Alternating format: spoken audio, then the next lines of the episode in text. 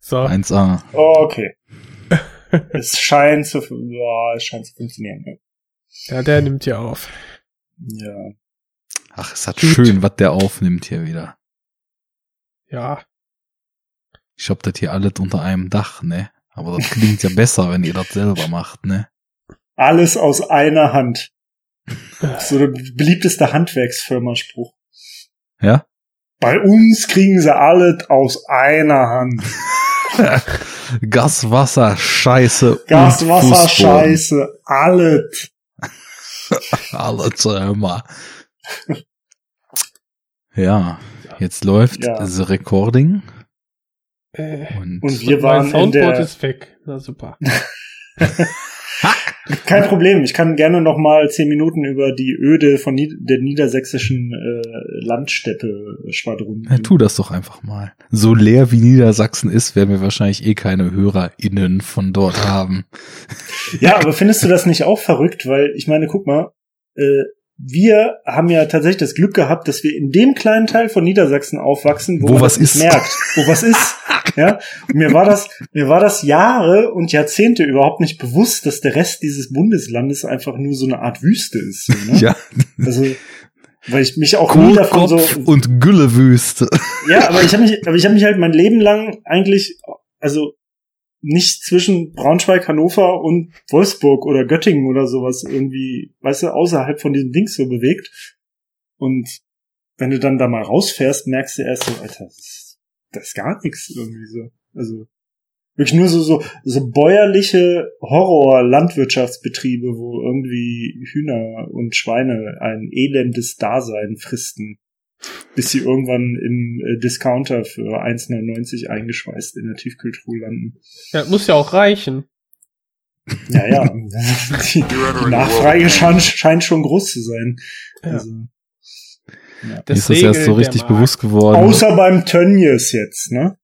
Na, Das muss der Verbraucher regeln. Die Politik kann da nichts machen. Alles freiwillig. Gegenregulierung. Ja, selbst, selbst, äh, wie heißt es? Selbstbeschränkung? Nee, wie heißen denn die äh, hier selbst? Kasteiung? wenn, nein, wenn die Industrie immer sagt, wir wollen keine Regel, sondern wir machen so eine Art freiwillige Selbstauferlegung äh, Kontrolle? von Dings, an die sich dann niemand hält. Liberalismus? Nein, da gibt's so ein Wort für. Da gibt's so ein Wort für. Das habe ich neulich. Heuchlerei. Kapitalistische Scheiße. FDP. FD, ja, FDP, das war's. Nee, Klöckner, ne? Ja. FDP, das war's. Lindmann. Das war's. Lindmannismus. Lindnern, genau. Ordentlich Lindnern. ich, Da wurde wieder ordentlich gelindnert beim Thema. Der Markt Selbst- regelt jetzt das. äh, Selbstregulierung. Und wenn der Markt mal ordentlich regeln würde, nach dem Motto, Kohle, Strom ist zu teuer, ja, dann müssen wir einschreiten. Das geht so nicht. da, müssen, da müssen wir jetzt subventionieren und ordentlich Kohle reinschießen. Natürlich. Ach ja. No, du bist immer besser. Ja. Ja, Ach ja, weißt sagen. du, weißt, was die jetzt festgestellt haben im äh, in Puten und Schweinefleisch? Ähm, die haben da jetzt die Re äh, Reserve-Antibiotika teilweise festgestellt. Schön, ne? Was heißt jetzt Reserve? Das sind die Antibiotika, die ähm, quasi so ja das letzte Schwert sind gegen multiresistente Keime, mhm. die du kriegst Ah, im Krankenhaus, wenn, wenn du alles quasi andere nicht funktioniert. quasi. genau. Das Das ist bedeutet, super, also, wenn man die da jetzt flächendeckend in der Ja. Tiermast verbrät, weil das dann Das sollte man unbedingt machen, absolut. Weil sonst hätte man ja noch eine Chance als Menschheit. Mhm. Das haben wir, ne? I mean, I mean, look, look, Jonathan, America, USA, it's it's perfect. I mean, we're lower than than everyone, than the world.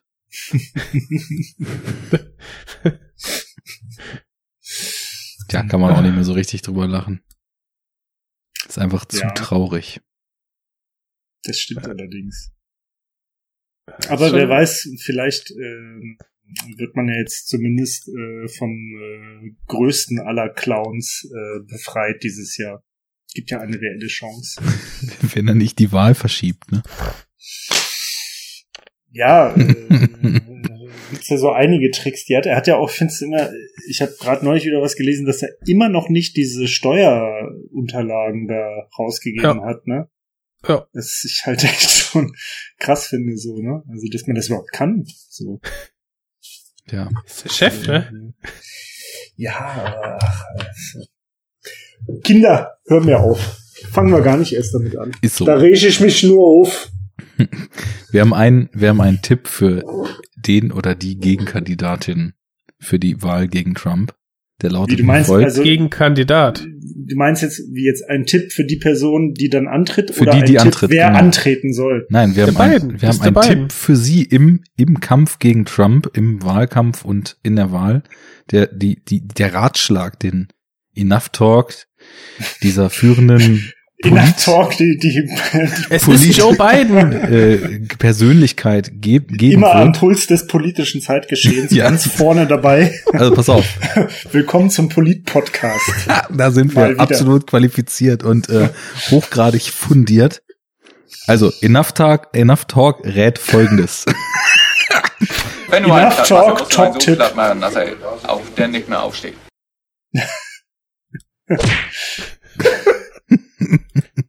Just do it! Und wenn, wenn der, Mic drop. wenn der, Bitches. also wenn, wenn der nicht, wenn der nicht sitzt und wenn äh, diese, diese Form des Tipps noch nicht weitreichend genug ist, dann haben wir auch noch folgenden Tipp am Start. Du musst einen so lange auf die Ohren hauen, bis er nicht mehr aufsteht.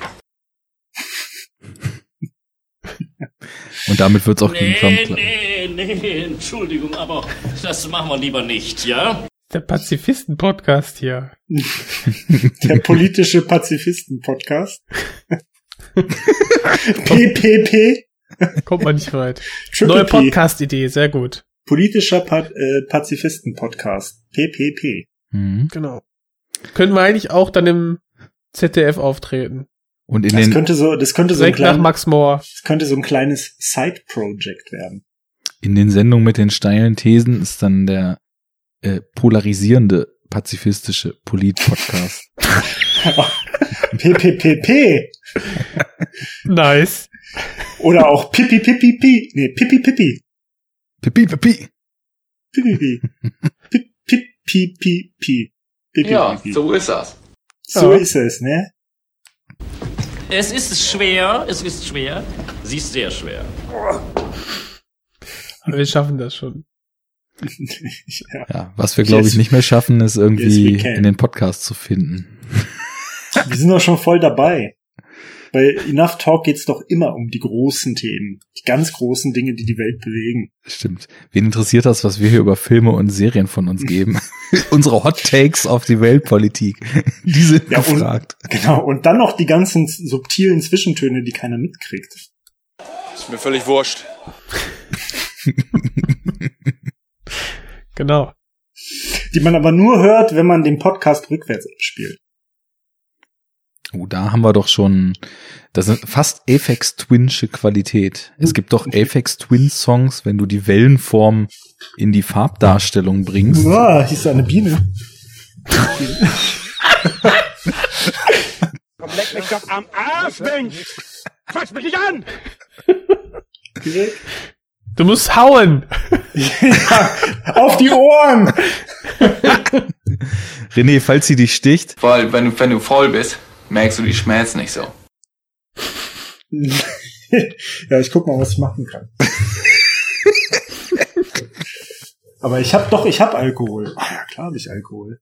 Stimmt. habt ihr euch nicht präpariert für den Cast? Was? Was ist das? Rum? Rum. Geil, auch noch Ron richtig geiler, ge richtig geiler Rum. Und Jens hat. Achso, ich habe schon- mich verlesen. Aldera habe ich gelesen. Der Alderan, der Alderaner rum. weltbekannter. Weltbekannt Ort aus der Kantina. ja. Genau. Und was gibt's da? Stauder. Klar. Ja, okay, dann muss ich mir jetzt auch, ähm, ja, dann muss ich, ähm, Ja, das, das ist doch Ja, mal was dann- in alter Tradition. Nachdem wir, Ja, dann- nachdem wir schon ein bisschen rumgeschwafelt haben, starten wir das Ding mal Dann, mit der, äh, wie sagte einst Bernd Begemann immer so schön, Droge der Wahl. Genau, aber die muss mir jetzt erst einschenken. Äh, unterhaltet mal das Publikum und ich besorge mir auch kurz was. Ich schau mal, was Zeig dem Publikum mal, wie der äh, Plätscher-Sound des drei Anejo alten Ron Alderan ist. Oh, ganz guter Tropfen, das höre ich sofort. Nicht, nicht hört man, nicht. Das sagst du. Aber wir haben ja gerade schon gesagt, die subtilen Botschaften stehen zwischen den Zeilen. Halt, stopp! Jetzt reicht es! Na, Was soll das hier heißen hier? Andeutungen. Das heißt, du hörst nicht richtig zu. Dein Mikro ist zu leise. Ja, dann dreh es doch mal lauter. Genau. Dreh Und das lauter. schreckt die anderen auch ab. Ja, der, der Bass muss ficken. Leider geil. Ah ja. Und du? Wie ist es? Noch gesund? Noch gesund die ganze Zeit. Sehr schön. Ist äh, warm, ne? Überwiegend sehr warm jetzt. Es ist warm, es ist warm. Es ist sehr warm. Es ist warm. Ja, es ist warm. Und ansonsten, ich lebe so vor mich hin. Ah, da kommt die Droge der Wahl. Da So, kommt die hallo? Der mit Wahl. Besteck. Das Fixerbesteck. Muss, muss, es, muss das jetzt nur heiß machen auf der Kerze oder wie? Ich muss kurz noch. Frankfurter Applaus.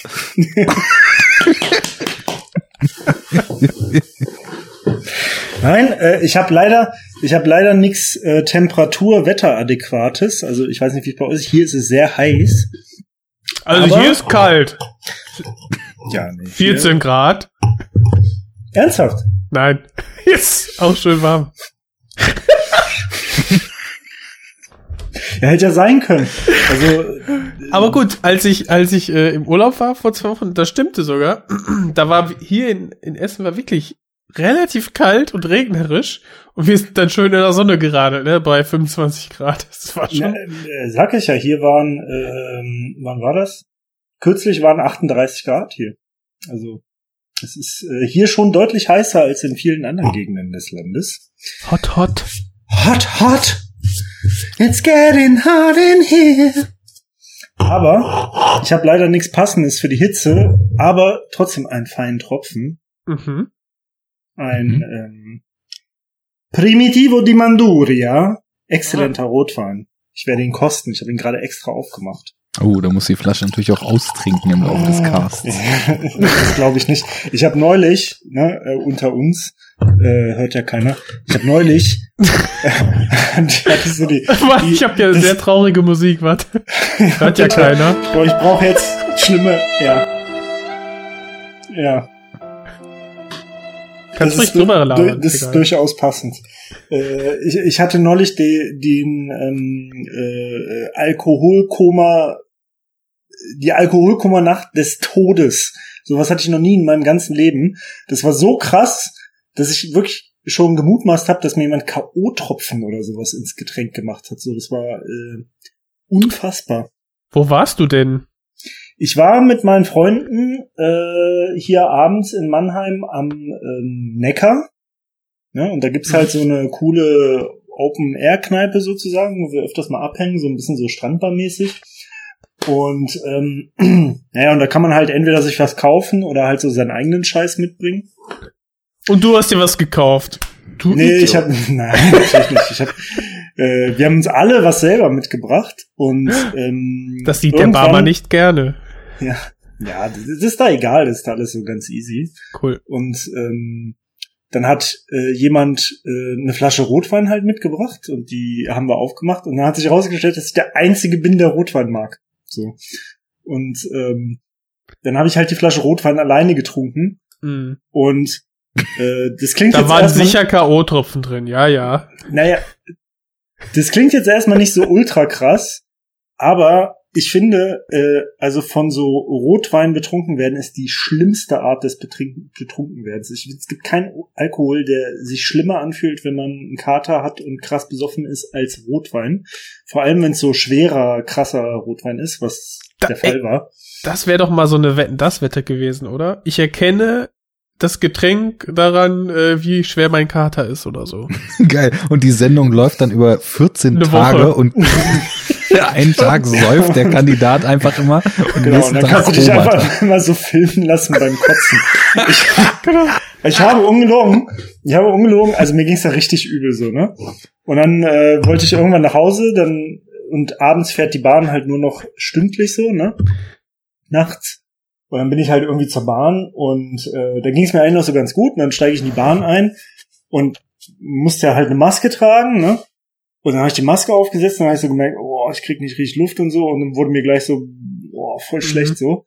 Dann wurde mir so schlecht, dass ich dachte, also das Ding ist, ich wohne ja, ich wohne in so einem äußeren Stadtteil, ne? Also das sind acht Kilometer vom Stadtzentrum, so die Bahn fährt 20 Minuten ungefähr. Und ähm, das ist halt ein Stück und wie gesagt, die Bahn fuhr nur stündlich. Mir wurde aber so schlecht, dass ich so eine Angst und Panik hatte, in die Bahn zu kotzen, dass ich zwei Haltestellen später ausgestiegen bin und dachte, hm, ich gehe mal lieber ein Stückchen zu Fuß erstmal. Und Dann bin ich halt eine Stunde lang- 40. Dann bin ich eine Stunde lang äh, quasi neben der Bahn entlang gegangen, bis die nächste kam. Man sollte jetzt denken, ja, das hilft ja, eine Stunde so ein bisschen ausnüchtern und Bewegung und so, ja. Du hättest dann- beim Späti oder Kiosk oder wie auch immer das bei dir heißt, zwei Liter Wasser kaufen müssen und die dann reinschrauben. Ja, ja, ja, äh, habe ich nicht gemacht. So. Aber das hilft, genau Long- das long- hilft. ja, so ich weiß, Zwischenwasser, long- auch ja, schon ja, ja. zwischen den. Long story short, ich habe es halt nicht gemacht, weil es schon zu, es war schon alles zu schlimm. Zu Dann bin spät. ich eine Stunde lang gelaufen und beim Laufen ist mir das dann nicht mehr so aufgefallen. Ich dachte, ah, ist klar, jetzt bin ich wieder ganz weit vorne so, ne? Und dann steige ich halt eine Stunde später, vier Kilometer später oder so, in die Bahn ein. Und dann waren es nur noch so fünf Stationen oder so. Dann setze ich die Maske auf und denke mir so, hm, oh, scheiße. Dann bin ich wieder zwei Stationen später ausgestiegen, bin nochmal den Rest zu Fuß gegangen nach Hause. Nicht ohne, dass ich auf dem Weg es geschafft habe, auf meine eigenen Schuhe zu kotzen. Sehr gut. Das war so mies. Also du war warst, mies. du warst auf jeden Fall Aber so richtig. Aber die Geschichte, die Geschichte ist da noch nicht vorbei. Ähm, Sie geht erst los. bin ich halt nach Hause und mir ging's halt, mir ging's halt richtig übel und so. Dann habe ich mir einen Liter Wasser reingeschraubt, aber dann war schon alles zu spät. Sehr gut. Dann muss, musste ich äh, natürlich mehrmals in der Nacht auch noch aufstehen und so weiter. Und ähm, am nächsten Morgen war das Problem, ich habe ein, ähm, äh, ich hatte an dem Tag schon eine Paketbenachrichtigung bekommen und das musste ich halt bei der Post abholen. Und wenn ich das nicht gemacht hätte an dem Samstag, das waren Teile für mein Motorrad und ich wollte die an dem Wochenende eigentlich anbauen und so, dann hätte ich halt bis Montag warten müssen. Das wäre kompliziert gewesen mit Arbeit. Blablabla. Also es war, ich musste zu dieser Post. Und die hat um 12.30 Uhr zugemacht. So. Ja. Und Also 12 Uhr aufstehen. dann musste ich, ich bin eigentlich um 9 Uhr schon wach gewesen. Und die 500 Meter oder 600 Meter zu dieser Post bis 12.30 Uhr waren eine richtig harte Herausforderung. Also erstmal, weil ich bin, da bin ich aufgestanden und schon der Weg, also ich wollte ins Badezimmer und ich habe ja eine Einzimmerwohnung so, ne? Ich habe einen so einen großen Raum, so 45 Quadratmeter. Und der Weg vom Bett, auf dem Weg vom Bett ins Badezimmer musste ich mich in der Mitte auf dem Sofa erstmal hinsetzen. What happens when you Fuck a stranger in the ass! Dann komme ich ins Bad, mach die Tür auf und denk so, what the fuck has happened here? So, Und so unfassbar. Es sah aus, also unglaublich. Ich, ich weiß auch nicht, was da passiert ist. So, Alles halt- vollgekotzt. Schön Naja, vollgereiert nein, alles. nicht vollgereiert, aber also es wirkte so, als ich konnte, also ich weiß Als hättest du ein Biolabor. Naja, als wäre ich unfähig gewesen zu zielen, so was, aber was ich mir schwer vorstelle. Also, weil ich meine, ich habe es ja noch in Erinnerung, wie es passiert ist, und es war definitiv nicht so, dass ich schon so mit so einem, mit so einem Strahl ins Bad gegangen bin. Also, es war Kennt, echt kennt ihr noch die Kotzszene von Team, Team America, Also, wo ganz, alle gegenseitig sich ankotzen. ganz so schlimm, ganz so schlimm war es jetzt dann auch nicht, aber äh, es war schon so ein bisschen wundersam. Ja, und dann habe ich es halt innerhalb von mehreren Also- Stunden irgendwie geschafft, mich anzuziehen und fertig zu machen und so. Für eine Flasche zum- Rotwein ist das tatsächlich ein bisschen krass. Irgendwie schon, ne? Ja. Und dann äh, bin Vielleicht ich halt. waren es äh, vorher die drei Gin Tonic und der Cuba Libre noch. Aber Nee, wer es weiß. War, es war wirklich nur diese Flasche Rotwein. ähm, und dann bin ich halt äh, zur Post, ja, und das habe ich dann auch irgendwie geschafft. Also ich habe für diese 500 Meter so eine halbe Stunde gebraucht oder so. Und dann Plot Twist war die Ich- falsche Post. nee.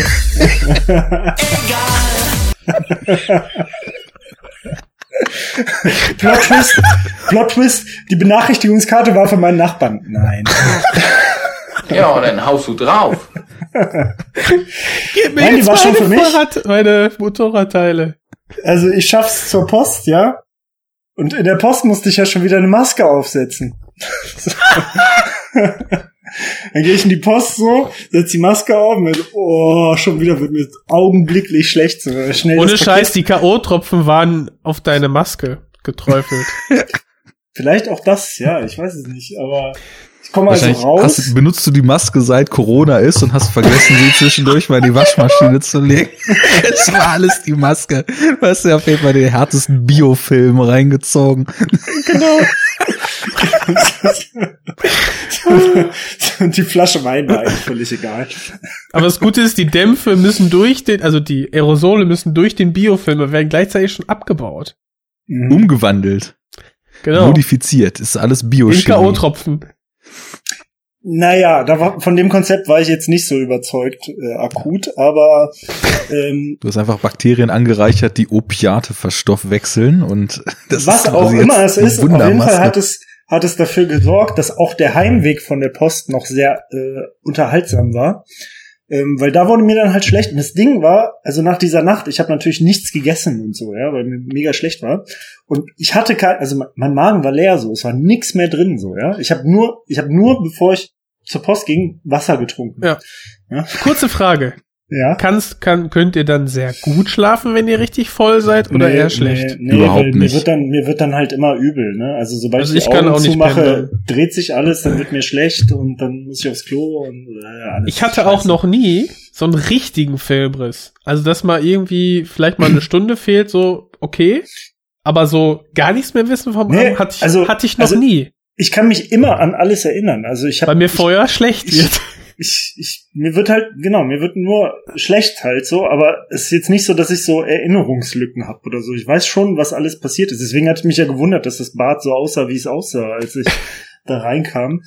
Und dann bin ich halt nach Hause und, und dann wurde mir halt auch wieder schlecht. Ich musste so ein paar Mal stehen bleiben, so. Also wirklich so, als würde würde so ein 85-jähriger Mann so nach Hause gehen, so, ne? So fühlte sich das an. Und dann, und dann war ich da halt auf der Hauptstraße, ne? So auf der Hauptstraße, wo die Bahn fährt und alle Geschäfte sind und so. Und dann habe ich gemerkt, so scheiße, das geht nicht. Dann musste ich auf der Hauptstraße mitten am helllichten Tage samstags halt in so ein Gebüsch kotzen. Und es kam nur noch Wasser raus. Es war richtig widerlich und richtig unangenehm so. Oh Mann. Und so die das- Nachbarn, so, so die Nachbarn, die halt schon so lange nicht mehr gesehen haben, mein Gott, wie hat der sich runtergewirtschaftet? Nee, die, die Nachbarn haben Folgendes Scheiße. gedacht. Komm, sauf dich an, bis du kotzen musst. Sauf, du Waschlappen. Ja, Ah. und so ging das dann halt, also ich sag mal so bis 16, 17 Uhr noch weiter und dann habe ich mich so halbwegs normalisiert. Aber das, das war das schlimmste Alkoholerlebnis, das ich in meinem gesamten Leben hatte. Ohne Scheiß. Ich weiß nicht, was da passiert ist. In diesem Sinne, Prost, Jung! Genau. Prost Jung. Auf Brüstchen. Ostersonntag. Prost. Warte, warte. Der Helge prostet auch. Äh. So, jetzt genug. So, jetzt genug. Also ich muss sagen,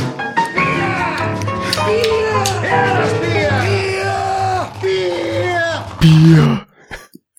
es fühlt sich auch schon wieder so ein bisschen wie nach Hause kommen an, jetzt wo René mal wieder hier ist. Weil du hast auch wieder dein Mikro nicht gepolstert und rumpelst so richtig schön rum die ganze Zeit. Soll ich das noch schnell machen? Das kannst du halten, wie du möchtest. So ein bisschen Gerumpel gehört ja dazu. äh, Ohne ja, Scheiß. bisschen, Was hast du? hast auch das Meteor oder so, ne? Ja. Wieso? Soll ich? Ich habe so eine Halterung, die ich nicht mehr benutze. Das ist so ein so ein so ein Arm mit äh, mit Federn, die den quasi das Mikro da immer so ähm, positionieren, wie du es dann gerade einstellst. So Und wo mache ich den, wo mache ich den fest, den Arm? am besten an einem Regal neben deinem Tisch oder so, falls du sowas hast. Hm, Ja, müsste ich mal äh, gucken. Aber also wenn du den loswerden Oder willst, äh, Wenn du ihn nicht brauchst, würde ich ihn vielleicht von dir Ja. für wenig bis kein Geld. Porto. Nein. Kriegst du so. Ah, ja, also ähm, klar, gerne. Nichts ist, also vielen Dank. Nichtsdestotrotz hole ich jetzt mal kurz äh, ein bisschen Polster. Bis gleich. Ja, bis gleich. Bis gleich. Weil das ist nämlich die Krux mit diesen Radio ähm, Ärmchen. so richtig polstern tun die nämlich, also Vibrationen auffangen tun die nämlich auch nicht. Außer die sind an einem anderen Tisch oder so dran. Ja, ich habe ja hier so einen Mikrofonständer, So. einfach so ein Ja. Dreibein, den man dann Genau. ausfahren kann.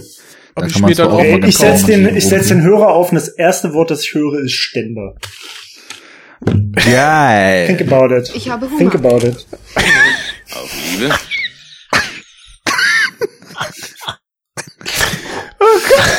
Manche nennen es so.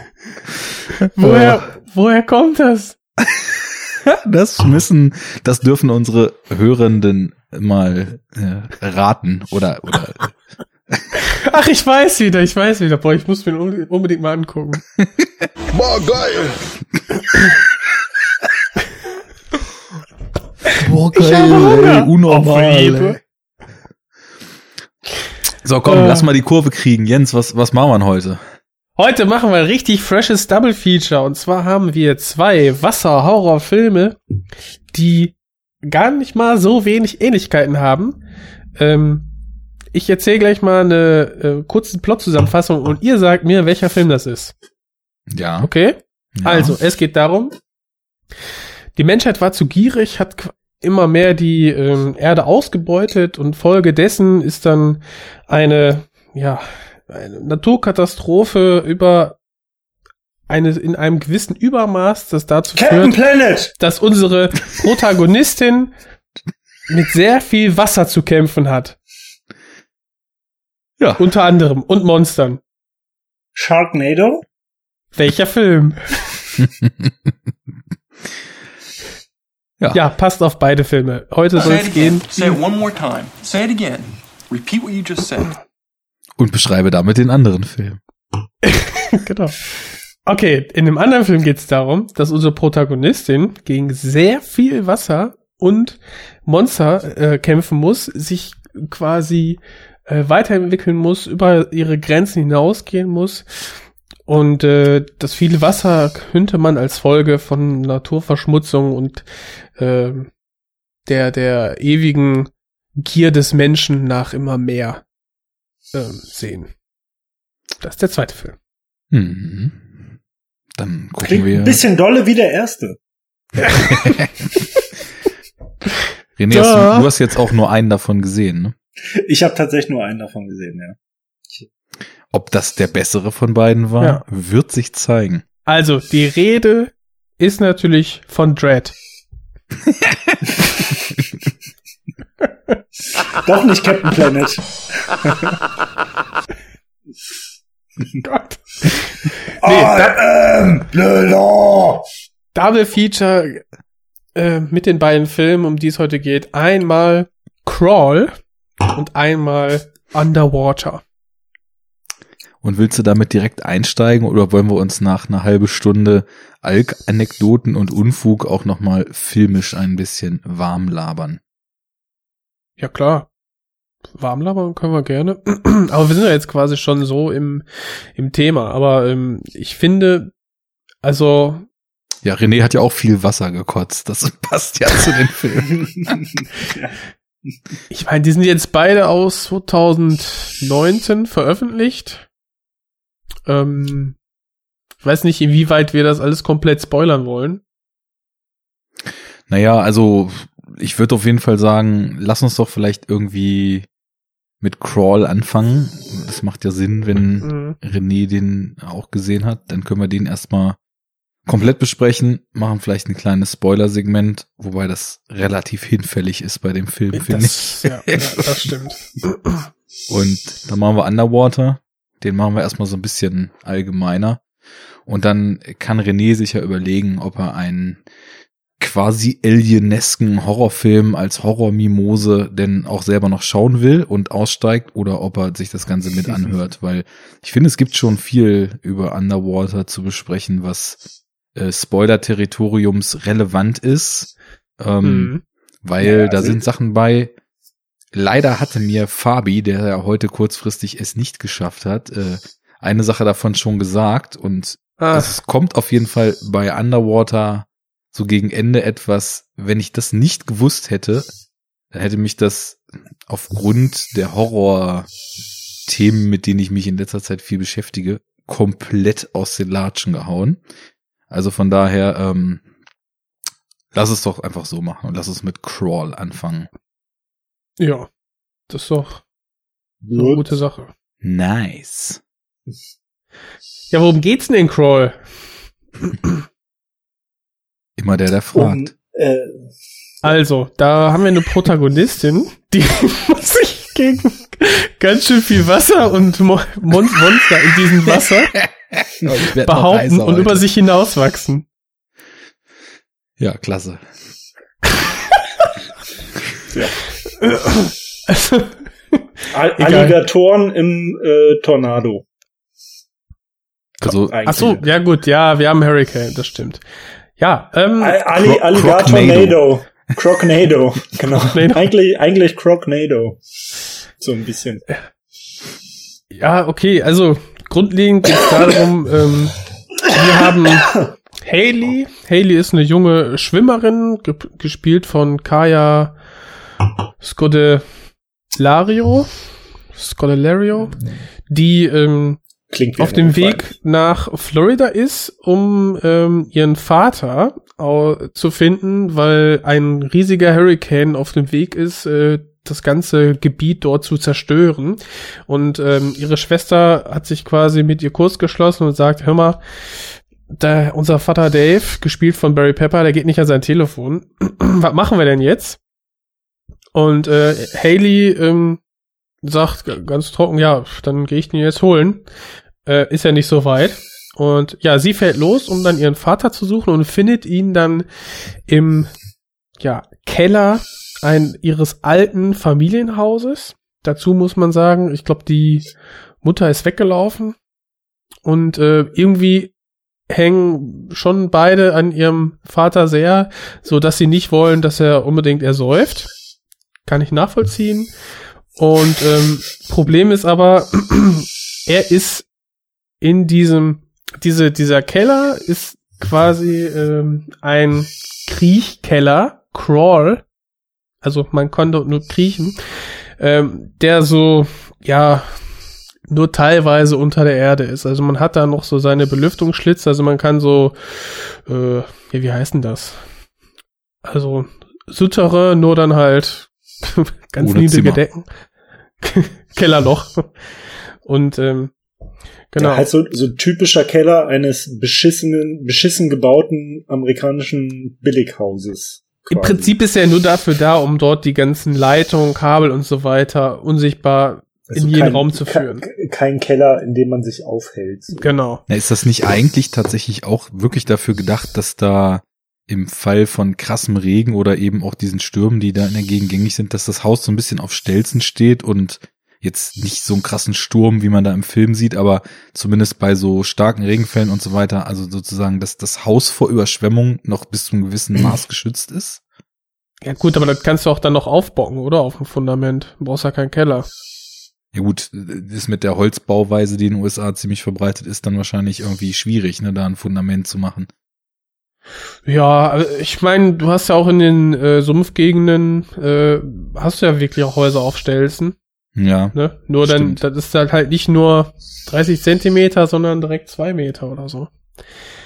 Wie dem auch sei, er ist da unten gefangen, ähm, verletzt und kommt halt so schnell nicht raus. Und wie sich herausstellt, äh, wird quasi der Ausgang. Haley hat irgendwie geschafft, äh, unbemerkt an diesem Alligator vorbeizukommen, von einem riesigen menschenfressenden Alligator versperrt. Und beide müssen jetzt versuchen, da rauszukommen. Doch die Zeit spielt natürlich gegen sie, weil der Hurricane ist dabei, immer stärker zu werden und die Wassermassen, die in den Keller eindringen können, äh, ja, sorgen dafür, dass das Wasser immer mehr steigt und der anfänglich doch so behäbige Alligator immer flinker zu werden scheint in kühlen Nass. Ja, und irgendwie müssen sie sich da rauskämpfen. Und das finde ich, haben die schon, also hat Alexandre Aja schon richtig, richtig straight und richtig schön spannend und kurzweilig inszeniert. Mhm. Wo du gerade den Namen sagst, war das der Grund, warum du auf den Film aufmerksam geworden bist? Alexandre Aja. Ähm, der, also ich bin drauf aufmerksam geworden durch, ich glaube, einen anderen Podcast hier, ähm, Devils and Demons. richtig, genau. Und Ja, die haben gesagt, Alexandre Ajan, dachte ich, ach echt? Ach guck mal. Und dann äh, habe ich, dachte ich, ja, okay, äh, den werde ich mir angucken. Und als er dann quasi bei Prime äh, zu sehen war, ja, Ja, alles klar. Direkt- ich hatte, ich hatte auch, glaube ich, einmal gelesen, dass der, also ich hatte gelesen, dass der, dass der Chris aus dem Podcast äh, den Film mit, ich glaube, solchen Kalibern wie Midsommer und äh, alles möglichen anderem so, so irgendwann nach, nach drei Vierteln des letzten Jahres so als eins seiner bisher, bisherigen Horror-Highlights äh, gelistet hatte und hatte ich geguckt, was das ist und habe ich gesehen Alexandre Aja. Und ich Hm. weiß nicht, René, sagt dir der Name was? Du bist ja nicht so Horror bewandert, ne? oh, Nee, mit also- René High Tension gucken, das wär's. ja. ja. Ähm, nee, mir sagt der Name nix und äh, ich bin auch auf den Film jetzt, bevor wir im Vorfeld darüber gesprochen haben, für die Folge äh, auch noch nicht gestolpert, obwohl ich äh, bei Amazon eigentlich schon also relativ aktiv bin bei Prime. Und dann wird einem ja auch alles Mögliche so vorgeschlagen und so. Äh, oder man sieht mal so peripher was, aber, Ey, aber äh, ganz ehrlich, den habe ich da nie gesehen. Aber wenn die Algorithmen bei dir auch nicht so richtig hinhauen, bei mir tun sie es nämlich auch nicht, da sind teilweise alte Filmperlen irgendwie in dem, in den Hm. Tiefen des Ja. Servers irgendwie versteckt. Ja gut, ich meine, das Ding ist, also bekannt, wie bekannt ist, gucke ich ja jetzt nicht exzessiv Horrorfilme so im klassischen Sinne und äh, dementsprechend ist natürlich auch die Wahrscheinlichkeit hoch, dass mir sowas jetzt nicht andauernd vorgeschlagen wird. Aber ich verbringe schon immer relativ viel Zeit damit, dann auch mal so durchzuscrollen, was halt alles so am Start ist, ne? Und da sieht man ja dann doch früher oder später eigentlich alles Mögliche mal. Mhm. Äh, Mal Zwischenfrage, aber- ne? Die alte Ja. Enough Talkshit Zerfranstheit mal wieder ein bisschen in die Sendung holen. Findest du, dass Prime so ganz cool sortiert ist? Wenn du sagst, du guckst auch viel so das Nee. Angebot durch? Nee, also äh, ich finde Prime ist eigentlich äh, auffällig scheiße sortiert irgendwie. Also äh, äh, also ich finde, das fängt ja schon damit an, dass ähm, selbst innerhalb einer Serie beispielsweise diese Staffeln Gott. ja alle einen einzelnen Reiter haben Ja. und so, ne? Und das finde ich halt alles, also ich finde, ich finde es relativ schwer, sich da immer so zurechtzufinden und anders als bei Netflix finde ich es auch schwieriger, zum Beispiel möglichst einfach und schnell jetzt zu gucken, okay, was ist neu? So, ne? Was ist jetzt neu dazugekommen und so irgendwie. Mhm. Also also ich finde, bei, bei Amazon ist so der, der Suchaufwand insgesamt irgendwie schon so höher und du kannst nicht so gut so einfach so, so browsen, ne? Weil es gibt ja bei Netflix jetzt zum Beispiel auch seit einiger Zeit die Funktion, äh, diese Top 10 immer von allem Möglichen, ne? Was Ja. so die populärsten Videos sind in Deutschland oder so. Und das finde ich ja eigentlich schon so ganz cool, wenn du mal ein bisschen orientierungslos bist. Das gibt's halt alles bei Amazon irgendwie nicht so richtig. Da musst du halt bei Amazon erstmal, da habe ich auch voll lange gebraucht, bis ich gecheckt habe, dass man ganz oben sozusagen in einem Reiter auch anklicken kann, dass dir nur Sachen angezeigt werden, die zum Beispiel bei Prime inklusive sind. Es kam Weil- auch erst später dazu. Ja, weil ganz oft war es halt so, ich habe alles mögliche coole gesehen und dann draufgeklickt und dann hat's aber halt immer Geld gekostet so, ne? Und äh, wenn du jetzt sagst, okay, ich will nur das Prime-Angebot nutzen zum Beispiel, dann war das halt immer nicht so intuitiv, ne? Mhm. Äh, und also da finde ich Netflix schon echt äh, besser so. Also Aber, Aber was mal mich so bei vom- Amazon so ein bisschen nervt, So. ist, dass du quasi einen Film oder eine Serie in HD hast, aber auch in UHD. Beides. Also bei du klick- Netflix jetzt oder was? Nee, bei, bei Amazon. Und beides hat auch wieder ein separates äh, Icon. Oder, ne? So, ja, das ist, halt halt, wie mit, das ist halt wie mit den Staffeln, ne? Also äh, das Genau. ist ja auch so. aber ich meine, das ist doch super doof. Also warum bietest du nicht beides gleichzeitig in einem Fenster an? Komplett bekloppt, Ja. weil HD, SD, macht ja auch das Streaming, äh, die Streaming-Technik dort genauso wie auf Netflix. Ja. Je nachdem, wie gut deine Bandbreite ist, kriegst du halt SD oder HD. Warum harmonisiert man das nicht mit den UHD-Dingern? Und dann kannst du bei den Rentals halt sagen, in SD-Line 3 Euro, in HD 4 Euro, in UHD 5 Euro, ne? Und Ja, je nachdem, was du gekauft hast, kriegst du dann an Bitrate oder an, an Auflösung. Und im Stream, soweit deine Bandbreite äh, irgendwie reicht, so. Ja, genau. Wobei, sind überhaupt schon UHD-Sachen, außer jetzt so Naturdokus und so ein Shit, äh, Ja. in dem freien Prime-Video mit drin? Das, ich habe das immer noch Ja, zu mieten Du, noch so du gesehen. konntest, du konntest The Boys äh, Staffel 1 in UHD gucken. ja, okay, stimmt, die Originals, genau, die ganzen Mhm. Serien, da gibt's schon Ähm, einiges, ja. Und Also die kurz- Original-Filme eben, die die Kurze, eingekauft haben. äh, kurze Zwischenfrage mal. Also daraus schließe ich, ihr habt beide schon so UHD-Hardware am Start, oder? Ja, wir haben aufgerüstet, ne? ja. Verstehe. Ich habe mir ja, Ja. Jens, du warst, glaube ich, so vor anderthalb Jahren ungefähr dran, ne? Ja, Ja, und ich habe mir kurz vor Weihnachten Gönnung. direkt das erste Aber wie, Gehalt wie ist denn das? Wie ist denn das? Ähm, äh, braucht man dann auch eins, also bei Netflix zum Beispiel, äh, ein höherpreisiges Abo? Also ist das abhängig davon, was für eine Art von Abo man hat? Oder, Welches hast du denn? Äh, ich habe, glaube ich, das. Es gibt drei Stück, ne? Ja. Mhm. Ich habe, glaube ich, das mittlere, also das, wo quasi das das ganz kleine, da ist ja nur SD, glaube ich. Ja, Ich habe das halt, wo HD ist und dann das größere ist ja, glaube ich, damit man auf mehreren Geräten und so Genau. gucken kann. Das habe ich halt nicht, weil das brauche ich nicht. Aber braucht man jetzt für das Ultra HD nicht. auch noch mal ein höheres oder wie ist ja, das? da brauchst du das Höchste für. Das liegt, glaube ich, Klar. momentan bei 15 Euro im Monat.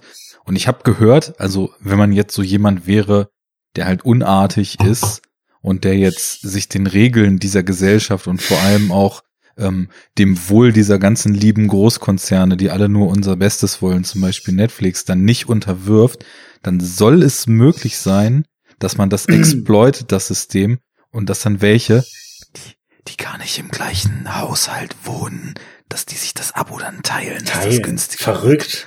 Das Nein. sind richtige Rebels. Teile und Herrsche. Divide et Impera. Sharing is caring. Ja, bei, bei, bei Enough Talk kann man nämlich auch lernen. Bildungspodcast. Für das Volk. Ja. Ja. Nur, nur also wichtiger als die, das Politiksegment ist nur das, wie kriege ich günstig Netflix-Segment. ja, und äh, wie ist das bei Amazon? Das ist alles gleich. Ist also alles da hast drin. du Prime oder nicht. Und äh, Ah, okay. Das ist einmal alles im Äh, großen Topf geworfen, einmal durchgerührt und, fertig. Und hardwaremäßig, also ich brauche einfach nur eine UHD-Glotze, damit das klappt. Und Genau. äh, entsprechend schnelles Internet wahrscheinlich. Genau. Ne? Aber ich würde dir raten, achte drauf, dass du eine Glotze hast, die beides kann, also HDR 10 Plus und Dolby Atmos. Ohne Scheiß, wenn du völlig blauäugig bist, einmal kurz inf- informieren irgendwo in so einem Blödmarkt und dann nochmal zu Hause ein bisschen. Man kann sich da viel Ärger Und dann da, ersparen. wo es am billigsten ist, im Internet kaufen, klar. Aber ähm, Dolby Atmos, äh, hat das mit Bild zu tun? Ist das ein Bildformat? Ich Atmos ist ein doch- doch Dolby Soundformat. Atmos gesagt. Nee, ja, sorry. Sound, Sound, ja. Ja, ich Also meine, Vision ähm, meintest Dolby, du, ne? Dolby, Dolby Vision, ja. Dolby Vision, äh, was ist das? ja, also Dolby ist mit dem Vision, das ist halt quasi ein, ein HDR-Codec. Ähm, Genau. damit sind sie jetzt erstmalig dann auch in Bildmarkt eingestiegen, ne? nachdem sie immer Mhm. nur Soundformate äh, gemacht ja, ja. haben. Und es gab halt, also wie waren das, Jens? HDR10 sollte Mhm, das freie HDR-Format werden. Das ne? ist, das ist das freie HDR-Format. Dann Ja. gab's noch eine Verbesserung von HDR10. Das ist dieses HDR10 Plus. Das war ein bisschen durch Samsung gepusht, glaube ich, ne? Oder hatten die noch ein eigenes? Ich weiß es nicht. Irgendwo hatte Nee, Samsung nee, nee, nee, nee. Samsung, Panasonic haben die, haben sich darauf verschrieben. Ja. Und ich weiß nicht, äh, der, der, ähm, ich glaube, LG hat da nicht mitgemacht. Und ich weiß nicht, warum sich dann jetzt mehr oder weniger beide parallel jetzt durchgesetzt haben. Ähm, ja, aber ex, ex, es existieren beide gerade und ein Sieger ist noch nicht festzumachen. Aber mittlerweile ist es so, dass alle Konzerne, ähm, alle großen Fernseherhersteller jetzt sagen, komm, wir machen jetzt beides. Okay, und ähm, äh, ich nehme an, es lohnt sich, sonst hättet ihr das wahrscheinlich nicht gemacht, ne? ich, also ich wollte eigentlich ähm, einfach nur einen besseren Fernseher haben und da habe ich überlegt, ja, der soll erstmal möglichst lange halten, ne? Und dann, hm, okay.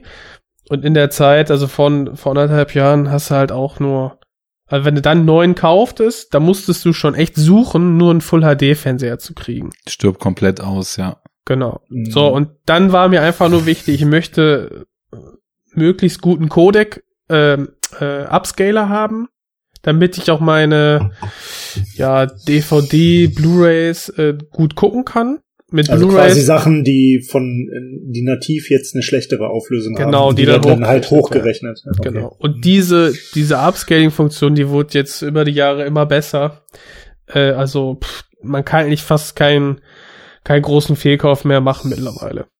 Das ist Was- übertrieben was- gut. Also Und was, Ja. was, was, was muss man so anlegen? Was kostet dann so ein anständiger UHD-Fernseher? Wenn du sagst, äh, Vorjahresmodell reicht dir, dann bist du unter 1000 eigentlich dabei. Mhm. Wenn du je sagst, nachdem, soll welche aktuell Größe sein. du willst, natürlich. Ne? Naja, ich bin ein Genau. bisschen eingeschränkt, da ich ja, äh, ähm, ich habe ja eine Dachgeschosswohnung, wie man vielleicht sieht. Mhm. Und da, wo der Fernseher steht, ist eh eine Dachschräge. Also ich kann keine Monsterglotze kaufen. So, also ich glaube, ich habe jetzt, äh, ich glaube 42 Zoll und also ich glaube viel mehr als 48 oder so geht eh nicht da. Also unter du 55 gute wird Preise auch wieder schwer. unter 55 wird schwer. Ja, also die meisten fangen bei Ja, weil- 55 an. Es gibt aber Also- auch 49er, ne, meine ich, oder 50er. 55 wird bei mir, glaube ich, definitiv nicht passen. So. Äh, Also, Bedenke, dass der Rand jetzt sehr viel schmaler ist. Mhm. Und ähm, Ja, je nachdem, ich- was du für einen Fuß hast. Ich habe halt das Problem, dass ich, äh, okay, es wird jetzt hier so sehr nerdiger Hardware-Talk. Whatever, hau raus. Also ich habe ich hab halt wie viele Menschen so ein, so ein Lowboard, ne? Ja. Ähm, wo der Fernseher draufsteht. Die klassische So. Altaranordnung. genau.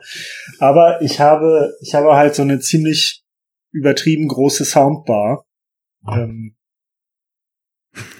Da nimmt er einen. Schluck. darauf erstmal einen Schluck. Also ich habe Prost, eine, Ju! Prost. Äh, also ich habe halt eine sehr große Soundbar und ähm, die Soundbar.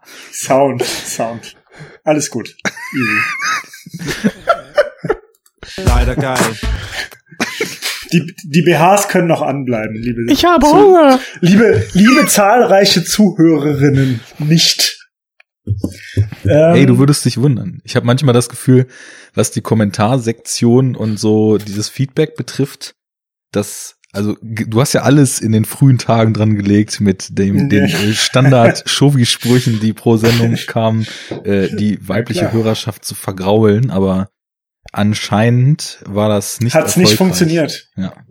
Oder es war erfolgreich und es stimmt, was alle sagen und äh, auf so einen Scheiß fahren Frauen ab. Enough Talk, dein Gleichberechtigungspodcast. Du bist immer besser. Anyway, also ich habe eine große Soundbar, ja. Da waren wir stehen geblieben. Und die hat halt so ein bisschen Surround Sound mäßig, also die hat auf jeden Fall auch Lautsprecher, die so zur Seite streuen. Deswegen kann ich die nicht in die Soundbar äh, stecken, ne, weil dann der Sound zur Seite halt weggeht. Ich muss sie halt auf die Soundbar stellen und die ist halt bestimmt so 10 Du Zentimeter musst den hoch. Fernseher auf die Soundbar stellen. Nein, die Soundbar muss ich auf das Lowboard stellen. Also das Lowboard hat ja quasi so ein Fach, ne, wo man Hardware reintun kann. Da kann ich Äh. aber die die Soundbar kann ich nicht da reinstellen, weil die halt auch Lautsprecher zur Seite hat und die funktionieren ja nicht, wenn dann da die begrenzt die Wand von der Soundbar ist. Also muss ich den Lautsprecher auf das Lower Lowboard stellen Ja. und dieses, diese Soundbar ist wahrscheinlich so, ich würde mal so sagen, 10 Zentimeter hoch oder so mindestens. Das bedeutet, der Fernseher muss also da drüber, ne, damit, die- also damit die Soundbar nicht Teile des Bilds verdeckt. Und dadurch habe ich aber nicht viel Platz, bis die Schräge kommt. Das ist halt alles so ein bisschen blöd mit so einer Also Schräge. Trick, was ne? du Trick echt weiter nach musst. vorne ziehen. was du checken musst. Ähm, es gibt viele Hersteller, wo so zwischen den kleiner 50 und äh, größer 50 Modellen so in derselben Serie nochmal so ein maßgebliches te technisches Benefit-Upgrade reinkommt. So irgendwie geileres Panel oder irgendwie dann, also ja, meistens dann irgendwie so zum Beispiel, weiß ich, wenn du so ein ähm, LCD mit diesem Local Dimming nimmst, dann irgendwie mehr Zonen, also deutlich mehr Zonen Mhm. als ein kleinerer hat, wo du dann natürlich viel geilere Okay, also, Schwarzwerte äh, noch kriegst. Das klingt für mich jetzt schon seit 30 Sekunden nach Gibberish. Ich habe kein Wort verstanden. Das ist ja das. Du brauchst, du brauchst erstmal ein Grundverständnis von den erstmal grundsätzlich zwei verschiedenen Technologien, die du jetzt hast auf dem Markt. Und dann musst du entscheiden, was du willst. Und da hat sich halt Äh, echt so äh, zu der, äh, digital und analog oder was? ey, mach mal ein Plasma an, ne? Also wenn du, hast du ein Plasma? Nee, LED. Okay, dann hätte ich gesagt, bleib dabei. Nee, nee, äh, LED, soweit ich weiß. Also es Ja, gibt ja. jetzt mittlerweile, das Ding ist ja, bei LCDs hast du in den, in den frühen Modellen, so als so Flatscreen-Fernseher aufkamen, haben ja Plasma immer deutlich geilere Schwarzwerte gehabt, ne? Mhm. mhm. Und beim LCD war halt immer der, Punkt, dass die, dass die halt eine Beleuchtungstechnik haben, wo halt quasi so von außen durchs ganze Panel Licht durchgeschickt wird und dann die Pixel sozusagen auf und zu gehen, aber du halt so, so, so eine Grundgrauheit hast, weil da halt immer Licht durchgeht, ne? Und Jens weiß das bestimmt total gut, wie das funktioniert. Es gibt jetzt halt Clouding. so, das nennt sich Local Dimming oder Local Array Dimming oder irgendwie so, dass du, dass Ja. der, äh, der Bildschirm halt in so verschiedene Zonen eingeteilt sind, die halt auch mit LCD-Technologie das Bild machen, die aber einzeln dimmbar sind in der Helligkeit, ne? Ich glaube, ich habe die perfekte Analogie für René. Und zwar, du kennst du einen Strömungsgleichrichter? Wie beim Äh, Auto, vielleicht gibt's auch beim Motorrad, ich weiß es nicht. Im Also, Prinzip, im Ja, Prinzip ein Raster von äh, vielen ähm, Rechtecken, ne, gebaut durch äh, quasi irgendwie Metallgitter, ne, mit einer mit einer gewissen Stärke. Man kennt Mhm. sowas auch von, die dann äh, so Kellerschächte abschirmen, ne, dass du quasi drüber laufen kannst, halt so diese Metallgitter, die haben sind haben Ah, eine bestimmte ja, ja. Tiefe, Mhm. so Ja, diese Raster. Ja, ja, Da ja. musst du dir vorstellen, das nochmal auf dein LCD gelegt, ja, Mhm. und da, dann hast du nicht ein, eine LEDs, die quasi von der Seite reinscheinen, sondern die genau hinter dem Panel sind Mhm. und von hinten Okay. auf deine Leinwand scheinen, auf deine LCD-Wand. Und äh, dadurch, dass du diese kleinen Rechtecke hast, wo da, da drin dein, deine LED ist, die dann das, das Panel anleuchtet, kannst du sehr, sehr gut differenzieren, wo ist viel Helligkeit und wo ist keine. Mhm. So, und dann hast du darüber einen höheren Kontrastwert. Dann hast du das, was Arne beschrieben hast, zum Beispiel. In der Mitte hast du einen weißen Punkt und äh, sonst ist alles schwarz. Dann kannst du da dieses Abstrahlen verhindern, dass dann um den weißen Punkt alles grau ist oder das gesamte Bild grau ist. Kannst du dadurch eben minimieren. Okay, und was hat das jetzt nochmal genau mit meinem Platzproblem zu tun? Das, äh, gar nichts. Na doch. also, was, was wir jetzt gerade erklärt haben, Ah, das hängt halt, wie gut das funktioniert, hängt halt davon ab, in wie viel Zonen der Bildschirm eingeteilt ist, ne? So die günstigen, die das haben, die haben dann halt so 25 zum Beispiel, also so, äh, weiß ich nicht, irgendwo, Echt? oder, oder Ist aber 15. nix. Das, ja, das sind so die richtig günstigen für ein paar hundert Euro. Und dann geht das halt hoch und häufig hast du so den Sprung so auf 55 Zoll, dass dann noch mal so, obwohl der Fernseher nur ein bisschen größer wird, massiv die Anzahl an diesen einzelnen Local-Feldern dann hochgeht, weswegen dann halt die Schwarzsegmente im Bild noch viel besser dimmbar sind und du noch viel bessere Kontrastverläufe hinkriegst. So, das ist, das ist halt manchmal, oder irgendeinen anderen Shit, der halt noch ein bisschen cooler ist, äh, weiß ich nicht, irgendwie ein Soundchip oder noch einen schnelleren CPU für Upscaling oder irgend sowas haben die halt Mhm. häufig, wenn du so von, von unter 50 auf über 50 gehst. Und in den 55er und 65ern ist dann häufig so hardware-technisch ungefähr dasselbe verbaut und kleiner dann halt nicht. Muss aber auch nicht so sein, dass ich habe mich da ungefähr vor einem Jahr mit beschäftigt, dass das jetzt immer noch so ist. Naja, und die, die richtige, die richtige Schwarzkeule kriegst du halt mit einem OLED. Das sind dann wirklich welche, wo jeder Pixel einzeln ansteuerbar ist. Genau. Und äh, Wie bei deinem Android-Smartphone, falls du eins hast. Hab ich, ja. Ja. Hat er, hat er. Hat Da. Und da ist halt schwarz, einfach schwarz, weil der Pixel nicht leuchtet. Und damit Mhm. kriegst du halt, wie Arne sagt, die besten Kontraste hin. Okay, ich sehe schon, ich muss da mal ein bisschen ins Thema reindippen. Das ist das Problem. Und das Geile ist, je mehr du dich informierst, Desto teurer wird der Fernseher, den du haben Ja. willst. Das ist ja eigentlich, ist und desto, ja eigentlich, desto eigentlich- schlechter sind die, ist die Technologie eigentlich. Das ist es ja ist, eigentlich bei allem so, ne? ja. Also, Ja. Es ist, man kauft sich eigentlich was und dann am besten alles zumachen, nichts mehr lesen dazu und einfach sich daran erfreuen. Ja, also bei mir Ja, ist zum Beispiel jetzt so, ich meine, ich habe halt auch wirklich äh, komplett eskaliert. So, ich wollte eigentlich irgendwie drei Nummern tiefer stapeln und dann habe ich halt in so einem brutalen äh, 60 äh, FPS, äh, ultra smooth Bewegungen, mega viel Kontraste, Show-off-Video in einem Mediamarkt damals. dann halt gesehen, wie der Fernseher, den ich mir geholt habe, ein Sony OLED, wie der halt aussieht. Und dann gab es halt so ein Angebot, dass man noch eine PS4 Pro zum Preis dazu bekommen hat und dass der sowieso irgendwie angeboten war für 50% UVP. Und dann habe ich mir das halt schön gerechnet und dachte halt, scheißegal. Und äh, ich, Scheißegal! Da gibt's auch so einen Song, ne? und seitdem jeder Film, den ich sehe und äh, jede Serienfolge, die ich darauf gucke, denke ich einfach nur, Alter, ist das äh, ein, eine pure Freude, darauf irgendwie Filme zu gucken. Aber äh, du hattest doch schon eine PS4, ne? Was hast du denn mit der gemacht? Ich hatte erst, so- also ich habe erst überlegt, verkaufe ich die Pro? Und dann dachte ich so, naja, sieht ja irgendwie schon auch auf dem neuen Fernseher mit der alten ganz geil aus. Und davon habe ich dann so gedacht, man lebt nur einmal, ne? Warum sollte ich jetzt, YOLO. YOLO. warum sollte ich jetzt die PS4, die noch mehr Performance für den Fernseher in der Größe und mit der Auflösung bietet, verkaufen? Verkaufe ich mal die andere. Und dann habe ich die PS4 Pro angeschlossen und habe halt total lang verpeilt, die alte zu verkaufen. Dann habe ich Natürlich. irgendwann so gedacht, naja, der Trend geht zur zweit PS4. hab die. Hab die im Schlafzimmer den ich. Fernseher angeschlossen an meinen alten, den ich da eingestellt habe. Und jetzt kann ich halt sowohl auf dem Sofa wie auch im Bett zocken. Richtig, richtig gut. Richtig gut.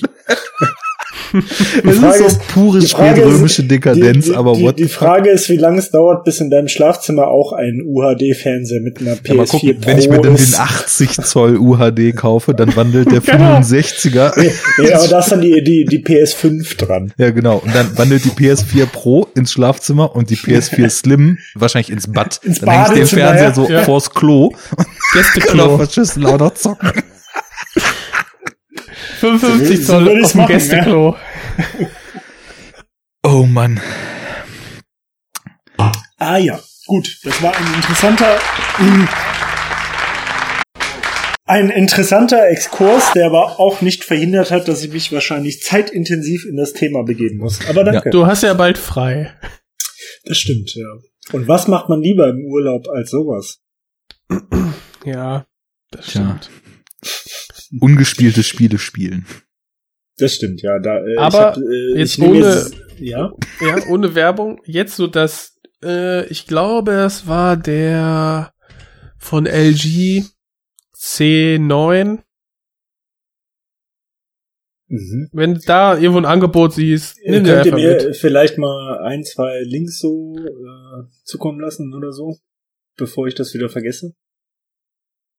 Aber wir wissen ja gar nicht, was du willst und was du brauchst. Naja, zum Beispiel zu dem LC jetzt, äh, C9, was? C6? Ä- LG C9. Ja, sowas zum Beispiel, dann vergesse ich es nicht. So wird's gemacht. Naja, und wir kamen da jetzt drauf, ich glaube, von der Sortiertheit von Amazon Prime Video. Ähm, ich wollte eigentlich darauf hinaus, ob du findest, dass man auch gute Filme da findet, weil ja oft kritisiert wird, Ja, dass das nur so eine Müllhalde ist für alles, was irgendwie Nee. für Netflix zu teuer war. Nö, also finde ich eigentlich nicht. Ich finde schon, dass es auch ein paar gute äh, Filme bei, äh, bei Amazon gibt. Also ich finde schon, Amazon äh, ist stärker bei Serien so im Vergleich. Aber äh, Filme gibt's da auch schon, finde ich. Ja, ich also glaub- kann ich jetzt nicht so bestätigen. Ich glaube, weil Amazon noch stärker auch Serien einkauft und Netflix mittlerweile bei Serien wirklich komplett nur noch auf Originals, wo ja auch jeden Tag drei neue kommen. ja, so, aber, es gibt ja auch am Amazon eigene Serien Ja. immer mehr, ne? Also, Muss man ja auch Aber ich, sagen. also ich finde, dass, dass äh, Amazon auch schon richtig coole Filme im Petto hat. Ja. Also, pff, Also ich habe definitiv in letzter Zeit mehr äh, Amazon als Netflix geguckt, so. Aha, Was aber auch, äh, aber aber hauptsächlich wegen Serien tatsächlich, muss man dann ehrlicherweise sagen. Oder wegen Crawl, Oder wegen Crawl. Ja, wo wir ja gerade so weit waren, Kurve gekriegt. dich zu fragen, ob du als Nicht-Horrormensch äh, von Alexandre Aja schon mal was gehört hast. Das wurde verneint. Nein, nein. Dann Genau. vielleicht, ähm, obwohl wir das bestimmt auch in irgendwelchen Horror-Oktober-Folgen in den letzten Jahren oder so, ja, bestimmt. Wir haben ja auch High Tension besprochen, also werden wir Mhm. schon mal angesprochen haben. Aber trotzdem noch mal so äh, der kurze Abriss. Also es gab so in den Nullerjahren in Frankreich so eine Strömung an Horrorfilmen, die man so als äh, ja, das wurde dann in der internationalen Presse so als äh, New French Extremity, ähm, das französische Terrorkino der Nullerjahre bezeichnet. Sehr, sehr schöne Begrifflichkeit. Ja, ja, ähm, und es waren wirklich auch Filme, also das ging so, glaube ich, fast auch mit High Tension von, von äh, Aja ging das los, also dem Regisseur, der jetzt Crawl gemacht hat, ähm, was halt so ein, ja, super krasser Revenge-Thriller ist, könnte man sagen, ne? Ja, Ähm, ja, ja. der noch so krasse Psychothriller-Elemente hat und also einfach ein Brutalitätslevel hat, der ultra hart ist. Und das war so ein bisschen so die, die, ja, Richtung, die da eingeschlagen wurde. Dann kamen halt so Sachen wie äh, Inside, wo Genau. eine, eine schwangere Frau, äh, natürlich in einem Haus, was allein auf weiter Flur steht, nachts von einer Intruderin überfallen wird, die es irgendwie drauf abgesehen hat, das ungeborene Baby aus ihr rauszuholen. Und äh, Ja, was halt so passiert in der Schwangerschaft. eben, vor allem in Frankreich, ne? Da geht es ja alles Ja. ein bisschen wilder zu. Ja, die, die wilden Franzosen. Ja. Wer kennt sie nicht? Ja, dann kam, glaube ich, was so von, von vielen so, also so krass polarisiert, das ultimative Meisterwerk oder halt total stumpfer Äh, Torture-Porn du zu hast noch was sein. vergessen, ne? Du hast noch Them vergessen, oder? Eels, es zählt ja nicht auch schon dazu? Äh, das kann gut sein, ja. Frontier Ähm, hätte, könnte man auch noch nennen. Genau, Front, ach, Frontier wird's ausgesprochen. F- Ja, gut, wenn wir jetzt im. Französischen, Ja, also Frontiers, ne? Ja genau. das Gleiche, ne? Ja, ja. Das Und ist dann so ein, halt, das ist ja. so ein, so ein, so ein äh, Backwood degenerierte Kannibalenfamilie slash Leute, die sich im Wald verloren haben, sehr brutal zusammen. Und äh, dann, ja, Il Klar. ähm, wird auch Okay, noch also der. Mann ist, äh, hat einen Namen im Es kam nicht alles von ihm. französischen Horrorkino. hat er auf jeden Fall. Es, es kam nicht alles von ihm. Ähm, er hat so ein bisschen so mit diese Strömung, die eigentlich keine war, aber weil die, die Filmpresse irgendwie nach einem Begriff gesucht hat, über diese neuen französischen Horrorfilme zu reden, das halt so genannt hat. Ne? Im Endeffekt waren es ein paar Typen in Frankreich, die Bock hatten, ziemlich extreme Horrorfilme zu machen, so unabhängig voneinander. Aber er ist dann, und das sagt dir bestimmt auch was, äh, nach USA gegangen und hat da als erstes, glaube ich, das Hills Have Eyes Remake gemacht. Ah. Mhm. Ähm, US was? Okay, nicht. they, are, they are lower than the world.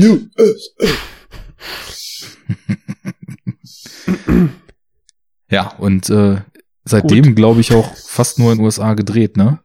Oder nur? Ich glaub? Äh, Mirrors hat er dann noch gemacht. Mhm. USA. Piranha 3D. Das passt ja zu dem Film hier. Genau. Ähm, Dann Aber- Horn. Aber Und das ist- ähm, Das ist der, der ähm, mit Harry Potter. Den ich ziemlich gut finde. Ich fand den auch ganz gut. Mhm. Dan Daniel Radcliffe in der Hauptrolle. Und äh, ja, danach kam, ach nee, das kenne ich nicht. Das neunte Leben des Louis Drax. Ist mit Aaron Aber, Paul, habe ich aber also, auch nicht gesehen. wenn, wenn ich mal so meinen ähm, unprofessionellen Ersteindruck äh, geben kann, also ähm, das klang jetzt alles so als ähm, also so, dass dieses neue französische Horrorkino vor allem so als Attribut hat, dass es irgendwie extrem ist. Und also ich fand den Film jetzt so unter Horroraspekten jetzt nicht irgendwie extrem. Nö, Äh, das, ne? Also der war ja eigentlich, sag ich mal, also der hatte jetzt weder, der war jetzt, sag ich mal, weder auf so einer Gore-Ebene extrem, aber auch jetzt nicht auf so einer Psycho-Ebene. ne? also, High der- Tension ist, denke ich, also nach dem, was ich von ihm kenne, das Extremste, beziehungsweise, ja, Piranha ist ja so schlockig irgendwie, äh, und so, ja, B-Film mit Anlauf. So ein und, Partyfilm äh, halt, ne? Genau. Mhm. Hills Have Eyes, das Remake kenne ich gar nicht, aber das, Das ist soll, auch noch ziemlich hart. Also das ist, Okay. ähm, das hat nicht so explizite Gewalt, aber das hat so übertri übertrieben krasse psychische Gewalt, die irgendwie von diesen degenerierten Typen da so ausgeht.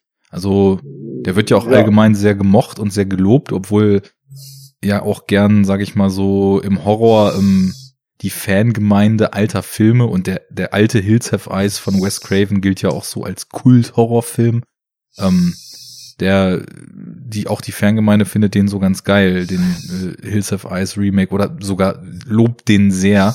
Ähm, ist auch ein starker Film, wie ich finde, obwohl ich den seit damals nicht mehr gesehen habe.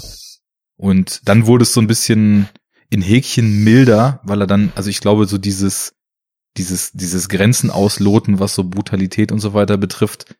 Ich habe nicht so das Gefühl gehabt bei den Filmen von ihm, so High Tension und Hills of Ice, dass das so der Grund war, warum die Filme existieren, sondern dass das einfach sowas war, was für ihn irgendwie so folgerichtig in den Filmen war. Dass man da halt einen, krassen Gewaltgrad hat. Und Ich Ja, habe aber mich jetzt gesagt, damit also- jedenfalls nicht groß äh, auseinandergesetzt, aber danach Mirrors, der war schon ziemlich mäh und äh, auch eher so Massenappeal. hm. Ja, also wie gesagt, mein, mein Eindruck jetzt bei dem Film war jetzt auch nicht, dass der so in so eine Reihe passen würde, was Ja. das angeht. Also der war ja eigentlich relativ, sage ich mal, gut verdaulich so. Ja, ne? Auf Ähm, jeden Fall. was für einen Eindruck hast du denn allgemein davon? Ähm, also am Anfang dachte ich ein bisschen eine Zeit lang, dass er so ein bisschen cheesy ist irgendwie.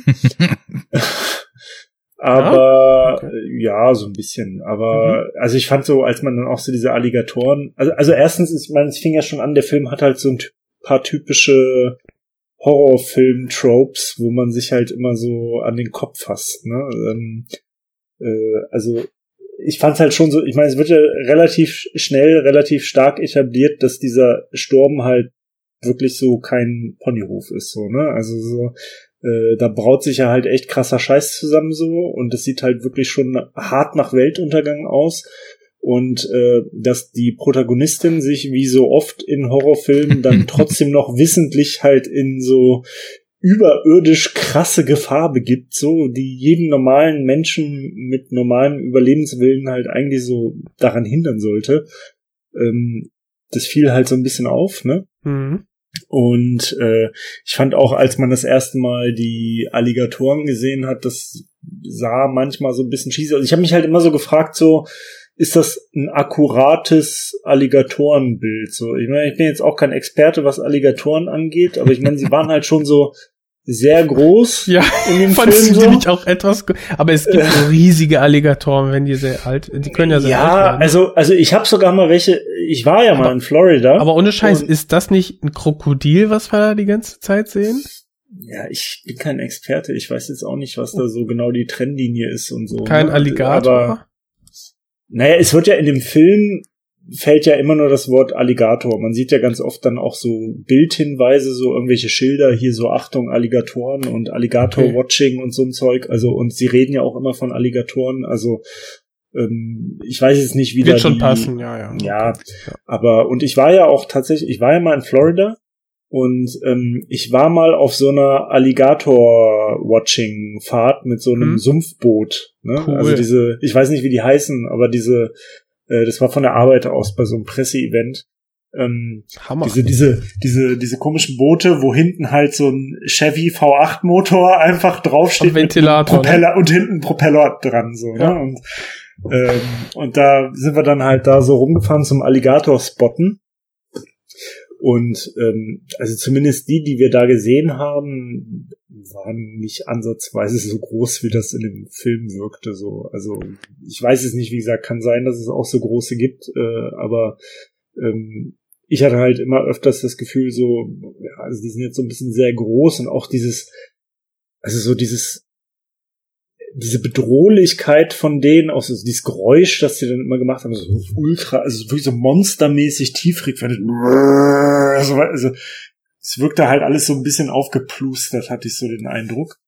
Und ähm, aber abgesehen davon, äh, was mir halt auch auffiel ähm, und was den Film dann wieder nicht so cheesy gemacht hat, ist, dass ich fand, dass der von der von der Exposition ähm, von von vom Plot und halt auch so vom von von dem, was einfach passiert ist und von der Action und so halt ultra straightforward war so. Also der war super reduziert so, es wurde nicht viel drum rumgelabert. Also ich meine, den Plot kannst du ja wirklich so in 20 Sekunden auf, ein, auf eine Serviette schreiben. Ne? Also es kommt ein, halt ein Hurricane, äh, Tochter äh, hat irgendwie troubled Familiengeschichte mit Schwester und Vater. Äh, sie will den Vater da halt irgendwie äh, aufsuchen. Doch dann kommt Wasser und Monster. Und dann, dann kommt Wasser, Wasser und Alligatoren, genau, und sie müssen halt irgendwie äh, überleben und äh, gleichzeitig noch so ein bisschen die kaputte Vater-Tochter-Bindung kitten so. Ja. Und ähm, und um mehr geht's ja nicht, ne? Und letztendlich ja. endet der Film dann ja auch in, mit dem in dem Moment, wo sie quasi in Sicherheit sind, ja? ja. Und das ganze davor und danach interessiert nicht so wirklich, ist aber halt auch für den Film nicht wichtig. Und so gesehen fand ich das eigentlich schon ganz cool, weil der halt wirklich so, also der Film hat sich überhaupt nicht verfranst und hat überhaupt nicht wirkte überhaupt nicht irgendwie so überladen so, ne? Du hast halt so ganz straight so das gekriegt, äh, was wichtig ist, sage ich mal, für den Film. Ne? Und das fand ich, äh, empfand ich so als Qualität. Ähm, und ich fand, dass der bildtechnisch ganz gut war. Also ich fand vor allem so, so die Farbkomposition und so und äh, wie so äh, diese ganzen Unterwasseraufnahmen und so, das war teilweise so ästhetisch ganz ansprechend. Auch. Ja, fand ich auch ganz, ganz hübsch. Aber hier und da hat man schon gemerkt, dass ähm, teilweise nicht alle CGI-Effekte genau ja, ja, ja. auf, also das, genau, High-End-Standard sind. Ja, aber, ja, und das hast du auch bei den Alligatoren halt genau. halt oft gemerkt. Aber ne? bei, also, bei 13 Millionen, die der Film nur gekostet hat, war das schon alles sehr, sehr ansehnlich. 13 also, Millionen? Mhm. Okay, das ist ja echt low budget. Das ist schon ziemlich ja, also krass, genau. finde ich, was man für so wenig Geld mittlerweile ja. an, an Effektkino ne? auch machen kann. Also Weil das Set, das ja. Set war ja gut. Das sah ja top aus. Und auch die, die, die ähm, haptischen Effekte, die Verletzungen und so, die da, davon getragen haben, alles das, was dann so ein bisschen Body-Horror-mäßig war, das war ja auch super. Also. Ja, also ich fand auch äh, handwerklich. Das, das höchste äh, Lob des Deutschen äh, kann man nicht meckern. also handwerklich war der gut. Ja. So, auf jeden Fall. Ähm, das finde ich auch das, halt was du sagst, will ich auch unterschreiben. Also du mhm. hast da da die sieben, 80 Minuten Lauflänge, zieh mal den, den ähm, Abspann noch mit ab, ne? Dann hast du da mhm. irgendwie, weiß ich nicht, 82 Minuten, runden wir ab auf 80. Straighter Horrorfilm. Ja. Creature Feature, äh, du, mit einer Charakterentwicklung, die ich ja nachvollziehbar fand und nicht nicht so nicht so schwer oder äh, so total gewollt. Äh, ja, hat mir auch echt Spaß nee, gemacht. Nee, also es ist äh, äh, leicht nachvollziehbar und halt einfach so straightforward. Und was das angeht, finde ich, wirkte es sozusagen sehr realistisch und deswegen kam man halt auch gut rein. Ne? Äh, an manchen anderen Stellen fand ich es dann halt wieder, wie gesagt, ein bisschen unrealistisch. Also diese ganzen Horror Horror-Tropes sozusagen, ne? also dieses, dass sie sich wissentlich in diese mega Be Gefahr begibt und dann ja. halt auch wieder so Sachen wie, ich meine, die sind ja, sie findet ja diesen Vater da unten liegend und der hat ja schon also wirklich eine üble, üble Bisswunde, so irgendwie hier so im gesamten Schulterbereich.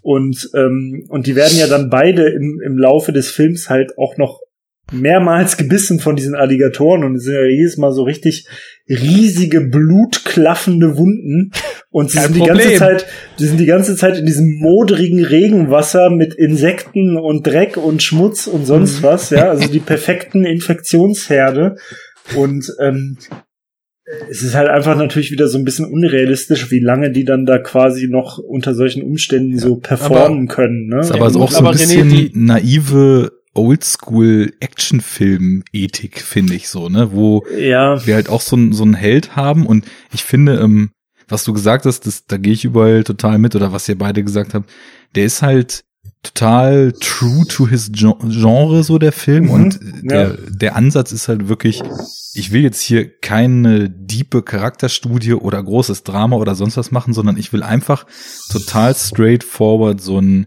Survival-Horrorfilm durcherzählen.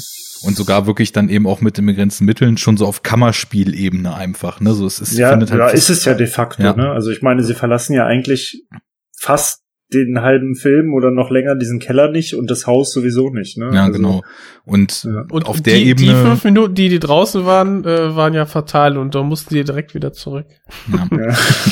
Also von daher, das, das ist auch, das sind auch so Sachen, die sind mir auch total aufgefallen. Also auch zu dem Punkt, dass ich dann gegen Ende tatsächlich sagen würde, dass ich es schon alles, also weil, weil es wirklich halt gar keine Rolle gespielt hat, also auch so bis zu dem Level hoch, dass dann wirklich der, der Arm abgebissen wird, keine Rolle spielt, so, ne? Wo halt trotzdem noch einfach aufs Dach geklettert wird und mit der anderen Hand irgendwie Ja. dann noch jemand gerettet, ne? Ja, das ist schon alles so ein voll bisschen, drüber. ähm, Und das hat das Ganze für mich dann am, am Ende irgendwie auch, was ich aber nicht schlimm fand, also so die let in den letzten 20 Minuten gab es mehrere Sachen und das war eine davon, die da eben auch so ein, wo ich so da, dran denken musste, ja, es passt schon, dass der Regisseur auch Piranha 3D gemacht hat, weil da waren halt irgendwie so so so Sachen, die war, hatten schon sowas, ich den Begriff meine ich jetzt nicht so despektierlich, wie er klingen könnte, aber so so leicht trashiges, ne?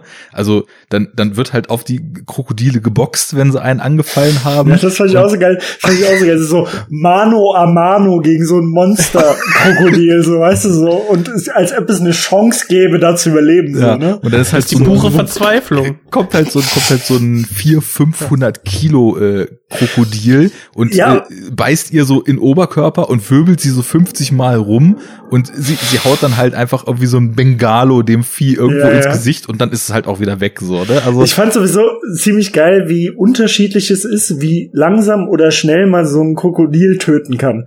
Also weil irgendwie, ich fand das halt so krass, weil es gab halt irgendwie am Anfang so eine Szene, da hat sie ja auch irgendwie einem Krokodil so einen Schraubenzieher so voll durch den Kopf gejagt, ne?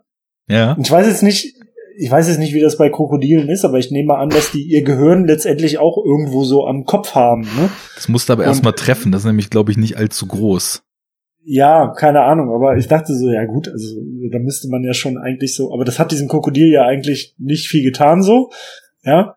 Äh, dann die andere Szene, wo der Vater halt quasi hier so im Fistfight mit einer Schaufel das Krokodil halt platt macht, so, wo ich dachte so, okay, Respekt, ne? So. Und dann wieder diese andere Szene, wo sie die Knarre hat und in das Krokodil zehnmal ein Magazin leer schießt und es wirklich zum Schluss so gerade so mal stirbt, so, weißt du, so nachdem so zehnmal so in, in den Körper geschossen hat, so, also. Ja, wenn du das kleine Billo-Kaliber hast. Ja. Ich habe es Ja. gerade mal gegoogelt. Sie hat einfach Glück gehabt. Sie hat mit dem Schraubenzieher durchs Auge das nussschalengroße Gehirn getroffen. Und Nussschale, so klein, ja, so doof sind die. äh, ziemlich. Und äh, mit der Knarre war sie einfach nicht so äh, geübt und hat einfach nicht so präzise geslasht. Genau. Ja, um nochmal die Facts straight zu ziehen, ne? Wir haben ja unseren Bildungsauftrag hier schon vorhin festgestellt. Also, Ja, Krokodile? Alligatoren sind eine Unterart von Krokodilen. Krokodil Ah. ist die Ordnung. Und dann gibt So. es die echten Und, Krokodile. und inwiefern, wie, inwiefern unterscheiden die sich von, also was macht Alligatoren die aus? sind Krokodile, aber nicht alle Krokodile sind Alligatoren. Hm, Okay. Und äh, sind Alligatoren irgendwie größer oder kleiner als Krokodile oder gefährlicher? Also, oder das ist so dieses, alle, also Alligatoren sind alles Krokodile. Weißt du, es Ja. ist so diese, es gibt Okay, so, äh, okay, dann ist ja die Frage eher, was unterscheidet ein Krokodil von einem Alligator? Dann scheint ja das Krokodil die speziellere Form zu sein, oder? äh, Die spezifischere Rasse sozusagen. nicht, nee, andersrum meine ich. Ja, oder äh, wie auch immer. Ja, wa- was ist denn jetzt ein Unterschied zwischen Der denen? Kiefer. Also die, echt, Ah. die echten Krokodile ähm, unterscheiden sich vor allem dadurch, dass der Schädel irgendwie anders geformt ist und dass äh, die ähm, Schnauze breit ist und die unteren Zähne in die Gruben des Oberkiefers äh, gegenlaufen. Und bei Alligatoren, die deutlich älter und deutlich größer noch werden können, ich lese nämlich gerade dass Mississippi-Alligatoren tatsächlich alligator.de. noch spezifischer Wikipedia, ähm, dass Mississippi-Alligatoren bis zu sechs Meter lang werden können, was dann ja teilweise wirklich äh, auch diese übertrieben dargestellte Größe hier im Film sogar einigermaßen rechtfertigt und Ja. äh, 100 Jahre alt werden können. Und äh, bei denen ist es irgendwie so, dass die Unterkieferzähne äh, inwärts gerichtet sind, so dass sie halt eben eher reißen können und nicht so richtig kauen, sage ich mal. Ne? Und dann gibt's noch äh, gibt's noch äh, Gaviale, das ist eine dritte Art. Die haben halt so ein super schmale, so eine super schmale und lange Schnauze. Sieht so ein bisschen verpeilt aus und sieht tatsächlich noch am meisten so, als ob man so einen Hund mit einem Krokodil gekreuzt hat, wie so ein Video, wie so eine Videogame-Figur aus. Also irgendwie ein bisschen creepy. Aber das ist scheinbar der Unterschied. Also es gibt äh, echte Krokodile und Alligatoren und da dann jeweils äh, paar Unterfamilien und die haben irgendwie andere Kiefer. Das ist dann so. Aber es sind schon auch in echt ziemlich harte Motherfucker so, ne? Also das sind schon bedrohliche Tiere so, ne? Also die, das ist jetzt in dem Film nicht so untertrieben dargestellt. also das, ich, was ne? man da sieht, die haben, hat doch da auch einmal, haben die doch einen Menschen gepackt und haben sich dann so gedreht, ne? Ja. ja, Ja, genau. Das ist so deren vorliebste, also liebstes Tötungsmittel dann, ne? Das Opfer quasi dann irgendwie bewusstlos zu drehen oder irgendwie so zu töten und dann das da rauszureißen, das Fleisch. ja, okay. Schon ziemlich fies. Ja.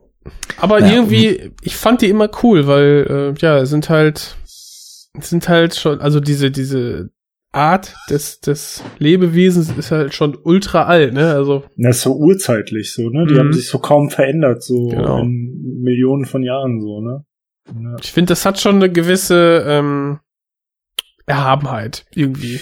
Ja, gut, die sind halt wahrscheinlich äh, so evolutionstechnisch halt so sehr weit oben in der äh, ähm, ähm, oder oder sagen Auf jeden wir Fall so lange in der, dabei. In, der Nahrungskette sehr weit oben und deswegen wahrscheinlich dann halt auch einfach so in dem Sinne erfolgreich, so dass sie halt einfach über Millionen oder Tausende, Zehntausende von Jahren so quasi bestehen konnten. Ne? Ja, gut, So, nach die, haben ja, die haben ja wahrscheinlich wenig, wenig natürliche Feinde, so, ne?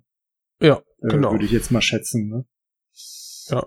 Von daher, glaube ich, hast du recht, haben die relativ gechilltes Leben gehabt. Ja, die chillen auch ziemlich viel. Also das, wenn man, wenn man die so sieht da in diesen Sümpfen, das ist halt schon verrückt, ne? Weil die, äh, die, die siehst du eigentlich gar nicht. Die, also wenn du da keinen Blick für hast, dann merkst du das gar nicht, ne? Und diese, diese Frau, die das Boot da gefahren hat, als wir da unterwegs waren, die hat uns das dann mal, also die musste uns immer darauf hinweisen, da ist einer, ne? Mhm. Und du siehst ja wirklich kaum, weil das ist so, also die, der Kopf ragt so, ragt so ganz, ganz knapp aus dem Wasser raus, ne? Und nur so die Augen so ein bisschen und die, die sehen halt aus, als wären die tot, ne? Also so, die bewegen sich wirklich gar nicht so, ne? Die sind so völlig still. Aber wenn dann irgendwas, also es gab mal einmal so eine Situation, wo dann äh, so ein so ein Vieh dann halt irgendwie nach irgendwas geschnappt hat, ne? Und das ist also so krass, wie schnell die, also, das ist wirklich, da kriegt man Angst, ne? Das ist so, weil, also du weißt ganz genauso, wenn du so einem Tier gegenüberstündest, du also einfach überhaupt keine Chance, ne? Also das ist, Doch Boxen. ja, auf dem Kopf. genau. Zwischen die Ohren. Aber, ähm, also Dass er nicht mehr aufsteht. Ja, dass er nicht mehr aufsteht, muss er halt so, so, so einen Bud Spencer Kombo-Schlag machen. Erstmal so Ohren und dann auf den Kopf so. Mhm. Aber die Frage ist, ob du- Sound dazu.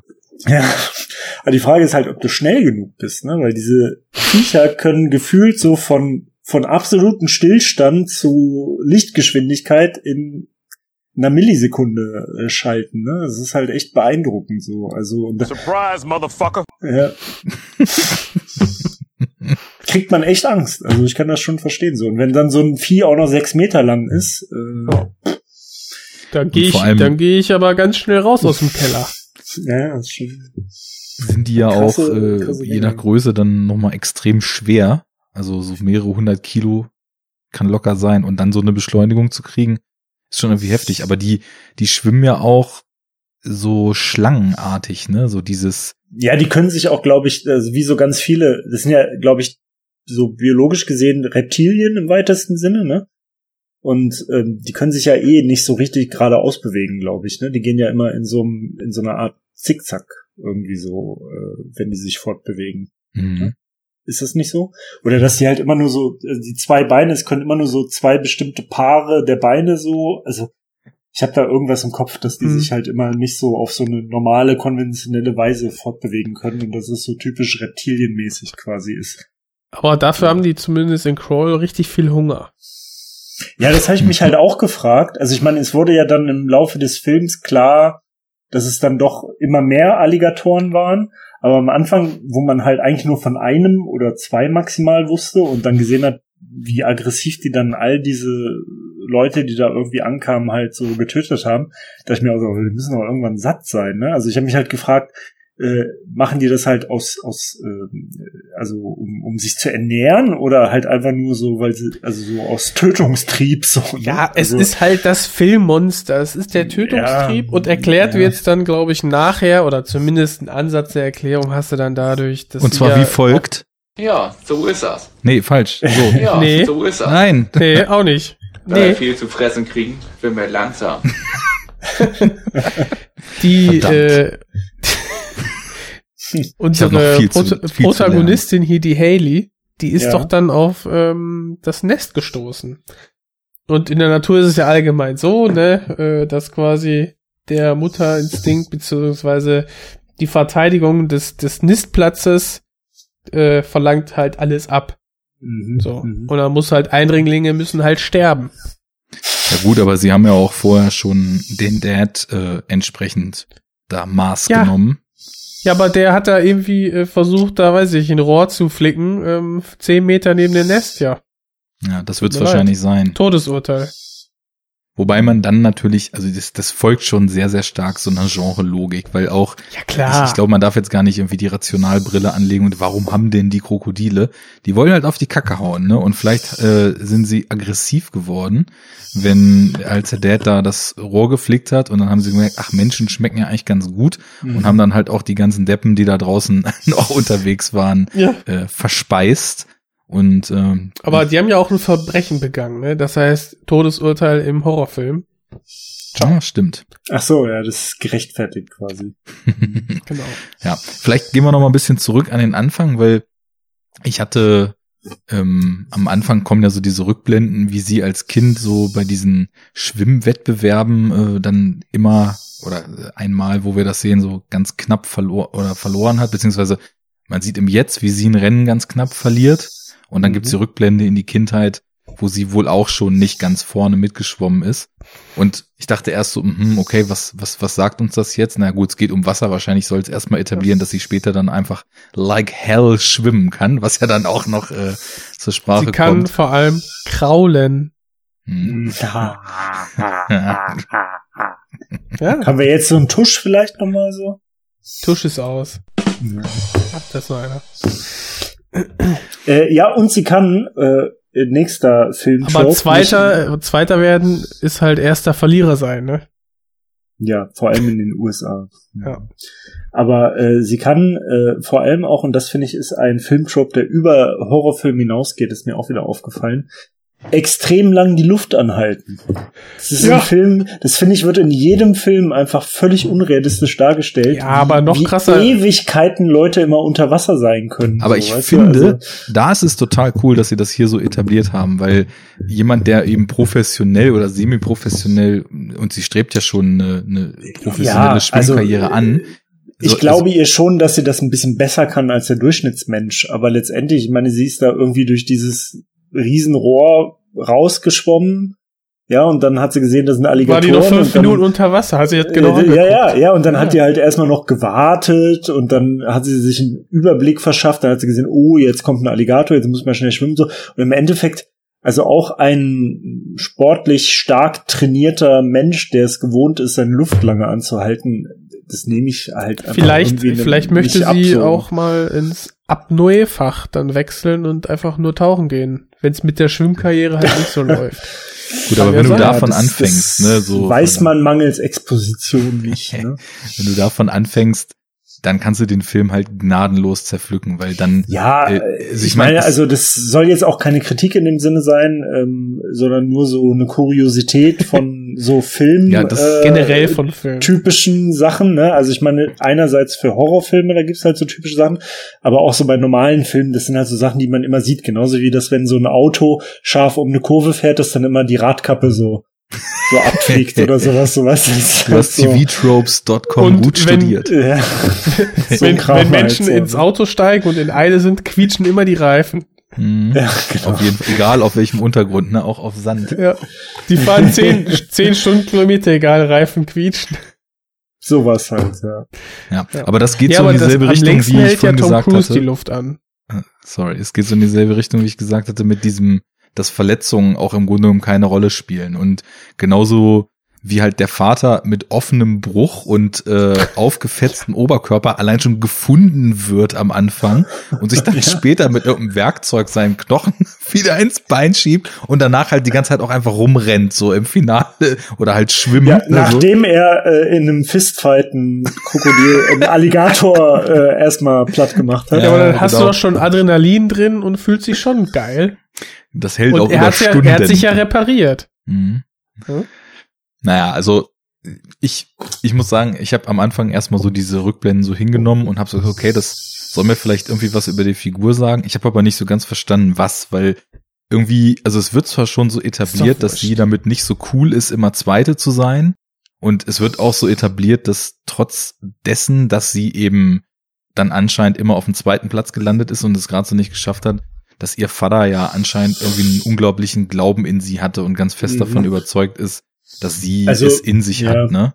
Äh, Und insofern, es ist genauso wie ihr vorhin schon gesagt habt, die ganze Erzählweise des Films einfach so total zweckdienlich und straightforward ist, ist das hier halt auch wirklich so, du kannst dich fragen, okay, was brauche ich so an Connection zwischen den zwei Figuren? Was brauche ich, damit halt so dieser Trope, den du René schon ansprachst, sie fährt halt in so ein Hurricane-Gebiet, was halt totaler Selbstmord ist, aber sie hat halt dieses Bonding zu ihrem Vater und äh, das muss irgendwie aufgemacht werden. Nur machen wir halt irgendwie zwei Szenen so, wo sie am Boden war und er voll an sie geglaubt hat und dann muss man halt am Ende irgendwie auch noch so einen kleinen Showdown haben und da wird dann irgendwie so etabliert, so sie war sie war immer Zweite, aber gegen das Krokodil gewinnt sie das Wettschwimmen. So Um Leben und Tod gewinnt sie. eben. Also, Also, also ich glaube, dass oder hatte den Eindruck, dass es ähm, bei bei diesem Thema darum ging äh, oder dieser Entwicklung, die da gezeigt werden sollte, auch mit diesen Flashbacks und so, was was sie da jetzt eigentlich für ein Achievement sozusagen hat, ähm, ging darum, dass sie halt quasi die diese Unterstützung und diese Hilfe von dem Vater, die ja anscheinend unabhängig davon war, ob sie jetzt zweite oder erste wird, äh, annimmt. Ne? Deswegen Weil- besser wird. Genau. Weil ich glaube, äh, dass sie wahrscheinlich am Anfang, und das wird ja auch nicht so direkt, aber so ein bisschen in dem Film so etabliert, so als die beiden sich dann so ein bisschen unterhalten, halt irgendwie über ihre Familiengeschichte und so. Äh, sie hegt ja irgendwie so eine Art Gram gegen ihn, ja. Und er kommt ja dann halt auch immer noch so mit diesen Sprüchen aus ihrer Kindheit da irgendwie, die haben ja da irgendwie diese, ne, wenn sie, wenn er sie da immer fragt, was bist du? Und sie, ja, die beste Jägerin oder irgend so ein Quatsch. Predator. Ja, irgend so ein Kram halt, ne, und ähm, er da halt immer so diese, diese Motivationssprüche halt raushaut, schon seit sie ein kleines Shut Kind the ist. fuck up, Dad. Und äh, genau, und sie wehrt sich da halt so ein bisschen gegen. Wahrscheinlich, also ich habe so den Eindruck, weil sie so denkt, so, ja, okay, äh, vordergründig hier irgendwie willst du mich motivieren, aber im Endeffekt mit unserer Familie hast du alles verkackt irgendwie so. Also da schwingt so ein Vorwurf mit so, ne, was der Vater an vergessenen Pflichten familiär irgendwie wegen diesem Schwimmding da geopfert hat, weil er halt immer nur auf ihren Schwimmevents war und dann ist die Familie deswegen irgendwie kaputt gegangen und die Ehe und bliblablub. Und da gab's dann, würde ich, also verstand ich das, so, so einen latenten Vorwurf von ihr. Und sie hat sich da so immer so ein bisschen gegen gewehrt. Und dann hat sie das quasi so angenommen, ja, so diese Hilfe, diese Unterstützung von dem Vater und als, als positive Sache. Und schwuppsdiwupps wurde sie dann zur Gewinnerin, indem sie dann halt den Alligator sozusagen besiegt und sinnbildlich dann zum ersten Mal die erste wurde. Ja, so, und also genau. hätte ich das jetzt halt so. und so verstanden. simpel ist es dann eben auch gedacht, aber das ist halt auch völlig okay, dass es so simpel ist, weil Eben. das äh, macht der Film ja insgesamt so und weiß nicht, ich, ich muss auch sagen, ich fand so den, den Look, den habt ihr ja vorhin auch schon angesprochen. Ich war mir erst nicht so ganz sicher, äh, weil ich hatte halt einen Abend vor eben diesen Underwater geguckt und ähm, Ja. der, der ist halt, der hatte halt deutlich mehr Geld zur Verfügung, ne? Also der ist auch, Das sieht man. äh, ja, das sieht man definitiv. Der wurde halt für 65 Millionen Dollar gedreht. Und ähm, ich finde es auch krass, weil wir sagen ja immer so, dass es so diese Mid-Budget-Filme nicht mehr wirklich gibt, ne? Und gemessen daran, was Blockbuster jetzt so kosten, ist das ja eigentlich fast so einer dieser raren Mid-Budget-Filme, Mhm. die, da kommen wir dann später zu, dann natürlich auch voll floppen wieder, ne? Whatever. Auf jeden Fall. Gut, ähm, aber wenn du Disney bist, ne? ja, da, nein, wenn du Hölle bist. wir, wir müssen, wir müssen äh, da später drüber reden. Aber zumindest hatte ich das so als direkten Vergleich ähm, und hatte mir da auch schon ein bisschen Bonusmaterial und so angeguckt und so gesehen, wie halt auch so komplett äh, teilweise äh, so, so Atmos über CGI geschaffen wurden. Ne? Und dann, als der Film halt losging, fand ich halt so, also in manchen Shots fand ich, dass das ziemlich cool getroffen war, so mit dem Sturm und dem Regen. Und ich fand in manchen sah es super künstlich aus. Ja. Und ähm, das, das hat dann natürlich aufgrund der Thematik auch so ein bisschen Sharknado-Vibes getriggert irgendwie. Aber fa fandest du es, also ich, das fand ich eigentlich nicht, weil ganz am Anfang ähm, auch nur mit dem mit dem Tornado im Hintergrund und auch so die die die ersten Szenen im Schwimmbad und und so und auch einfach das was äh, die die Schauspielerin Kaya, ich versuch's noch mal, Scodel Scodelario, äh, wie sie schauspielt und so sieht, wie Scodelario. Scodelario. Bestimmt. Die die trägt das nicht, schon auf ihren Schultern so den ganzen Film. Ich finde, die macht ihre Sache auch Ja. richtig gut, genauso wie auch Barry Pepper. Also die Chemie kauft den super ab.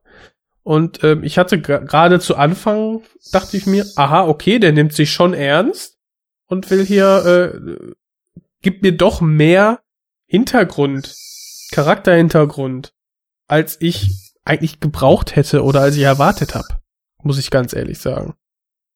Okay, das finde ich interessant, weil irgendwie, also der, der Film hat mich, glaube ich, erst so in der letzten halben Stunde richtig gekriegt. Ich war Also vorher ich habe mich so, gefreut, dass die endlich in diesem Haus sind, ja. Und dann konnte ich es eigentlich kaum erwarten, dass die rauskommen aus diesem scheiß Keller. Mhm. Weil ich dachte mir so, dann nimm doch eine Kackbrechstange, brich da diese doofen äh, Steine rauf und dann äh, raus bist du, ne? Hm, Aber ähm, zu einfach gut. für einen Horrorfilm. Dann wäre der Film halt auch sehr schnell vorbei. Ne? Eben. Das darf man ja auch und ich akzeptiere das dann ja ne? auch alles schön, ne? Und äh, ja. Man rennt Aber nicht ich hatte, aus der Haustür, sondern in den Keller. Das ist doch klar. Äh, oder nach oben. Dass der Mörder Wenn die schön Fenster zugenagelt sind, auch nach oben, ja. Ja, ich finde ja sowieso schon, also äh, als sie da in dem Haus ankommt und das dann da so verlassen wirkt und äh, sie dann da durch das Haus wandelt und dann äh, den mit dem Hund, ne? Und äh, dann Ach gehen ja, sie ja irgendwie in stimmt. die Garage und da gab's doch schon so zwei Szenen, wo ich mir wieder dachte, ey, das ist auch wieder so unrealistisch äh, entgegen jeglichem Überlebensinstinkt und jeglicher äh, jeglicher Vernunft. Sie kommt da in diese Garage, ja, das Garagentor ist halb offen, es regnet schon wie Sau und alles läuft, läuft rein. Das erste, was ich mir gedacht habe, ist erstmal so, warum macht sie das Garagentor nicht zu? So. ja, das, das ganze Ding läuft halt schon voll und so und sie lässt es halt offen. Und das zweite, dann, dann ist da ja dieser, dieser Keller-Einstieg, ja. Mhm. Und sie guckt da ja so rein und dann fährt die Kamera, Kamera da so rein und sieht halt schon so richtig scheiße aus, ja, so dunkel, nass und eklig und unheimlich und alles, ja. Und dann steht sie da so, hm, ja, jetzt muss ich wohl da runter, was? So zu dem Hund, ne? Und das, also, welcher normale Mensch würde in dieser Situation sowas sagen? So, hm, da ist es richtig gefährlich, dunkel und äh, es läuft voll mit Wasser und es sieht richtig uneinladend aus und wer weiß, was mich da unten alles erwartet. Aber hm, jetzt muss ich wohl. Das ist so, wie wenn du sagst, hm, ich muss jetzt wohl in diesen total dunklen Wald mitten in der Nacht, wo mich keiner schreien hört. So, Hm. wie soll das, ne? Also, ist halt auch wieder so Horrorfilm, aber irgendwie, die Ja. scheinen halt auch anders nicht zu funktionieren, so. Und ich, ich wette, wenn man Horrorfilme machen würden, würde, die das nicht hätten und wo man quasi solche Handlungsweisen nachvollziehen könnte, würden die Leute sich wahrscheinlich dann auch verarscht fühlen oder so. Also wahrscheinlich würde den Leuten dann was fehlen. Ich weiß nicht. Vielleicht ist das schon so, so inhärent in dem Genre und so kultig, dass, Also dass ich habe man ich hab eine These, schon, ne? Die ich noch nicht zu Ende gedacht habe, die genau darauf aufbaut. Äh, Wäre ja mal witzig zu diskutieren, aber wenn es quasi so ist, dass ein Horrorfilm total geerdet ist, irgendwie, ne? Dann hast Ja. du irgendwie immer noch so ein so ein Präfix dabei. Psycho-Horror, Thriller-Horror oder irgendwie sowas. Mhm. Ne? Also so, so, ich weiß nicht, komm mal auf die Idee, äh, so, so was wie, weiß ich nicht, Babadook oder so, ist halt auch sehr viel Psycho dabei oder, äh, weiß ich, irgendwie so, ja. Wie gesagt, noch nicht zu Ende gedacht, aber rein rassiges Horror-Kino ist halt manchmal, fängt halt irgendwie an mit dummen Entscheidungen, die sich dann irgendwie rächen. Ich glaube, ich habe da mal so eine witzige YouTube-Parodie zugesehen. Das, ich weiß nicht mehr genau, wie das Video hieß. Irgendwie so nach dem Motto so, if, if horror movie characters acted rationally oder sowas. Und dann Ja, ja. haben sie halt so, so ganz viele quasi kurze Horrorfilme gezeigt, so, wo jemand so in der Küche sitzt und dann hört man so irgendwie so ein Rumpeln aus der Besenkammer und dann so, oh, what the fuck? Ruft 911 an, there's somebody in, in my house, they want to kill me. Schließt die Rumpelkammer ab, rennt raus, geht ins Auto, fährt weg und dann abspannen, so, ne? so in der Art war das halt. Und das hat relativ schön klar gemacht, wie eben auch so diese Genre-Regeln und Genre-Muster halt immer wieder durchexerziert wurden. Und es gibt ja eben auch Vertreter, ich finde, Babadook war da jetzt ein schönes Beispiel, wo einfach auch äh, Figuren sich, sich anders verhalten oder wo diese Mechanismen überhaupt gar nicht so, so zum Tragen kommen. Aber das ist Mhm. jetzt hier so ein Vertreter, der halt auch diese Genre-Tropes und dieses reinrassige Survival-Horror-Ding total abfeiert und da gehört sowas dann irgendwie auch zu. Das gehört da rein. Ja. Vor allem, weil sich der Film ja die ganze Zeit bewusst ist, ich bin jetzt hier ein straighter Horrorfilm. Und deswegen fand ich diese Charakterausprägung von der Tochter zu ihrem Vater, fand ich echt gut. Also es ist mehr als hinreichend. Also das, was bei Underwater, da ist ja nur das Allernötigste an Charakterisierung bei den, bei den Menschen, äh, hat da so stattgefunden. Und hier hast du ja mehr als genug eigentlich. Ja, Wobei ich sagen muss, also, dass es hier alles, sage ich mal, was es so an Gefühlsregungen gibt, das ist halt viel, viel klarer als in dem anderen Film. Ne? Also hier ist es so, hier wird klar etabliert, sie ist irgendwie auch mit sich nicht so richtig zufrieden. Das ist so der erste State. Sie will unbedingt ihren Vater retten. Sie haben dieses Bonding, ist der zweite State. Dann irgendwann Ja. kommt Angst und Überlebenswille dazu. Und das, das ist immer so diese eine Emotion, die vorherrscht und die du dann halt eben auch so wahrnimmst. Wohingegen, und das war für mich, glaube ich, auch sehr, der Unterschied, warum ich erst hier äh, die, die äh, Haley so ein bisschen blass oder vielleicht war eindimensional und, und wenig ausformuliert, so das, was ich sagen würde, dann empfunden habe. Und als so Mhm. diese Connection mit ihrem Vater und das Miteinander losgeht, da fand ich das dann langsam irgendwie besser. Und dann so, als Mhm. der Film dann so langsam angezogen hat und so aus diesem, wir verschanzen uns und warten, dass es besser wird, dann so in diese Stresssituation kommt, weil das Wasser immer mehr reinläuft und wo halt klar wird, sie müssen jetzt irgendwas machen, sonst werden sie da halt ertrinken irgendwie Mhm. dann, dann zieht ja auch das Tempo an. Dann kommt irgendwie diese, wie ich finde, sehr atmosphärische Szene, wo sie durch dieses Bewässerungsrohr da rausschwimmt. Und dann nimmt das alles ja auch irgendwie total Tempo auf. Und da war ich dann schon voll cool. Also da habe ich auch so die, die Art, wie sie dargestellt ist und warum sie wie Entscheidung trifft und sie so als Figur, nachdem man das so ein bisschen kennengelernt hatte, schon auch irgendwie so besser gekauft. Aber so bei Underwater im Vergleich, ich muss dazu sagen, ich war irgendwie jetzt nie so einer dieser Kristen Stewart Verfechter, aber ich habe, glaube ich, in dem Film jetzt gerafft, was die Leute in ihr so sehen und was sie eigentlich kann, weil ich finde halt, also da gibt's deutlich weniger Figurenzeichnung, da gibt's aber deutlich mehr Nuancen in den Emotionen, die die Leute zeigen. Und ähm, das ist sowohl in Underwater bei Vincent Cassell oder Vincent Cassell als auch Vincent Kassel. genau der der Vince aus so Kassel heißen. und äh, bei Kristen Stewart halt extrem, wo ich halt finde, Ja. dass die, dass die in in kleinsten Mimikänderungen und in, in Körperhaltung und in kleinsten Gesten halt super krass emotionale Welten aufmacht.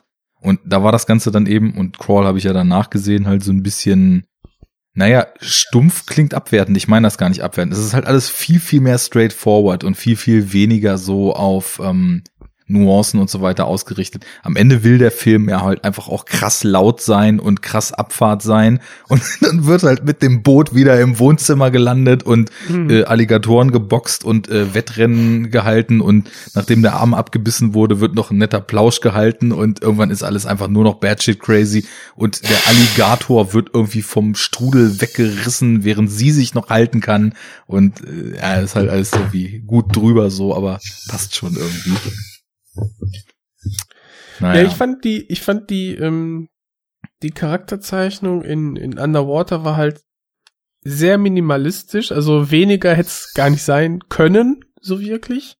Weil ähm, der Film geht los und äh, ja, nachdem sich Kristen Stewart die Zähne geputzt hat, sind wir sofort in der Handlung drin. Und das fand ich so erfrischend, damit habe ich gar nicht gerechnet, das fand ich so cool ähm, dass wir, ja, dass der halt auch direkt Vollgas gibt und straightforward ist. Ähm, auf der negativen Seite muss ich einfach verzeichnen, dass durch ähm, etwas weniger Charakterzeichnung ich die die Handlung und so quasi nachempfinden kann, aber ich verstehe sie nicht ganz, beziehungsweise ich bin, ich habe äh, mehr Distanz zu diesen ganzen Charakteren, was noch dazu führt, dass bei Verletzungen oder Ableben ich halt weniger involviert war. So. Gut, das, Das- das, war ja hier im Grunde genommen, also die Leute, die hier abgelebt sind, mit denen hat man ja wirklich gar nichts zu tun gehabt. Die Genau, das war ja nur um diese Kanonenfutter. Ja, aber das war um diese, um diese Macht der, der, des Gegners, ne, dieser, dieser, dieser animalische Urtrieb der Alligatoren dann zu verdeutlichen und einfach Ja, die und Gefahr. auch die Gefahr draußen, ne? Wir, die Genau. sind jetzt drin und wollen raus, aber da ist es Ja. irgendwie eigentlich noch beschissener, als es hier drin ist. ja, aber jede, jede Verletzung, die sich dann Haley zugezogen hat, die tat mir halt auch weh.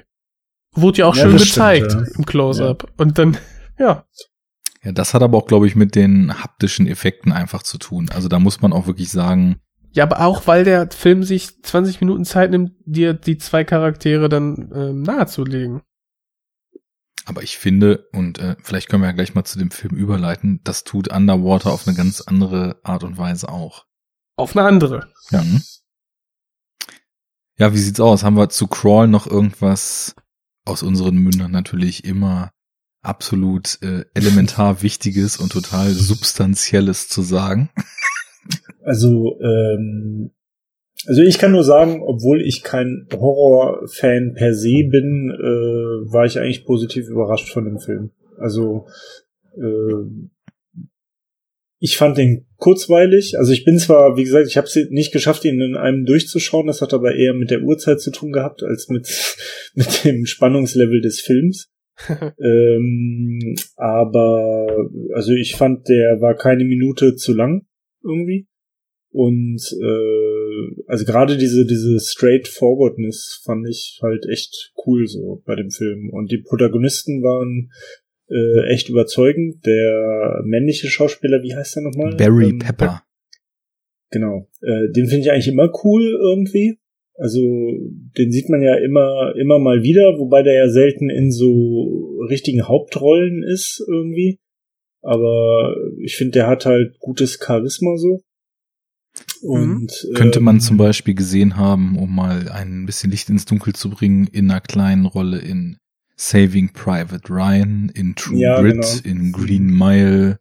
Äh, Ja, der, der, der hat halt immer so diese typischen Nebenrollen so, ne? ja. Äh, In Maze Runner hat ja er auch mitgespielt, wo Ja. übrigens auch die, also ich kannte die Kaya Scodelario, die Haley gespielt hat, überhaupt nicht. Ich hatte die, glaube ich, wirklich noch nie gesehen. Und bei ihren Rollen sind halt auch so äh, die Maze Runner Reihe unter unter äh, Mhm. nee, als Beispiel zum Beispiel Mhm. Laber, Laberababa, äh, Wortfindungsstörung, also die Reihe ist dabei. Und ansonsten, Die kennen sich daher schon. genau. Ja, äh, ah, die Katze Hallo. streichelt gerade das Mikrofon. Die Katze frisst mir die Haare vom Kopf.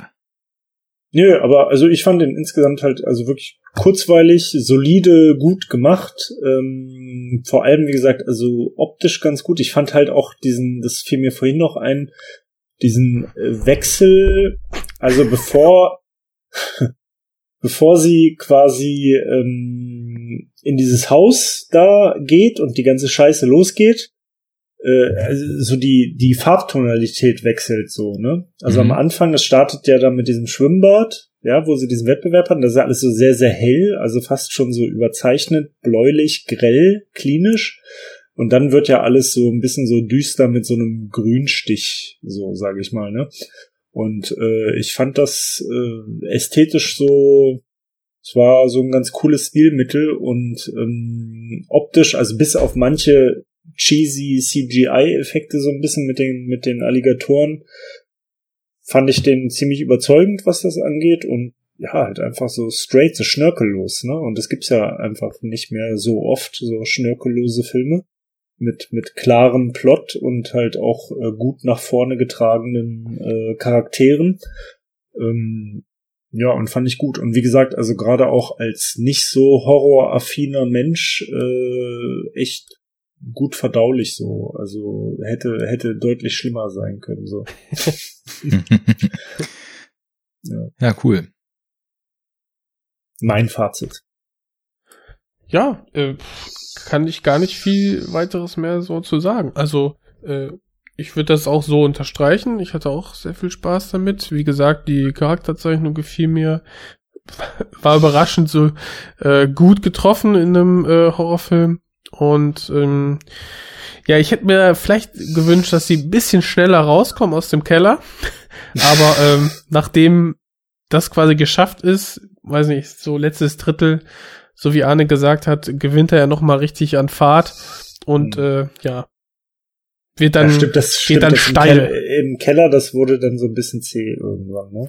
Ja, ja genau, wobei das wollte ich auch noch anmerken, das war so irgendwann der Punkt, wo ich dachte, okay, jetzt, jetzt verliert's mich langsam, aber Mhm. dann ging es auch relativ bald so über den Ausbruch mit dem Rohr weiter, weil wir haben dann schon mehrere Szenen, wo sie einfach versuchen, sich so ranzutasten, ob sie an den Krokodilen oder Alligatoren, äh, whatever, vorbeikommen und ob sie die irgendwie im, im Zaum kriegen können oder fliehen können, Hilfe holen können. Und das klappt halt mehrfach so, mehrfach so auf relativ simplem Wege dann wieder nicht. Und äh, ja, da war ich auch so kurz voraus und dann hat sich das Ganze aber gedreht und ging dann irgendwie cool weiter. Ja. Ja. Gut, also ich gehe Gut. ja, fazittechnisch auch mit. Es war so ein schöner, kleiner, äh, kompakter und, und äh, straighter Genrefilm. Würde mir wünschen, dass es so einen schnörkellosen, schnickschnackfreien Kram auch häufiger mal gibt, weil oft geht's in die Hose, wenn dann so deepes Drama noch eingebaut werden soll. Ich meine, gut, hier gab's dann irgendwann auch die Pathos-Ansprache vom Dad an sie. War ein bisschen cheesy, war aber irgendwie auch mit der Historie und den paar Momenten, die man da eingebaut hat, so ein bisschen verdient. Also das passte soweit. Und ja, insofern, am Ende habe ich echt viel Spaß gehabt und äh, bei diesen bisschen, bisschen übertriebenen Szenen auch ganz gut gelacht, als dann äh, das Boot ins Wohnzimmer kommt und die Fäuste an die äh, All- Alligatoren verteilt werden. Ganz cool. Und von daher, also äh, so, ein- so ein kleiner, unterhaltsamer, knackiger Monster-Horror, Survival-Horror, da geht der Film auf jeden Fall gut klar. Ja. Nice. erfreulich, erfreulich kurz, einfach.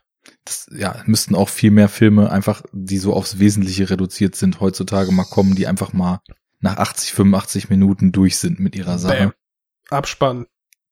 Ja. Keine Zeit zu Ja, cool. verlieren.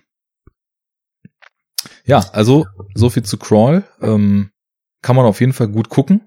Oder kann man mal gucken, wie René früher mal gesagt hat. Kann man gucken. Genau, Kann man mal weggucken. genau. Das kann man sich mal genehmigen. Auf den Zahn legen. Okay, dann kommen wir mal zum zweiten Film. Und äh, das ist Underwater von William Eubank. Der Darf ich, darf ich da ganz kurz äh, einhaken? Wie machen wir das jetzt so logistisch, also so zeitlich? Weil, also es ist ja schon so relativ spät. Klärt das doch mal kurz, ich hol mir Ja. Bier. Ja. ähm, Mach das. Also, ja, also wenn, wenn du sagst, ähm, ich habe hier nichts beizusteuern. Nee, also nein, das Ding ist also äh, für, für ein paar unqualifizierte Kommentare und so reicht's natürlich immer. ich habe Äh, nichts anderes erwartet. Natürlich fände ich es auch interessant, äh, von dem Film zu hören, aber ich frage nur in Anbetracht der Uhrzeit so ein bisschen, weil es ja jetzt halt dann auch schon zehn ist, also wir quasi schon äh, zweieinhalb Stunden äh, mit dem ersten Film zugange sind und der Ja, zweite ja dann auch ähm, Eigentlich haben wir eine Stunde ohne Aufnahme gequatscht, eine Stunde Ja. Bullshit geredet und gerade eine Dreiviertelstunde den ersten Film ja, besprochen. das ist die Sache. Und Ja. äh, also ähm, da bin ich halt nur so am überlegen, ob ich mich vielleicht dann äh, ein bisschen ausklinke vorher, äh, weil es sonst halt einmal ein bisschen spät wird, weil ich ja morgen halt auch noch arbeiten muss, so, ne? ja, ja, das Pendler-Dasein. Ja. Wann musst du immer raus? Äh, also wenn ich pendle um sechs, ja. Mhm. Das kenne ich auch ohne Pendeln. ja. ja, wenn ich nicht, wenn ich Homeoffice mache, dann ist es nicht ganz so kritisch, aber äh, ich muss halt äh, ein bisschen Kram fertig machen, bevor jetzt mein Urlaub halt losgeht und so. Deswegen wäre ich jetzt am überlegen, ob ich dann vielleicht vorher es schon mal packe, so, wenn es okay wäre. Was heißt okay? Mach wie du denkst. Also wir haben ja eh gesagt, kannst für den Film dazukommen, äh, den du gesehen hast. Alles cool. Ja. Freut mich ja schon mal, dass das äh, überhaupt so mal wieder und dann mit der Spontanität. Ja, also wenn, wenn, genau, wenn es mehr, wenn wir ein bisschen mehr Vorlauf gehabt hätten, dann hätte ich den anderen halt auch noch geguckt, aber das ging jetzt zeitlich auf jeden Fall nicht, dass ich den auch noch irgendwo reinschiebe seit gestern. Ja. Äh, aber der scheint ja sowieso irgendwie auch, habe ich jetzt so den Eindruck, der interessantere Film zu sein, so vielleicht. Spoiler Alert. Äh, Also ähm, ich fand schon. Mal gucken, was Ja. Jens da so zu sagen hat. Deswegen, äh, ich kann, ich könnte mir ihn ja einfach noch mal, äh, wenn ich mich jetzt ausklinke, einfach bevor ich jetzt euren Talk dazu höre, äh, ihn mir noch mal angucken. Genau. Also ich kann dir äh, so viel mit auf den Weg geben. Es ist meiner Meinung nach eine, eine riesengroße Hommage an den Ur-Alien, also den, den ersten Alien. Ähm, was der, ja nicht das Schlechteste ist. Genau. Und äh, der also sehr viel von dem, was wir aus dem dem alten Alien so an, an Vibe kennen, ähm, dann auch in ein, ein anderes Setting, was aber irgendwie auch ähnlich ist, umsetzt, weil so Tiefsee, Weltraum Ja. ist ja beides so ein, so ein Lebensraum, wo man halt auf die Technik um sich rum angewiesen ist. Da gibt's ja auch, wenn ich mal ganz kurz einhaken darf, äh, diesen einen super bekannten Film ähm, Abyss, Abyss. von Cameron. Abyss, ja, Ja. genau, genau äh, den ich noch nicht gesehen habe. Oh. Ironischerweise habt ihr den gesehen? Also Also, Abyss vor ganz langer sogar ganz- Zeit, ja. Dann gibt's noch Sphere, das ist aber genau, Sphere, den hatte ich jetzt auch im, äh, im Genau. Kopf. Ne? Und Also, worauf ich jetzt richtig Bock hab durch äh, Underwater ist Leviathan zu sehen. Da gibt's wohl auch einige Anleihen wohl raus. Äh, den kenne ich noch nicht. Und ah, ir- ir- irgendwas Six Feet, ne, keine Ahnung. Under, Six Feet Under, ja. 47 Äh, Meters. Deep Star down. Six. So. Den, Deep, äh, was? Deep, Deep Star? Blue Deep Sea. Star Deep Blue Sea mit LL Cool J. mit Ladies Love Cool J. Ich glaube Deep Star Six, aber ich weiß nicht. Nee, nee aber ich finde auch, also ich meine, das Weltall, es gibt ja diesen Spruch, das Weltall ist besser erforscht als die Tiefsee, ne? Ja. Und äh, Naja, es sind halt, glaube ich, ähnlich lebensfeindliche Umgebungen für den Für den Menschen. Menschen, so, ja. ne? ja. ja.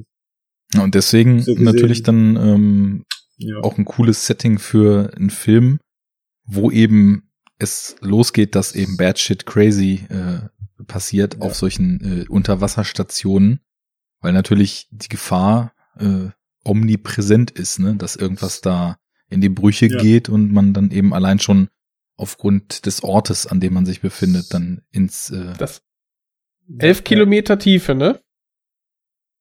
Hm, Was war denn das Tiefste, was sie gesagt hatten? Also am Anfang, lass, lass uns, ähm, lass uns vielleicht mal einsteigen und René, du kannst ja einfach irgendwann sagen, okay, now I'm gone und dann, Ja, also ich würde, äh, ich habe jetzt schon Bock, den Film zu sehen, Ja. aber ich würde dann vielleicht einfach äh, ihn mir angucken, bevor ich mir anhöre, was ihr halt labert und dann würde ich, äh, wenn es okay ist, dann äh, quasi an dieser Stelle schon aussteigen. Sehr schön. Dann cool, dass du zu Crawl und zu äh, einer Menge äh, politischen Statements am Start warst. Wicht, wicht, wicht, wichtigen, äh, zu wichtigen, äh, wichtigen Thesen der aktuellen, wichtigen Bewertungen der aktuellen politischen Gesamtwetterlage global äh, beitragen konnte, ja, immer gerne.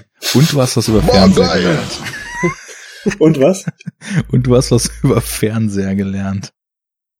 Ja, und, äh, und halt meine letzte Alkoholeskapade en Detail beschrieben. Wir Also, haben gelernt, warum Rotwein scheiße ist. Alter Schwede. Ja, nein, also ich trinke Rotwein richtig gerne, ja. Richtig, richtig gerne. Ich bin harter Rotweinzacker, aber niemals damit besoffen werden. Also das ist eigentlich hier so der Top-Tipp des Tages. Niemals Nicht besoffen. Rotwein. Leute, werdet ja, nicht doch, besoffen. Besoffen ist Trinkt. okay. Ist okay, aber Ich wenn. wollte gerade die Kurve kriegen. Nein, nein, nein, nein. Wenn, dann nicht mit Rotwein. Und wenn ihr am nächsten Tag 100 Kilo Hantelbank, äh, 100 Kilo Brust, äh, Bankdrücken macht, dann ist sowieso alles wieder. Das ist zu viel. Das wirft ja einen Elefanten um. Ja, das ist das Ziel, darum geht's. Alles klar, cool, cool. No pain, no gain. No pain, no gain. Äh, dir dann äh, ein gutes Restkoma.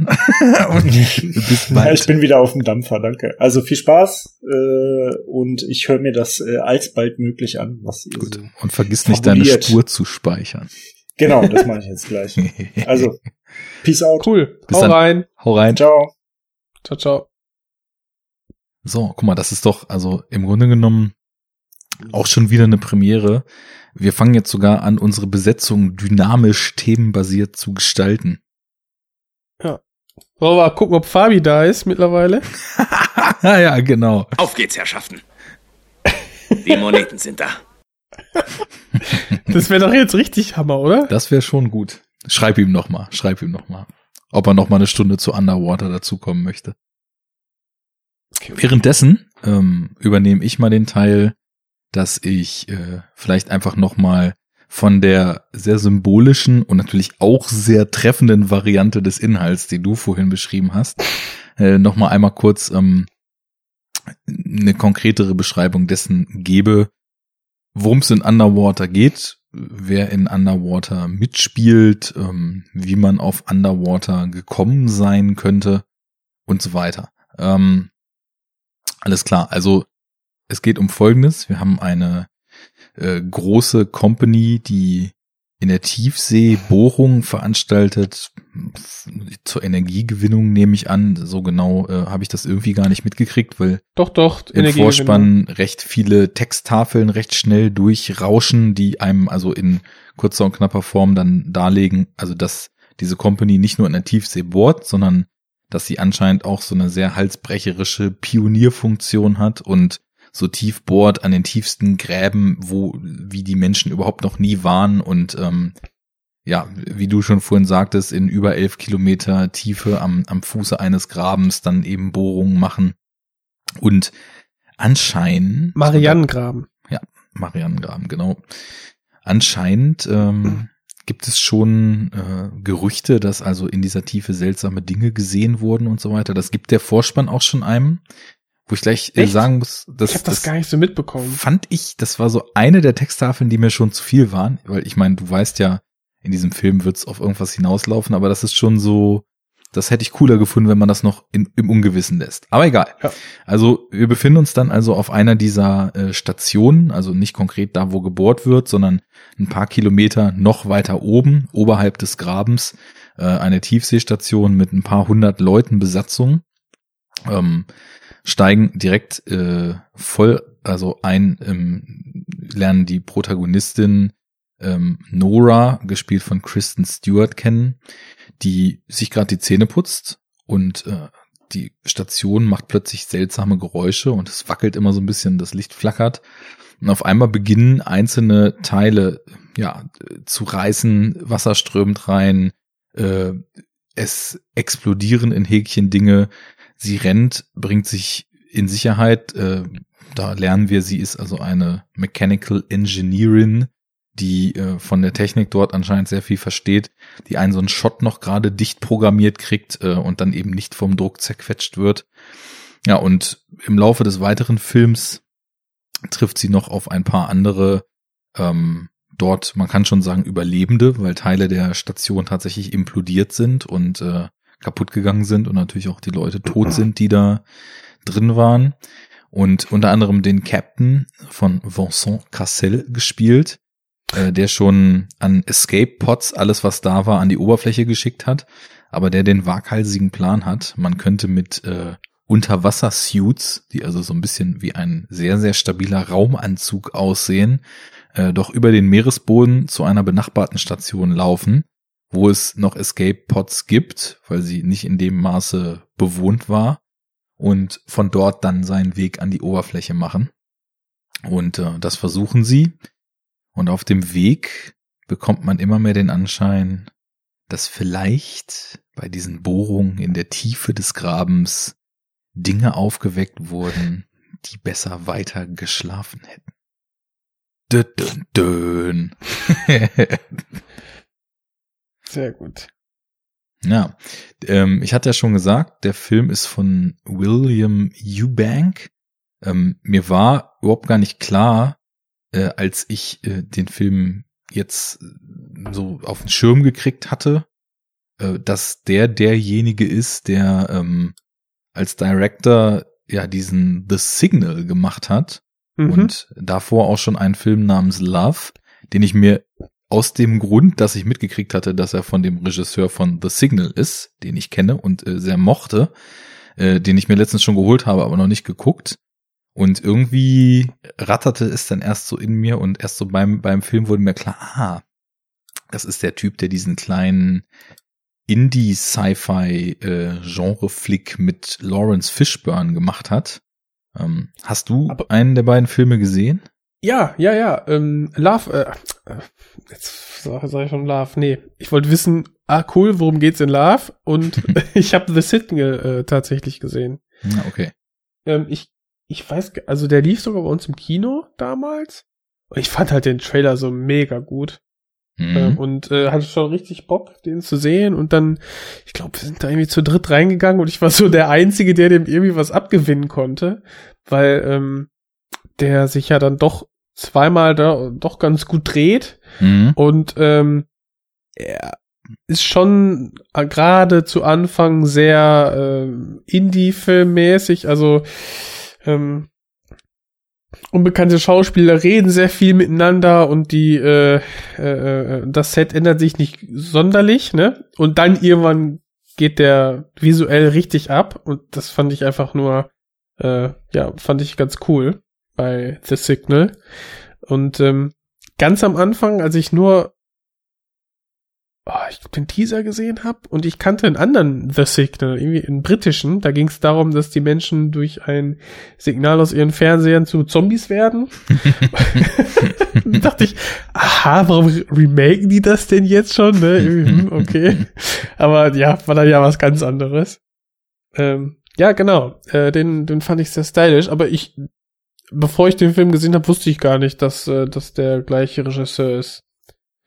Wie gesagt, habe ich jetzt auch erst so dabei beziehungsweise im Nachgang gecheckt. Genau. Und ähm, ja, dann hat sich für mich aber irgendwie einiges erschlossen, weil wie jetzt Love ist, das werde ich bald rausfinden, aber The Signal okay. ist ja so ein, so ein Film, der ja, der, der irgendwie, also er, es ist eigentlich so ein, so ein Sci-Fi-Ding, es hat aber schon so, so weirde und so, ähm, ja, psychologische Horrorelemente auch mit drin, ne? Und irgendwie ist es ja auch so, dass in diesem Film irgendwie eine sehr, sehr starke Sci-Fi-Prämisse äh, aufgemacht Ja. wird, die dann in, nach und nach immer stärker ins Horrorfach abdriftet, weil erstmal so unbestimmte Zukunft, Bohrarbeit unter der Wasseroberfläche, weit drunter und dann gibt's eben auch viele so Twists and Turns, wo einfach Technologie, die es so nicht gibt und die es so auch noch nicht geben kann, dann aber mit so einer gewissen Selbstverständlichkeit hier in Underwater genutzt wird. Für mich Also- ist das auch Sci-Fi-Horror. Ja, genau. Ähm, Genau. Und eben halt klassischerweise mal nicht in Space, sondern Underwater. Also, genau. Mhm. Ja, okay. Ähm, also beide mit dem Werk vorher vertraut. Ähm, das ist ja schon mal gut. Ja. So ein bisschen halt. Ne? Ich meine, ähm, ich habe mir das auch mal angeschaut und er ist ja wohl selber auch äh, Kameramann. Ja. Also hat er einige Credits und ähm, ja, scheint, also ich habe das Making-of noch nicht komplett gesehen, aber es schien auf jeden Fall, dass er auch sehr visuell denkt ähm, und äh, dass das dem Film auf jeden Fall sehr gut getan hat. Ja. Underwater. Genau. Also äh, nehme ich dem, also Love hast du ja noch nicht gesehen auch. Und äh, ja. Da kommt vielleicht noch dann einiges bei dem, bei dem Regisseur. Aber was ich noch kenne, witzigerweise, ist Broken City. das ist halt so ein mehr oder weniger äh, Politthriller von, äh, ja, Balthasar Von der Stange? Komarkur heißt der Bitte? Regisseur. Von Balthasar Komarkur. Ja, ähm, ich glaube, da war er. Was denn? Äh, Second Unit Director war er. Okay. Ah, okay. Habe ich es jetzt eigentlich richtig auf dem Schirm? Ist das Balthasar Komarkur? Nein. Alan Hughes. Okay, ich hab's verpeilt. Ich hab's mit so einem anderen äh, Vehikel gerade verrafft. Das muss ich jetzt einmal nachgucken. das kann ich nie auf mir sitzen lassen. Alan Hughes, Ja, Alan Hughes ist ja, äh, Book ich habe hab. Broken City gerade verwechselt. Und zwar mit, ähm, Broken Circle. mit, mit Contraband. Hm. Auch ein äh, Mark Wahlberg. Äh, Nein, falsch, mit, mit Two Guns, genau. Mit Two Guns habe ich verwechselt. Auch mit Mark Denzel, Wahlberg Mit Denzel. Washington und äh, Mark Wahlberg, genau. ja. Okay. Äh, der So. macht schon immer das Gleiche, ne? ja, Der, Typecast gut. halt, ne? der gute Dirk. Dirky. Gut, ähm, ähm, dann, dann steigen wir vielleicht mal ein. Underwater. Ähm, wie hat er dir gefallen? Gut, sehr gut. Das Ähm, freut mich. Ja, ja. ähm, ich bin, boah, ich weiß nicht, immer wieder zu, man könnte das jetzt so ein bisschen sehen als Road to Horror Oktober, so ein bisschen. Irgendwie, ne? So in zwei Monaten ist es schon wieder soweit. Ähm, gute Horrorfilme mag ich ja. Und ich habe äh, für Sci-Fi-Horror ähm, auf jeden Fall sehr viel mehr übrig als für den normalen Slasher irgendwie. Könnte man so sagen. Das geht mir auch Äh, so, ja. Und das, äh, der visuelle Stil, also die Audiovisualität, das, was das Sound Department hier gemacht hat, um die Atmosphäre aufzubauen, die schönen Set-Designs, äh, die haben sich so viel Mühe gegeben und das siehst du auch wirklich in jedem Shot. Und selbst die Szenen, die unter Wasser spielen, wo man sehr wenig sieht, also wenn man mit dem Anzug im Wasser sich bewegt, da haben die trotzdem noch ähm, ja, Details gefunden, die mir äh, gefallen haben. Also so visuell und äh, von der ganzen Machart und von der Idee her finde ich den halt richtig, richtig gut. Mhm. Und ähm, da gibt's halt hier und da ein paar Abstriche, was jetzt vielleicht Charakterentwicklung oder so, ähm, äh, was ein bisschen dürftig war, aber vollkommen ausreichend und hinreichend. Also das war jetzt, äh, äh, ist es quasi Jammern auf hohem Niveau. Ich finde den sehr kurzweilig und ähm, ja, äh, auch spannend, aber es hätte gerne noch spannender und vielleicht noch expliziter sein können, dann hätte ich den noch viel besser gefunden. Ähm, aber äh, ja, gerade zum Ende hin trifft er äh, ganz coole und mutige Entscheidung, wie ich finde, und äh, ja, hört auch super auf einer coolen Note auf, ähm, ist genau wie Crawl äh, keine Minute zu lang. Also ich hätte lieber noch mal zehn Minuten vorne weg gehabt oder irgendwie mehr Charakterentwicklung irgendwie so. Aber äh, bin ich auch voll cool mit. Ich habe ja auch gerade am Anfang gesagt, wie der Film startet. Also wir sind ja sofort in der Action drin. Das fand ich so erfrischend. Ja. Äh, hätte ich nicht gedacht. So, Definitiv, ähm, also nicht ganz, aber dann mit voller Wucht äh, Cold Opening, ne? Also Ja. da kann sich definitiv äh, jeder Bond eine Scheibe von abschnellen, wie hier von 0 auf 100 äh, die Energie hochgefahren wird. Ich würde noch mal ergänzen, ich fand den Film richtig, richtig stark. Also der hat mich irgendwie gekickt wie ein Pferd und äh, also Sehr gut. ich, ich mochte total und also so viele Sachen, die du eben schon als Stichworte angesprochen hast, müssen wir gleich nochmal genauer aufgreifen. Aber ich, ich mochte total, wie er erstmal wirklich sofort voll drin und dann so eine Art Rollercoaster-Ride losging, ähm, wie sofort eben aufgemacht wurde, dass ähm, das erstmal die Bedrohung, in der sich diese Menschen, die wir da sehen, befinden, daher kommt, dass sie in einem äh, Habitat unterwegs sind, wo sie nur durch diese äh, Messerschneide dünne äh, Trennschicht von von wir sind komplett darauf angewiesen, dass die Technik um uns rum und die Technologie um uns rum uns am Leben hält, äh, geschützt werden und da diese Technologie halt droht zu versagen, ohne irgendwie großes Zutun durch eine andere Instanz, was ja dann später noch passiert, äh, da, da erstmal hat man das Gefühl, sie sind eben in Gefahr, einfach weil sie da unten sind und weil die Technologie Genau, ja. versagt, ne? Und das, Das, ist ist für diese mich Grundspannung irgendwie. Genau. Das, das hat mich schon total abgeholt. Ähm, das hat mich eben auch sehr stark, du hast es eben auch so schon mal angesprochen, so eben nicht Outer Space, sondern Underwater. Es hat mich aber total Ja. stark eben daran erinnert, weil es ist das gleiche Bedrohungsszenario. Ne? Du bist Ja. als Mensch äh, in, in einem Lebensraum, für den du nicht gemacht bist. Und es ist nur die Technologie, die dich am Leben hält. Und wenn die versagt, bist du, hast du gar keine Chance, irgendwie äh, Dein, noch dein Organismus ist nicht fähig, in der Umgebung zu überleben. ja, genau. Alleine. Genau. Und äh, ja, das, das, das mochte ich sofort sehr.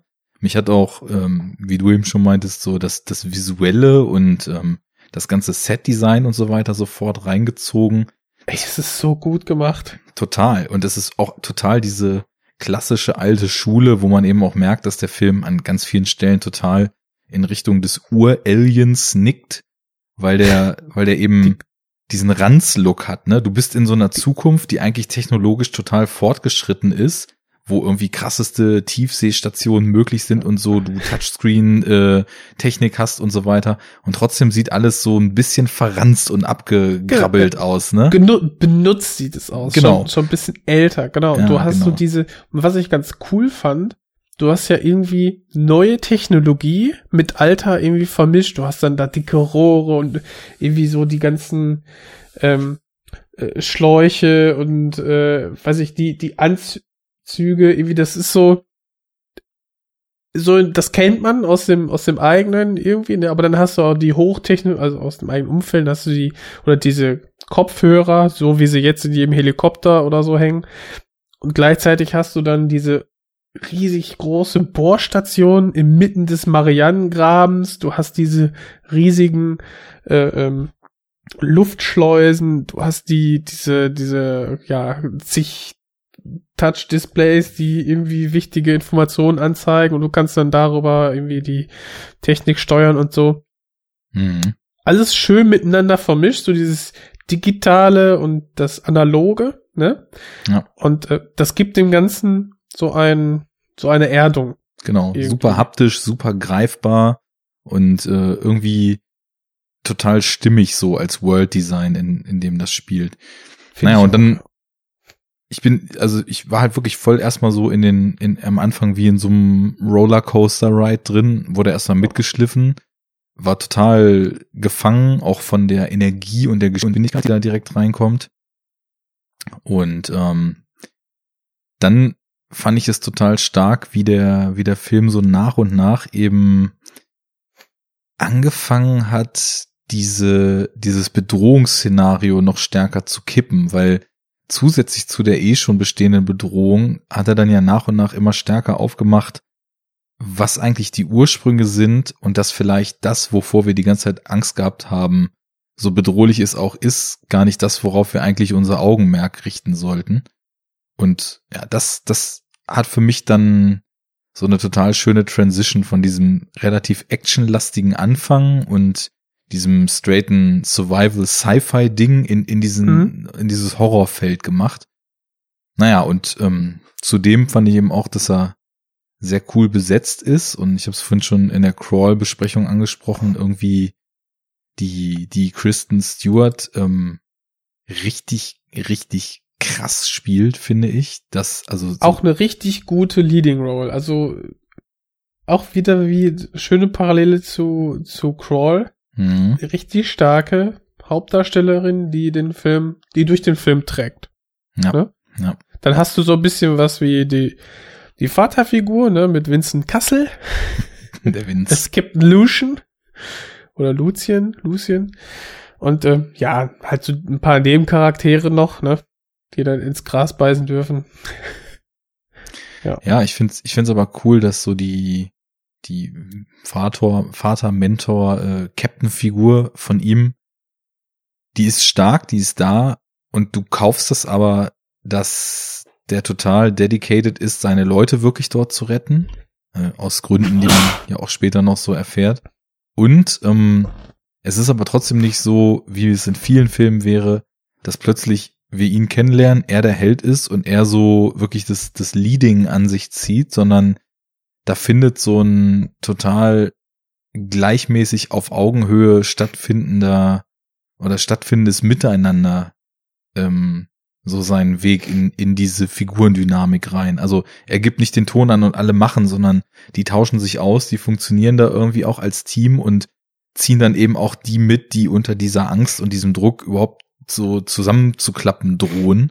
Und ähm, Mhm. das, das ist irgendwie sehr cool geschrieben und ähm, das macht halt nicht so den Fehler, dass, dass äh, Kristen Stewarts Nora erstmal so als die Hauptfigur etabliert wird, aber dann eben doch wieder in den Hintergrund tritt, sondern sie ist die ganze Zeit total da. Wir sind ja auch die ganze Zeit bei ihr und äh, wir merken halt auch gerade so am Anfang, dass sie das auch alles überhaupt nicht kalt lässt, was da passiert. Ganz im Gegenteil, sie zittert, sie äh, verhaspelt sich beim beim Reden, weil dieser Stress so groß ist und ähm, das gibt dem Ganzen, finde ich, so eine total glaubhafte Ebene. Und mit der Ebene finden irgendwie auch so diese, diese Figurenkonstellationen und Dialoge dann statt. Ich, finde die, ähm, die Gruppe, wie sie sich nach und nach aufbaut, ist halt äh, passiert sehr, sehr dynamisch und glaubhaft einfach, dass auf dem Weg zu den zu den Rettungskapseln lesen die ja immer mehr Leute auf. Ne? Die Gruppe wächst immer weiter und treffen dann ja dann auf den auf den Kapitän und die, wie die dann quasi dort den, den Plan entwickeln, da findet ja dann für mich und so in den zwei, drei anderen Dialogszenen davor die eigentliche Charakterisierung statt. Mhm. Und man kriegt durch die Reaktion und äh, wie sie miteinander reden, kriegt man halt ganz klar mit, die arbeiten schon sehr lange miteinander. Die sind ähm, voll eingespielt, ja. sind eingespielt, die kennen sich, die kennen ihre Stärken, die kennen ihren Schwäch ihre Schwächen. Und auch persönlich äh, so ihre, ihren Charakter einfach, wie sie ticken, wer so ein bisschen der weirde Typ ist und Ja, genau. sowas halt. Genau, und das ist, da brauchst du eigentlich nicht ähm, große, lange Dialogszenen oder, oder charakteraufbauende Momente, ähm, weil das kriegst du im Nebenbei, im Vorbeigehen, kriegst du das schon mit, einfach wie die verschiedenen Menschen dann äh, reagieren. Ganz Und schön das, zu sehen. das meinte ich mit dem Subtil vorhin, als ich schon, als wir bei Mhm. Crawl waren, den Film Ich- angesprochen hatte. Der, der spricht es nicht alles so direkt aus, sondern du, Ja. du lernst über die Figuren etwas, dass du ihnen einfach im Umgang miteinander und auch im gemeinsamen Versuchen, diese Problemsituation zu lösen, dann zusiehst, ne? Das, Mhm. äh, und auch im Agieren und gar nicht mal so im Dialogisieren.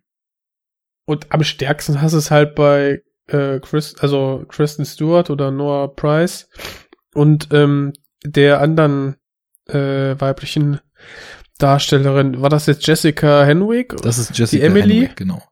Die Ja. man kennen könnte zum Beispiel aus äh, die äh, aus der Iron Fist Serie von äh, Netflix. Die und äh, aus Luke Cage, also aus diesem Marvel Serienuniversum, ähm, wo ich sagen muss, dass ich das äh, auf jeden Fall deutlich besser finde als die Filme und auch einiges davon geschaut habe und gerade die Iron Fist Serie, die halt alle am beschissensten finden, glaube ich am besten finde von den ganzen Serien. Wobei Punisher war auch krass, aber ähm, So, also weiß ich nicht, die ist, die ist irgendwie vergnüglich und da spielt sie Colleen Wing, die also auch äh, ordentlich Martial Arts drauf hat und ordentlich Ärsche tritt. Ah. Ah, cool. Nee, äh, sagt, also kenne ich jetzt sogar gar nicht. Also ich hätte die irgendwann in Game of Thrones sehen müssen, aber kann mich jetzt nicht daran erinnern. Was ich aber schön fand jetzt bei Underwater, dass sie ja als so diese, also nicht ganz typische, aber typisch verschriebene ähm, weibliche Hauptperson, also weibliche Person in diesen Horrorfilmen, die nimmt Teile dieser Person oder dieses Shops so ein bisschen an am Anfang und entwickelt sich dann ja davon weg und wird immer selbstbewusster und ähm, ähm, ja bis hin zum Ende eben, dass sie da versucht schon Ansagen zu machen und so. Und äh, das fand ich echt ähm, ganz cool, also so als als Entwicklung über den über diese Stunden im Film. Oder eben Kristen Stewart, die dann auch aus ihrer Trauer so ein bisschen herauskommt. Äh, und was mir halt besonders gefallen hat, diese Charaktere waren jetzt halt nicht so diese typischen, auch jetzt bei Crawl ja nicht, die typischen, ähm, ja, soll ich sagen, trope-behafteten ähm, Charaktere oder Klischee-Charaktere, sondern ähm, haben alle zumindest die weiblichen Hauptdarstellerinnen, ja, zur Lösung des Problems beigetragen. Ich glaube, das meintest du auch gerade. Alle versuchen irgendwie das Problem ähm, anzugehen und zu überleben, im Team zu agieren. Mhm. Und das fand ich so schön. Da hat keiner irgendwie äh, über die Stränge geschlagen oder irgendwie Probleme gemacht, was dann irgendwie immer, also oft zu, zu Problemen führt in so Gruppendynamiken und so. Alles komplett nicht eingespieltes Team. Sie haben den Ernst der Lage erkannt und arbeiten alle gemeinsam dran, das Ding zu lösen. Und jeder hat so Richtig seine cool. eigenen Methoden, aber trotzdem so mit diesen, mit dieser Belastung fertig zu werden. Richtig. Der, der eine äh, Typ, der ein bisschen wie so ein Stoner wirkt, ne, von, von TJ Miller gespielt, äh, der die ganze Zeit da seinen Hasen mit sich rumschleppt. Ähm, Ein typisches Man-Child. Ja, genau. Ähm, der, der macht halt die ganze Zeit so blöde Gags und ähm, die Emily, die da eben von Jessica Henwick gespielt wird, ähm, droht so in diesen, naja, was man früher eben immer so abfällig als hysterisch nannte, äh, in dieses so abzugleiten und fängt dann so an zu plappern und muss halt total reden, um sich abzulenken und kriegt darüber dann aber auch wieder die Kurve und die anderen, also so gerade ähm, Nora und der Captain sind irgendwie total focused und versuchen halt einfach auch so die, die Technik zu beherrschen, die sie brauchen, um zu ihrem Ziel zu kommen. Und irgendwie ist so eine Dynamik, dass im Grunde genommen was total aberwitziges versucht werden soll, aber der, der Captain schafft es eben auch recht, recht gut, den zu vermitteln, wenn wir das nicht machen, sterben wir hier sofort, so haben wir wenigstens noch eine Chance und die irgendwie mitzunehmen. Und ich habe das schon so Dieser geglaubt. Pragmatismus ist einfach geil. Ja, das fand ich so, das hat mich direkt abgeholt irgendwie. Ja, mich und, auch. Äh, ich fand auch das Kommentar ganz gut, ähm, ganz zu Anfang, wo Nora dann versucht, dieses, diese Luftschleuse zu schließen und dann plötzlich den ähm, ja, Computer auseinander nimmt und da versucht dann eine Hardware was zu drehen, damit endlich die Technik wieder funktioniert. Und auf die Frage, ja, woher weißt du das? Bist du irgendwie äh, IT-Technical Engineer? Und meint so, nö, ich bin äh, Maschineningenieurin. Aber ich, ich arbeite halt schon eine gewisse Zeit hier unten. Mhm. So nach dem Motto, ja, genau. Wenn du nämlich auf diese Technik angewiesen bist, dann versuch so viel darüber zu lernen, wie es irgendwie geht. Ja. Oder irgendwo tauchen halt mal Probleme auf und dann lernst du halt, wie du die lösen musst. So. Und das ist halt auch wieder so ein Ding. Ah, sie ist schon lange unten. Also dadurch kriegst du wieder mit, dass sie eine gewisse längere Zeit da unten ist, sehr erfahren ist und so weiter.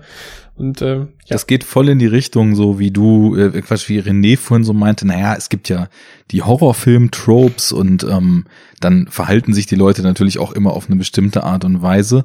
Und einer von den Tropes ist ja auch, da wurden ja Filme wie Prometheus und so weiter durch und durch zerrissen, dass quasi die die Spezialisten, die dort als Wissenschaftler, als äh, Ingenieure, als äh, brillante Techniker und so weiter dargestellt sind, halt totale Idioten sind und sich überhaupt nicht so benehmen, wie sich irgendjemand aus Mhm. diesem Fach benehmen würde.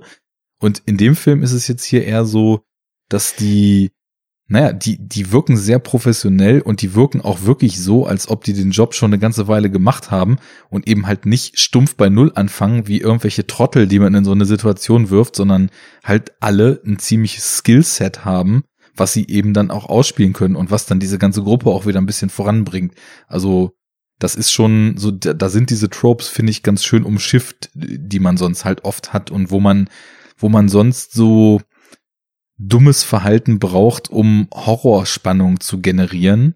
Da ist es hier eher so, das hat sowas Fatalistisches, ähm, was ich dann irgendwie noch bedrückender hinten raus finde, dass Was die im Grunde du? genommen alles richtig machen, aber trotzdem ähm, nicht mehr Herr ihrer Lage werden können bis ins Letzte, weil einfach die äußeren Umstände nicht handelbar sind, so mit dem, was dann irgendwann Ja. passiert, wo wir dann so im Spoiler-Part nochmal drüber sprechen können. Mhm. Ähm, ja, ähm, echt cool. Finde ich auch, aber mein, mein Anfangskritikpunkt war ja, dass ich mir etwas mehr Charakterisierung gewünscht hätte. Ja. Und zwar im Vorhinein. Weil ich brauche vielleicht durch die filmische Sozialisation, äh, Sozialisierung oder ähm, bisschen länger, um zu verstehen, vielleicht, wie die Charaktere funktionieren. Das macht der Film quasi im Vorbeigehen, was ich cool finde. Damit kaust du dir aber ein Problem ein, und zwar, dass bei den ersten Rückschlägen ich noch nicht so mitfieber. Ich habe echt so 30 Minuten gebraucht, bis ich richtig mitgefiebert habe bei mit den Personen. Ich habe ihre Motivation verstanden. Ich konnte mich empathisch einfühlen, das auf jeden Fall.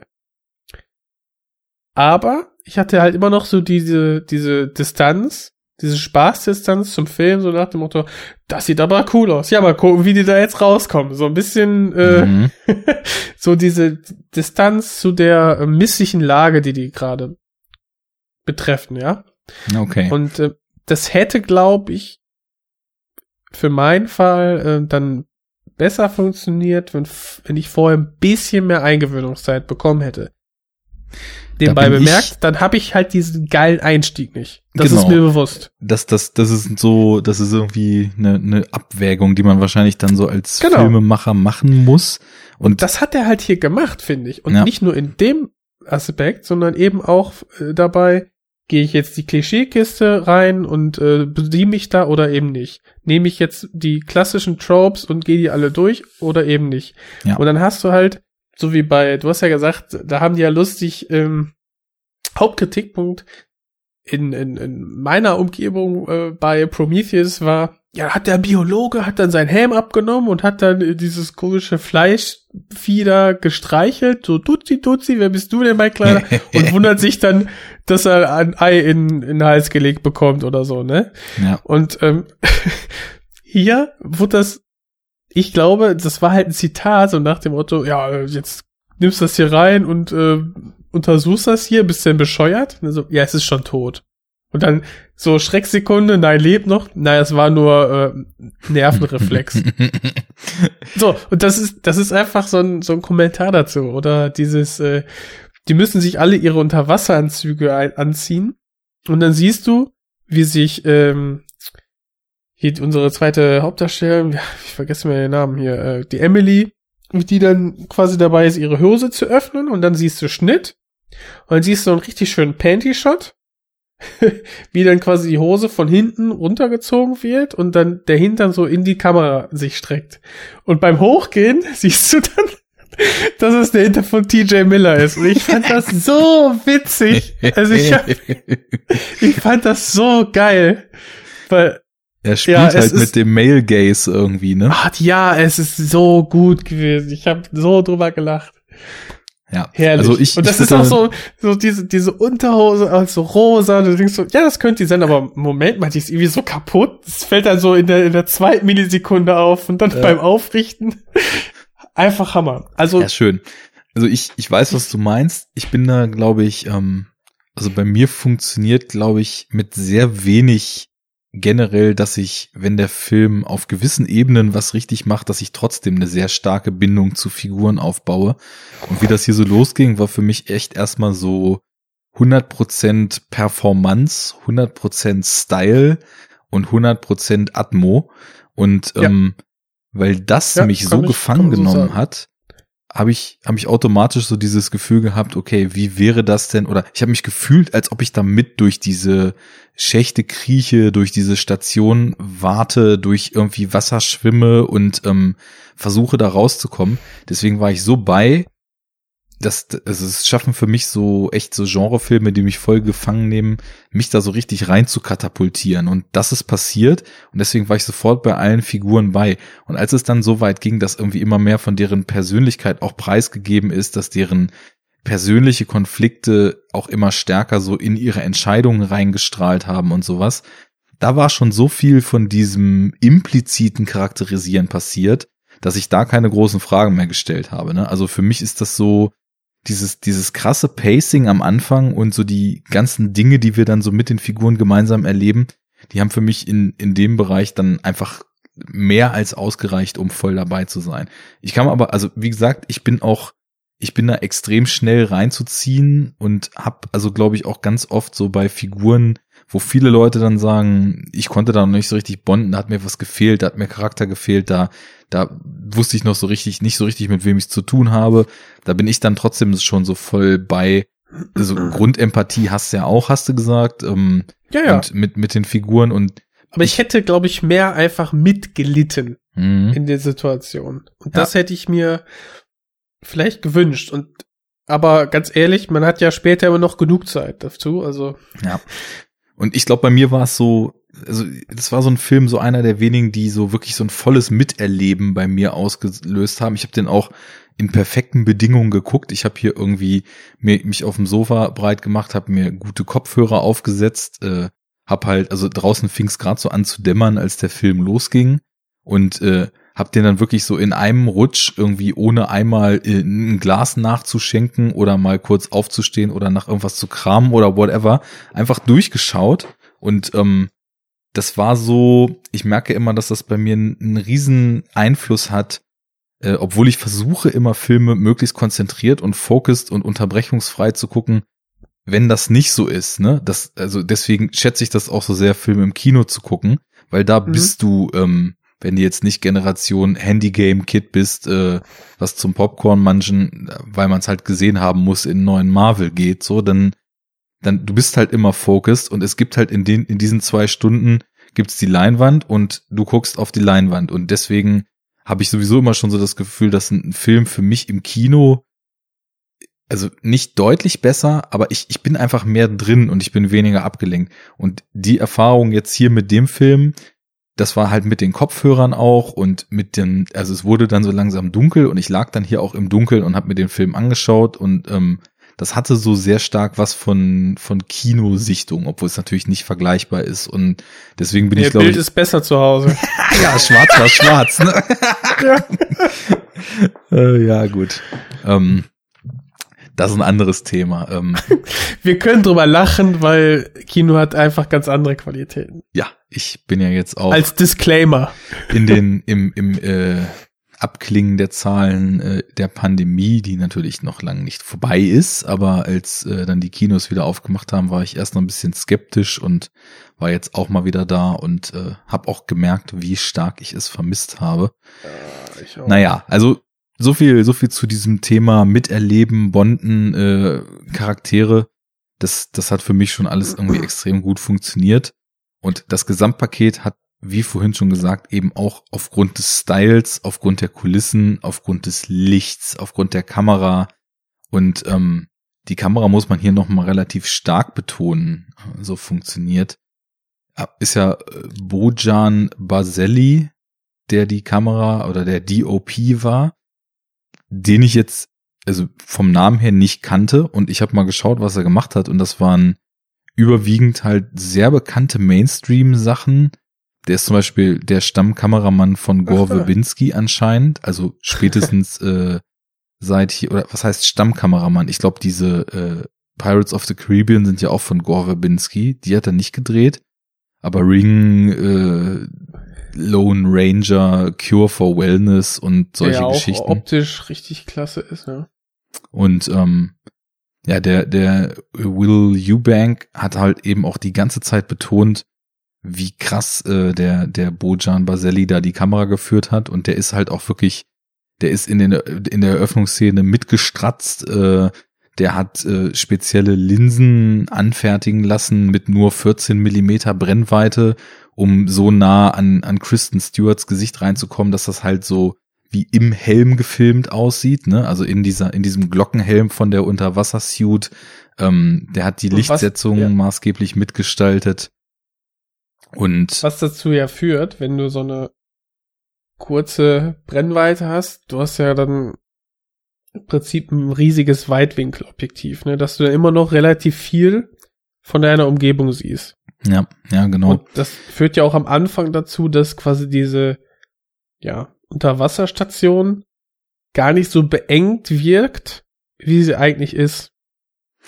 Und Nee. das nimmt ja, diese Enge nimmt immer weiter zu. Das wollte ich nämlich gerade sagen. Es kommt eine ganz krasse Klaustrophobie nach und nach in den Film rein. Okay, okay, ganz am Anfang richtig krass. Also äh, da muss ich sogar sagen, ich habe den Film äh, mit meiner Freundin gucken können, die eigentlich so nicht äh, horroraffin ist, aber der hat ja auch sehr gefallen. Mhm, Ist, cool. äh, muss man auch mal so sagen. Schafft nicht jeder Horrorfilm, ne? Dann, ähm, ja, Frau, also tauglich zu sein für etwas ähm, äh, äh, sensiblere Gemüter. Da haben wir ja heute hier das perfekte Double Feature, ne? Crawl, Crawl hat schon äh, René nicht verstört und äh, Ja, genau. jetzt auch noch Underwater bei deiner besseren Hälfte optimal. Richtig. Genau. Und äh, wie kann ich, äh, was wollte ich jetzt überhaupt sagen? Ach ja, die Klaustrophobie. Mhm. Gibt es ja eine Szene, die sehr, sehr ähm, quasi eine kleine Hommage ist, glaube ich, hier an ähm, den Cave, nicht The Cave, sondern Decent. Decent, The Decent, genau. Mhm.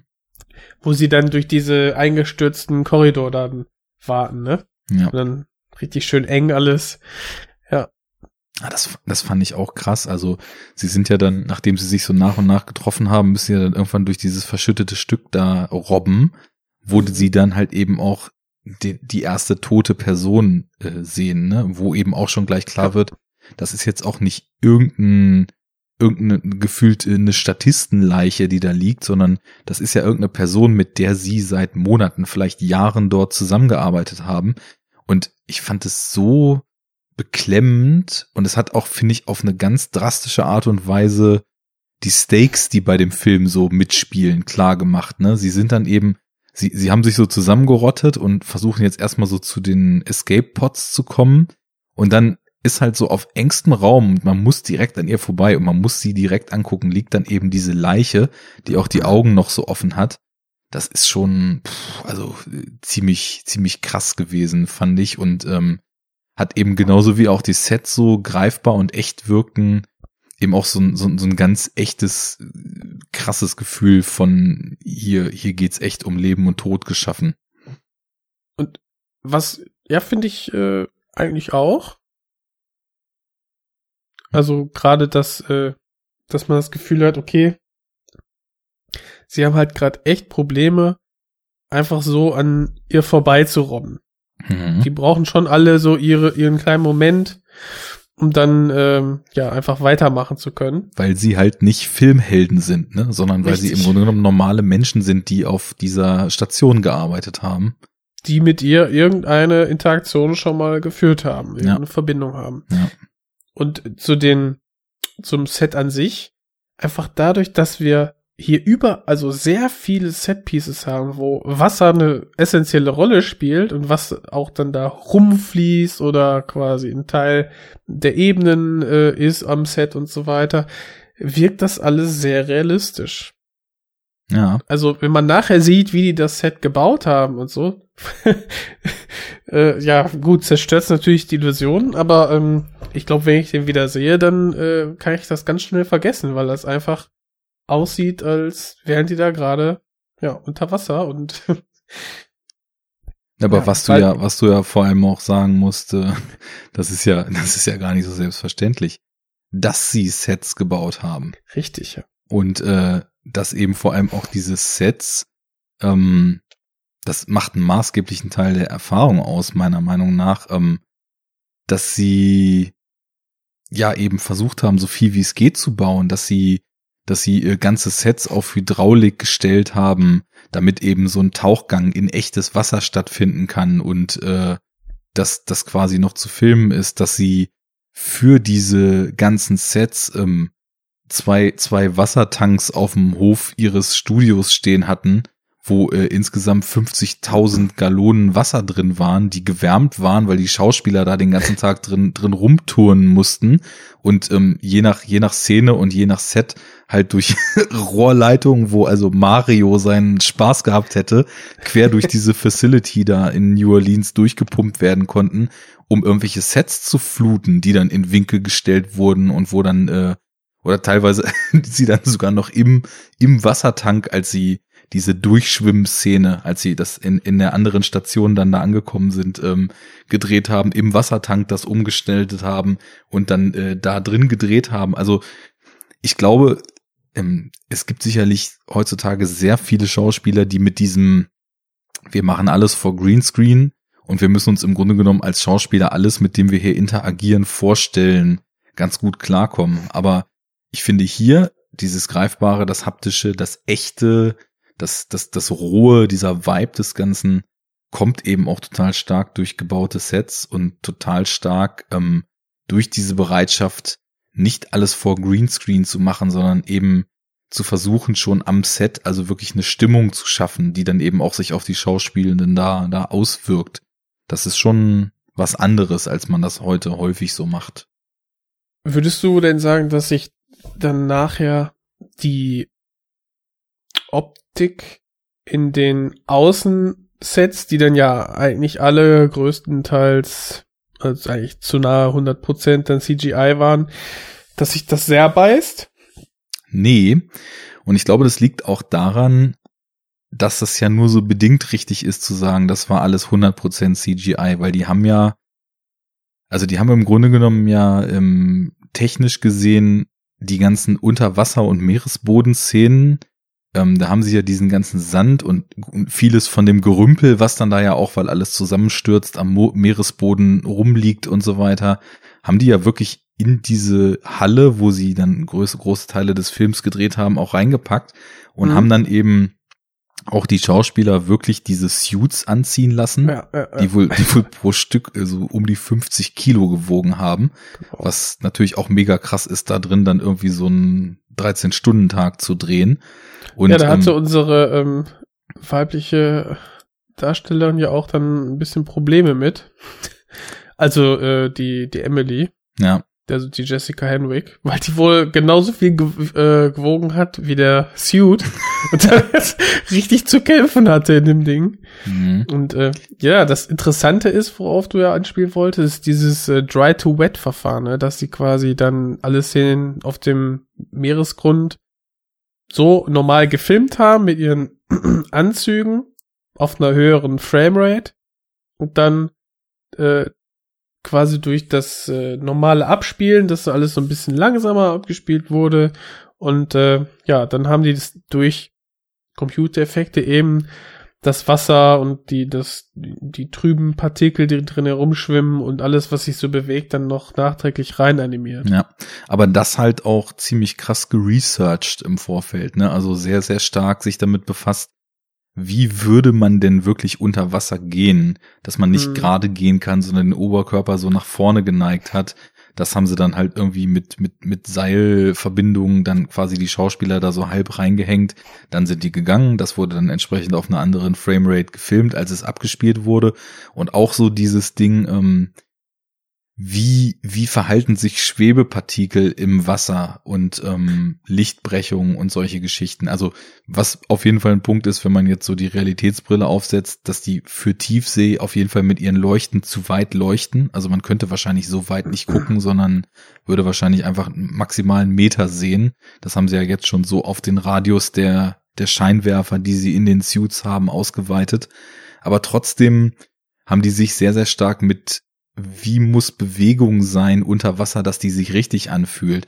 Und wir wissen ja, das, also von so CGI-Monstern und sowas, ne, dass eben ganz oft, wenn so physikalisch nur so ein ganz bisschen was falsch ist, dass du in diesen, dieses Uncanny Valley-Ding kommst, ne, dass es Genau. eigentlich richtig aussieht, aber so, so Aber minimal irgendwas off. sagt dein Auge und dein Gehirn, das passt nicht, Genau, das ist nicht die Realität, ja. da, da lehnt dann das Gehirn das irgendwie ab. Und ich finde das eben hier, also so dieses ganze, diese ganze Bewegung im Wasser, ähm, also ich meine, bei den, bei dem, was, dem, dem, was da später noch so passiert, ähm, da wird das Ganze schon ziemlich gestretched, das Konzept, aber zumindest so auf den, auf den ersten Ausflügen auf den Meeresboden und auch ähm, generell einfach, wie sie, wie sie in dem Wasser, wie Bewegung generell eingefangen wird, das finde ich schon ziemlich gut gemacht und ähm, Auf jeden Fall. auch der Gedanke zum Beispiel, das Set, ne, Dry to Wet hat's ja gerade gesagt, ähm, die Halle, wo sie diesen simulierten Sandmeeresboden und so weiter hatten, immer mit ordentlich Nebelmaschine voll zu knallen, damit du halt schon so eine Lichtbrechung dieser, Ja, dieser Scheinwerfer hast. Du brauchst ja die Kegel. ne, Ja, sonst- genau, genau. Und ähm, Ja. Insofern, dass man also dann ähm, nicht das Licht auch noch richtig machen musste, was glaube ich nicht einfach ist, sondern im Endeffekt das Licht schon hatte und dann ja die die Helmvisiere und äh, das Wasser drumrum machen musste. Ja. Also da habe ich wirklich gedacht, ähm, wir schimpfen ja echt viel auf Computereffekte so hier im Podcast auch. Und das war so ein Film für mich, wo ich fast die ganze Zeit gedacht habe, wenn du, Ja. wenn du mal Leuten, die das nicht als easy way out, das können wir besser drehen, das ist berechenbar und wir haben außerdem die Möglichkeit, fix it in post zu machen, das Geld gibst, sondern jemanden, der wirklich eine Vision für einen Film hat und der genau weiß, was er mit dem Computer machen will, weil er das sonst nicht gezeigt kriegt, ne?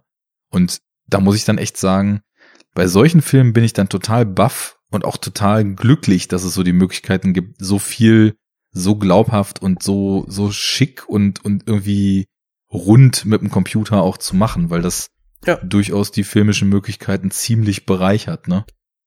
Ich finde auch so, dass es gibt ja auch so die, die Kombination von, von äh, CGI und, und Practical Shots bei diesem Babymonster, was sie dann finden. Ja. Äh, fand ich auch super gelöst. Mal kurz dazu sagen, also der erste Kontakt mit einem Monster, ne, wo sie dann eigentlich einen Überlebenden draußen suchen. Sie fahren da halt mit so einem Fahrstuhl weiter runter, weil die Station, wo sie sind, ja relativ weit oben ist und sie an den Meeresboden wollen. Genau, und dann hängt genau. da irgendwo noch so ein Escape-Pod fest und sie denken halt, sie können da noch irgendwen retten. Da ist noch so ein Rettungssignal und äh, ja, sie untersuchen das und stellen fest, da hat sich irgendwas in seinem Leichnam eingenistet. Mhm. Ähm, und okay, wo wir gerade da sind, auf dem Weg dahin, da ist es ja so, ähm, dass so diese äh, das Gestell von diesem ähm, Aufzug, der Aufzug an sich, wenn er sich bewegt und so, das ist ja auch alles animiert. Aber ich finde, dadurch, dass wir uns das ganz klar ist, äh, unter Wasser mit den ganz vielen Schwebepartikeln und der anderen Lichtbrechung und so und alles ist so ein bisschen verschwommen, haben wir einen ganz anderen Look. Und dafür konnte ich das auch so, so optisch einfach ganz gut kaufen, dass wir CGI-Szenen haben, die trotzdem gut aussehen, auch wenn es irgendwie anders ist und ungewohnt. Aber weil wir uns eben dann unter Wasser befinden oder diese Establishing Shots dieser ganzen, äh, ja, ist ja keine Bohrinsel, sondern Bohrstation. Ja, ja. So, ne? Das ist irgendwie, fand ich schon ganz cool, auch wenn man gesehen hat, okay, hätte man vielleicht noch zwei, drei äh, ähm, Detail-Layers drüberlegen können, aber dann hätte man vielleicht nicht mehr diesen Unterwassereffekt gehabt. Ja. Und du merkst ja auch später, die hatten jetzt nicht unbegrenztes Budget, wenn auch recht Mhm. viel. Und ähm, da ist natürlich auch sehr, sehr viel, wenn nicht der absolute Großteil von in, in die Technik der Umsetzung geflossen. Ne? Ich meine, es ist halt wieder so ein Film, der also mit, mit acht Schauspielern gedreht ist, ne? So auch Ja, äh, aber wie gut ist das denn klassische, gemacht? klassische Alien-Schule und der Rest des Budgets, den haben sie eben für äh, Technik, für, für Set-Design und so weiter benutzt. Und das merkst du halt. Und trotzdem, ähm, es war nicht unbegrenzt und für das, was so in den letzten 20 Minuten passiert, muss ja nochmal ordentlich äh, Tech-Budget draufgegangen sein und Ganz da genau. muss man natürlich dann auch Prioritäten setzen, ne? Und ich fand dann so das Establishing-Shot und so weiter, das, das war schon schön gemacht, dass es so lange bergab geht, ne? Also du, du fährst ja quasi erstmal auch mit dem Fahrstuhl in die Tiefsee runter, wo du dann so direkt das Gefühl bekommst, okay, wir sind hier echt tief, ne? Und ähm, das sieht eben auch sehr futuristisch aus da unten. Also ist schon auch cool geglückt. Und jetzt gerade, wo du Alien ansprichst, es ist schon, es ist schon eine sehr starke Hommage an, an Alien. Auf jeden Fall, auf jeden Fall. Die Sache Ähm, ist nur die, wenn man es so vergleicht, kommt er halt nicht ran, leider. Gut, mit dem der ultimativen Meisterwerk Blaupause eines ganzen Genres kann man, finde ich, eh sehr schlecht, sehr schlecht vergleichen. Ähm, ich finde aber, dass, also, das, Ich tue es trotzdem. ja, der absurde Vergleich ist unser höchstes Gut, habe ich letztens gerade in unseren Kommentarspalten auf dem Blog auf irgendwas geantwortet. Ähm, da ging es, glaube ich, darum, dass man ja diese Anderson-Filme eigentlich nicht vergleichen kann. genau. ähm, ja, also Und dann noch eine Wertung trifft. Wer war denn jetzt besser? hm, Genau. ich finde, der nickt ganz oft in Richtung Alien und der, der guckt sich auch vom Setup und so weiter total viel davon ab und ist aber immer so im Bereich der Hommage unterwegs. Aber auf der anderen Seite ähm, entwickelt er sich dann schon noch in eine ganz andere Richtung, was ich dann wieder total cool fand und mhm. Äh, ich weiß nicht, ob du noch so Sachen hast, die man so im Spoiler-Free-Part jetzt noch gut besprechen könnte, weil dann könnten wir da auch mal zu kommen, aber da würde ich dann eben noch mal die Sirene setzen vorher. ich, ich finde, wir haben eigentlich klar gemacht, warum uns dieser Film so gut gefällt. Ja. Ähm, es ist ein Atmosphärenbrett, er sieht fantastisch aus. Ähm, die Ja. CGI-Effekte sind mehr oder weniger auf das Minimum reduziert. Äh, Licht und Sound auch äh, ganz Super. hervorragend. Ja. Also super ökonomisch äh, umgesetzt, das Budget.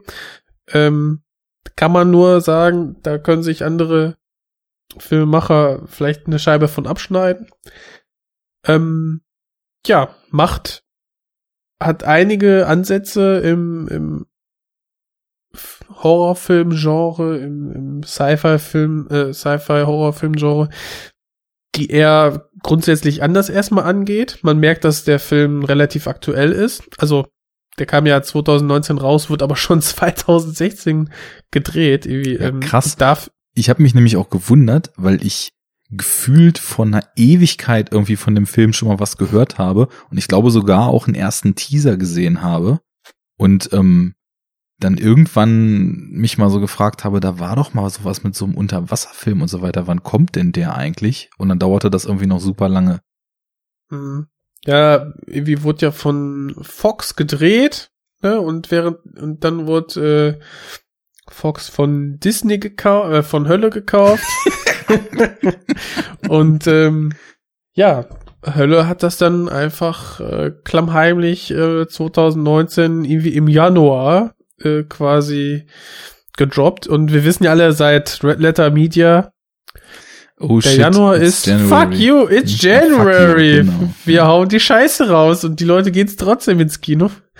Ähm, oder eben nicht, bleiben zu Hause. Ja, das Und, ist ja äh, nun leider auch was, was so überhaupt nicht in die schöne familienfreundliche Disney-Welt passt, ne? Also für mich ist Januar mit einer der Kinomonate, weil das ist nämlich der Monat vor Oscar und dann kommen da halt nämlich die ganzen Dinger raus, äh, die irgendwie äh, in den USA, weiß nicht, drei Monate vorher so versetzt alle rauskamen. Die kommen alle gebündelt. Aber krass, der, der Film lief in den USA schon Januar 19 an, ja? Mm, ja, ich glaube Okay, schon. weil hier hat er ja tatsächlich im Januar 20 dann noch einen ganz kleinen Kinostart bekommen. Und das erklärt mir jetzt auch, warum ich für den Film schon vor ewig und drei Tagen mal diesen Teaser gesehen hatte und mich dann irgendwann gefragt, wann kommt der denn jetzt eigentlich? Weil so, also das war für mich von der Größe her so ein Film, wo ich nicht erwartet hätte, dass ein internationaler Start ein Jahr zeitversetzt nach dem US-Start Oh, kommt. nee, das ist, das ist oft, nee, dann ist das falsch. Das ist Januar 2020 gewesen. Ja, okay. Auch in USA. Dann hat der noch mal, noch mal ein Jahr länger gebraucht, um rauszukommen. Krass. Hm.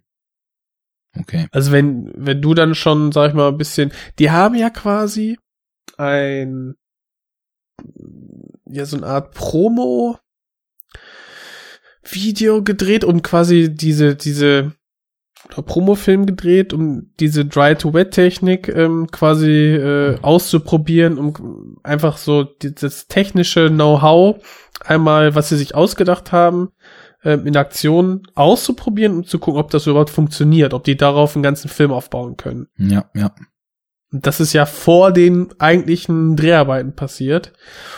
Vielleicht hast du davon irgendwie einen Nee, nee, das war definitiv schon ein Teaser, wo auch Kristen Stewart schon drin war und wo, glaube ich, okay. so die, die ersten Minuten des Films, wo so alles bad shit crazy da in der Station geht, angeteasert wurden. Mhm. Aber whatever. Also auf jeden Fall äh, schon wieder traurig, dass, dass der ja so unterm Radar quasi nicht vermarktet wurde und das auch schon wieder das nächste Ding sein wird, als was den Studios zeigen wird, naja, mit solchen Passionsprojekten im Mid-Budget-Bereich, da landet man nun wirklich irgendwie keinen Hit mehr und gewinnen keinen Blumentopf. Lass uns mal nur noch irgendwie drei Millionen Indies und 300 Millionen Blockbuster machen, so. Das mhm. ist nicht cool. Ich hoffe, dass wir jetzt hier ein bisschen eine Lanze dafür gebrochen haben und äh, im Kino, im Home-Kino-Release dann der Film ein bisschen stärker wird. Ja, kauft euch die Blu-ray. Ähm, man kann sie auch gut verschenken, wenn Freunde Geburtstag haben. ich ja. ziehe meinen Hut. Vielen Dank. gut, dann ähm, also für mich als krasseste Empfehlung äh, hat mich richtig gekickt und äh, warum das so ist, konnte ich jetzt glaube ich schon anreißen und ich werde es jetzt im Spoiler-Part ja. nochmal weiter ausführen. Also, gib uns die Sirene. Leute, guckt den Film, wenn ihr es noch nicht gesehen habt. Ihr werdet kurzweiligen Horrorspaß haben. du meinst die andere. Ist doch egal. Spoiler!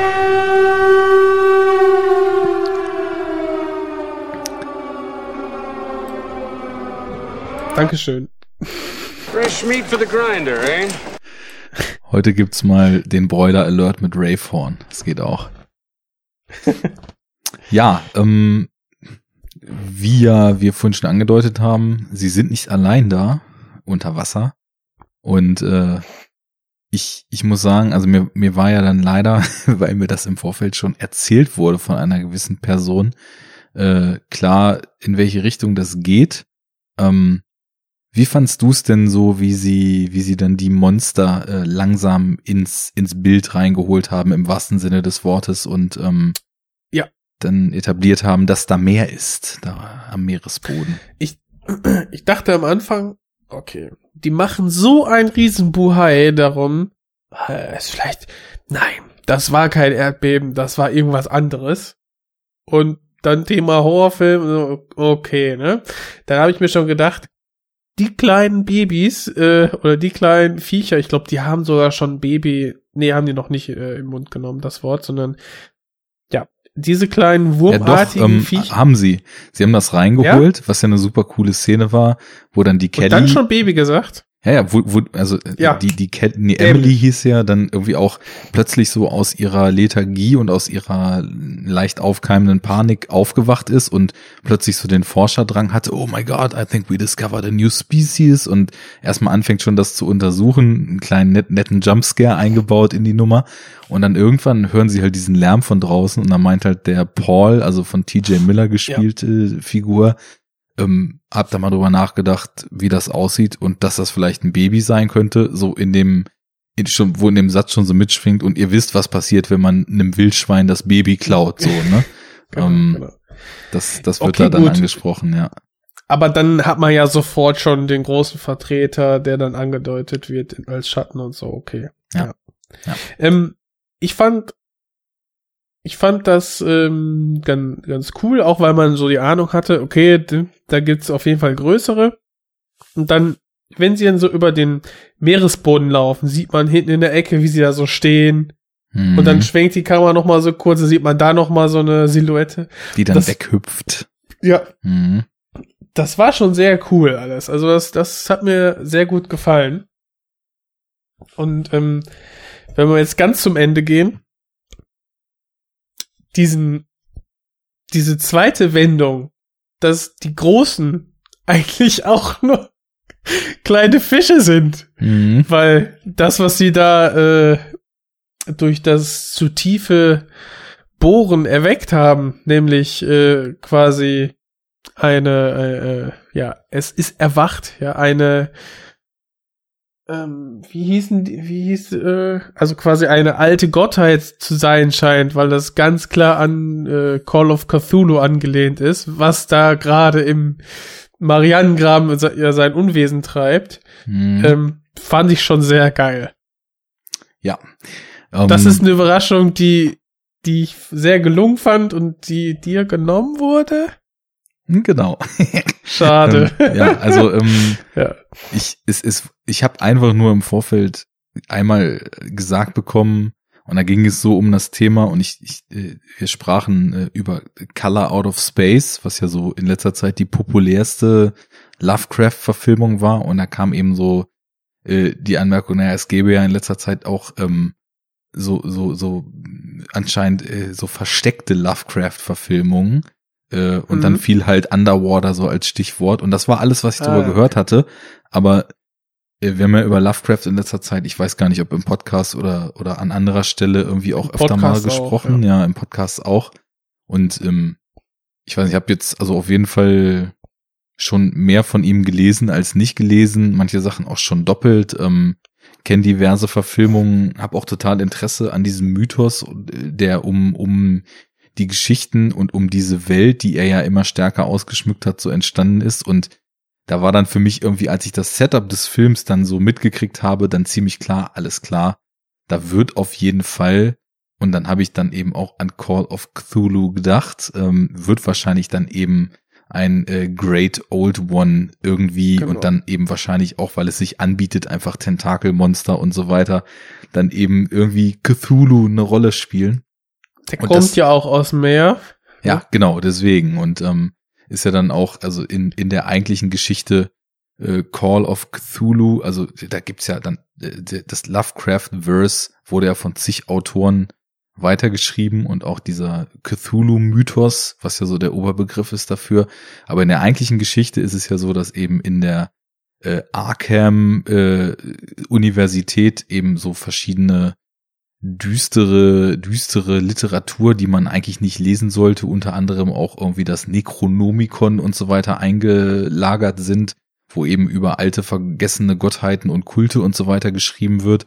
Und da kommt eben ein Protagonist irgendwie auf, naja, auf, auf, auf den Weg, äh, quasi da zu recherchieren, wann was wie gesichtet wurde und äh, irgendwann spielt dann eben der Cthulhu, der dann in einer Stadt, die irgendwie kurzzeitig aus dem Meer wieder auftaucht, da sein sein äh, Antlitz an die Erdoberfläche bringt, dann auch eine Rolle und wird halt immer wieder auch referenziert und naja, ich habe, ich hab, als ich den Film jetzt so sah, als dann so die Monster langsam reinkamen, dieses erste kleine Babyschleimwesen fand ich super. Also wirklich alles, was irgendwie so an schleimigen Ekelhorror geht, war da in dieser kleinen Figur eben entsprechend manifestiert.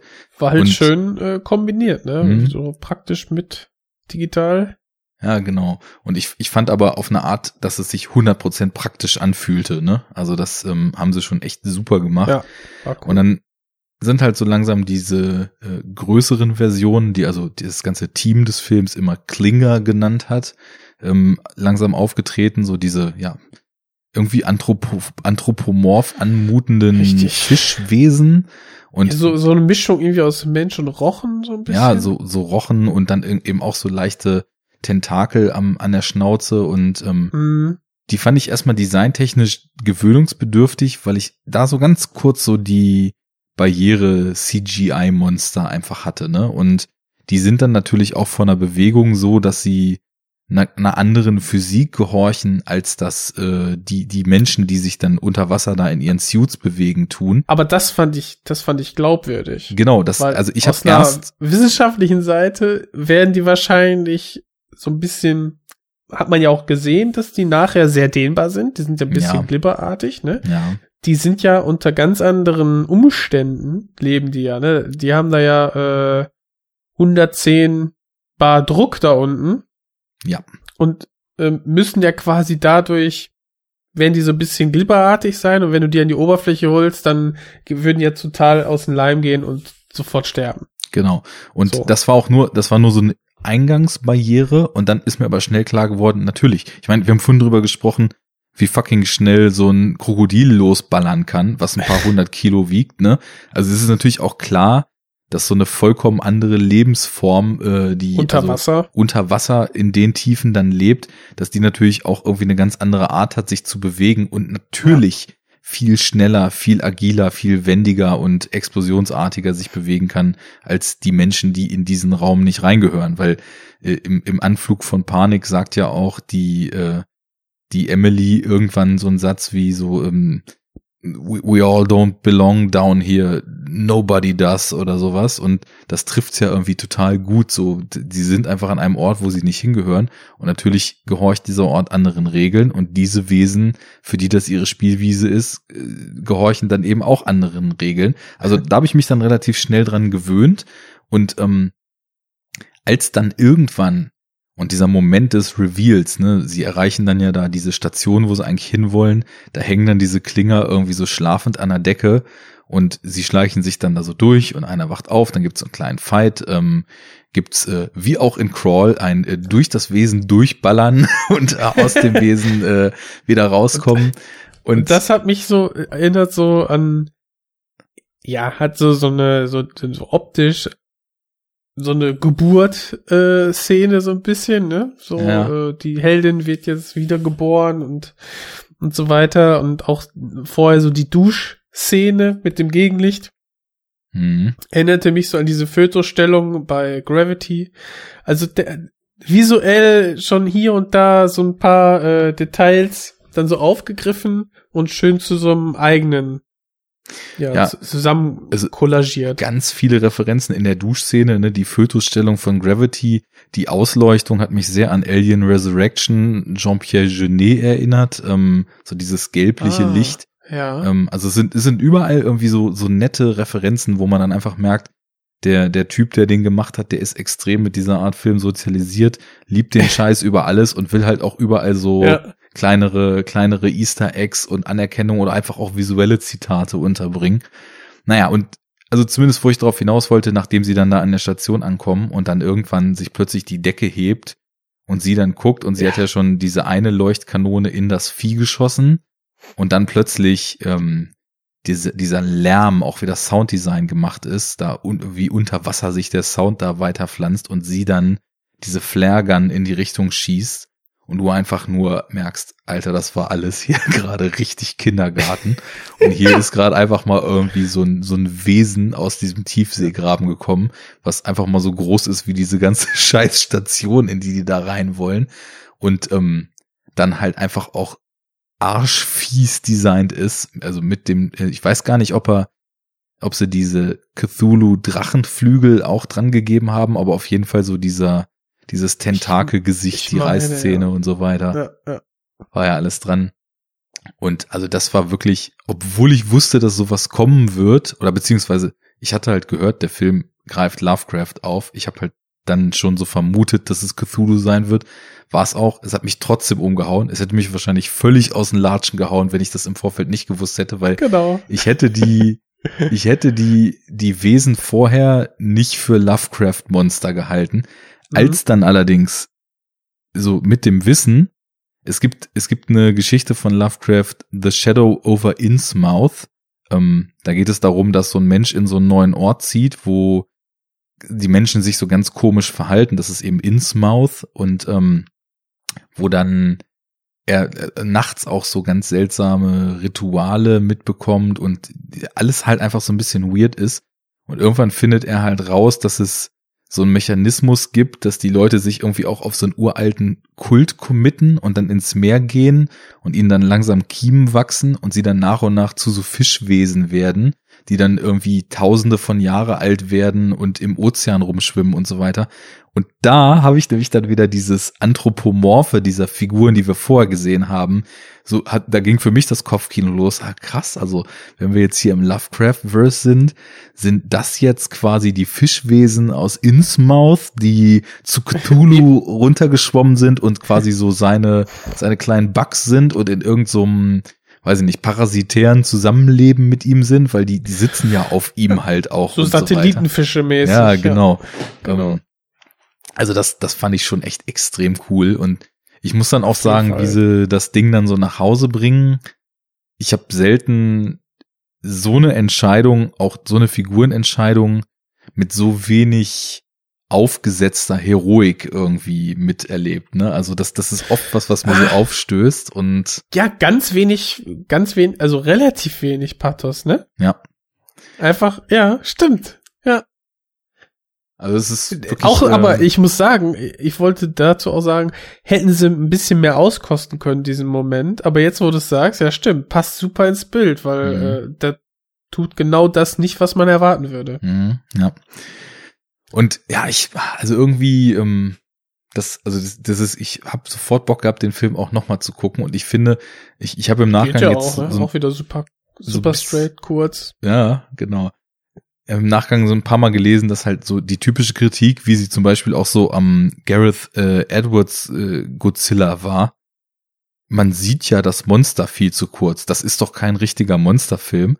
Dass die Karte auch bei dem Film hier gern wieder gezückt wurde, so in der. Ja, aber das kannst du doch voll nicht miteinander vergleichen. Nee, also der. Vergleich, finde ich, geht nicht, weil du kannst nicht einen Film Godzilla nennen, ne? Und dann quasi hier mal ein Bein, da mal ein Arm und dann, und ich finde dafür, äh, äh, dass da, ich finde in Godzilla von Gareth Edwards sieht man den schon genug.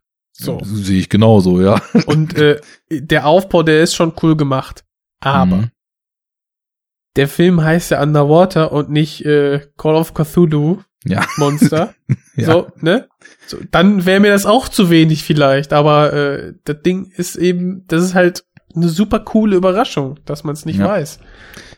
Und ich finde es ich find's auch schön, dass sie so, also dass sie so wenig zeigen, dass auch so spät erst Monster auf den Plan treten, dass wir immer, also eine ganze Zeit eher Kopfkino als gezeigtes haben, bin ich sowieso ja immer ein großer Fan von.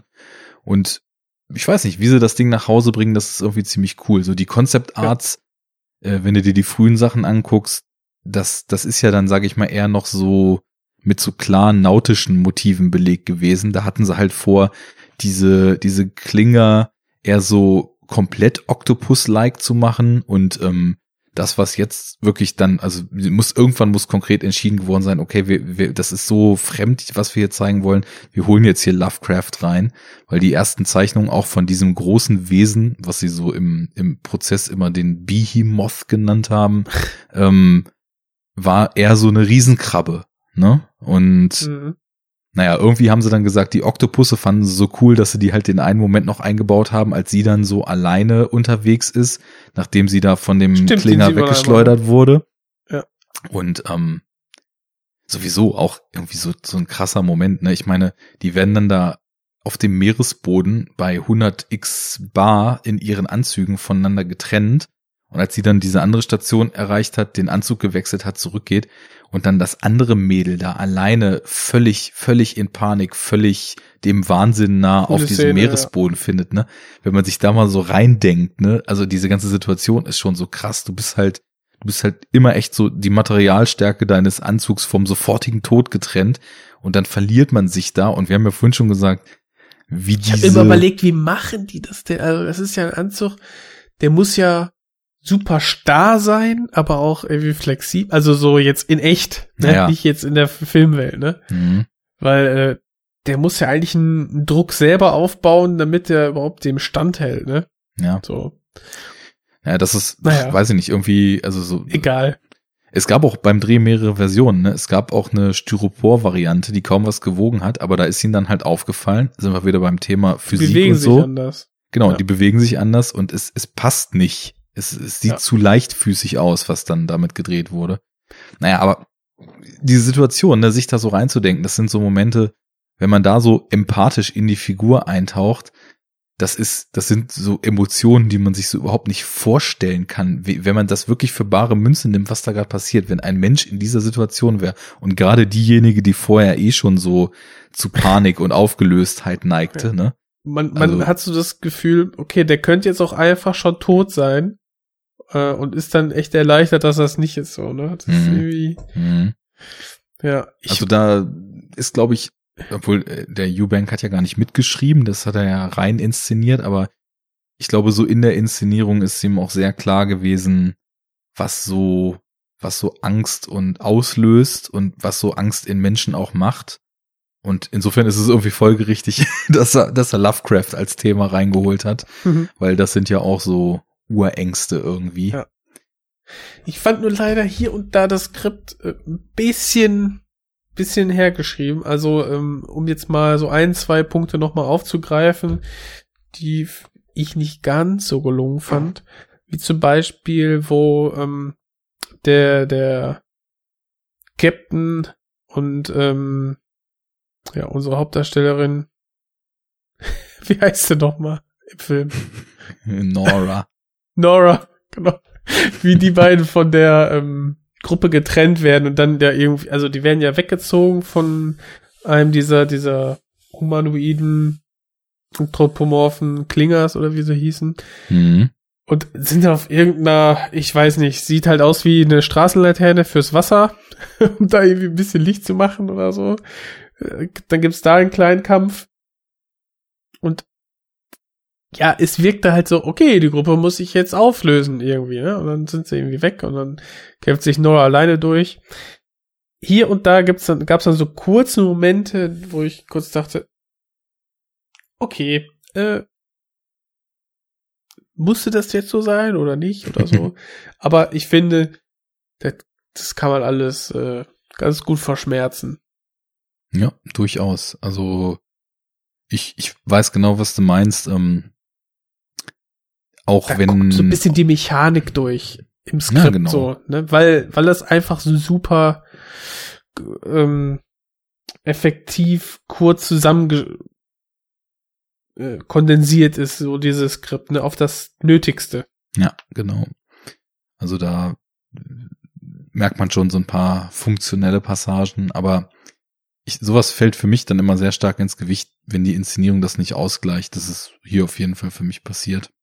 Hm, auf jeden Fall, ja. Aber ich habe ja schon, allein weil die, die Welt, die sie da erschaffen haben, so cool und glaubwürdig ist, hätte ich, ja, gerne noch ein bisschen mehr gehabt. Aber so muss man ihn halt zweimal gucken. Das sollte möglich sein. Ähm, ja, nice. Also ich, äh, für mich bleibt zu sagen, erstmal, ähm, ich bin echt gespannt, was, was der Mann als nächstes dreht. Also der ist nach den zwei Mhm. Filmen, die ich jetzt kenne, für mich auf jeden Fall voll äh, auf die, auf die Leinwand geraten. Ähm, Aber ich, also gut, der Underwater war ja bisher erstmal ein schöner Flop.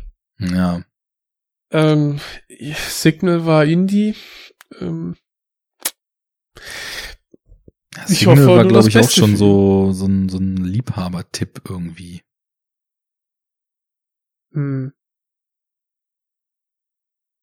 Ja, Na, so, ich, Wir werden sehen. Ähm, auf jeden Fall äh, vollste Empfehlung. Hab richtig Spaß gehabt damit.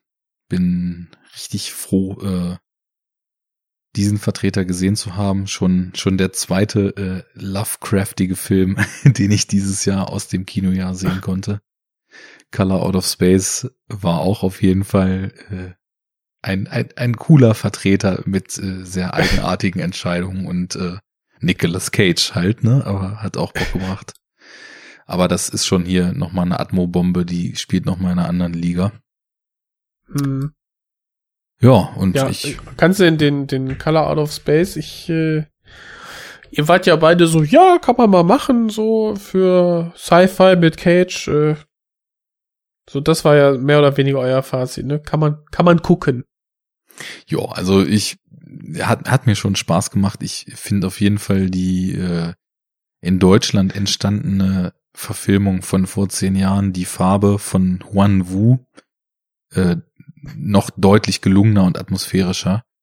Ähm, Das ist schon, also Color Ist Out of der Space. Schwarz-Weiße? Ja, genau, der dann Ja. auch ein bisschen Farbe reinzieht, als die Farbe dann irgendwann anfängt, eine Rolle zu spielen.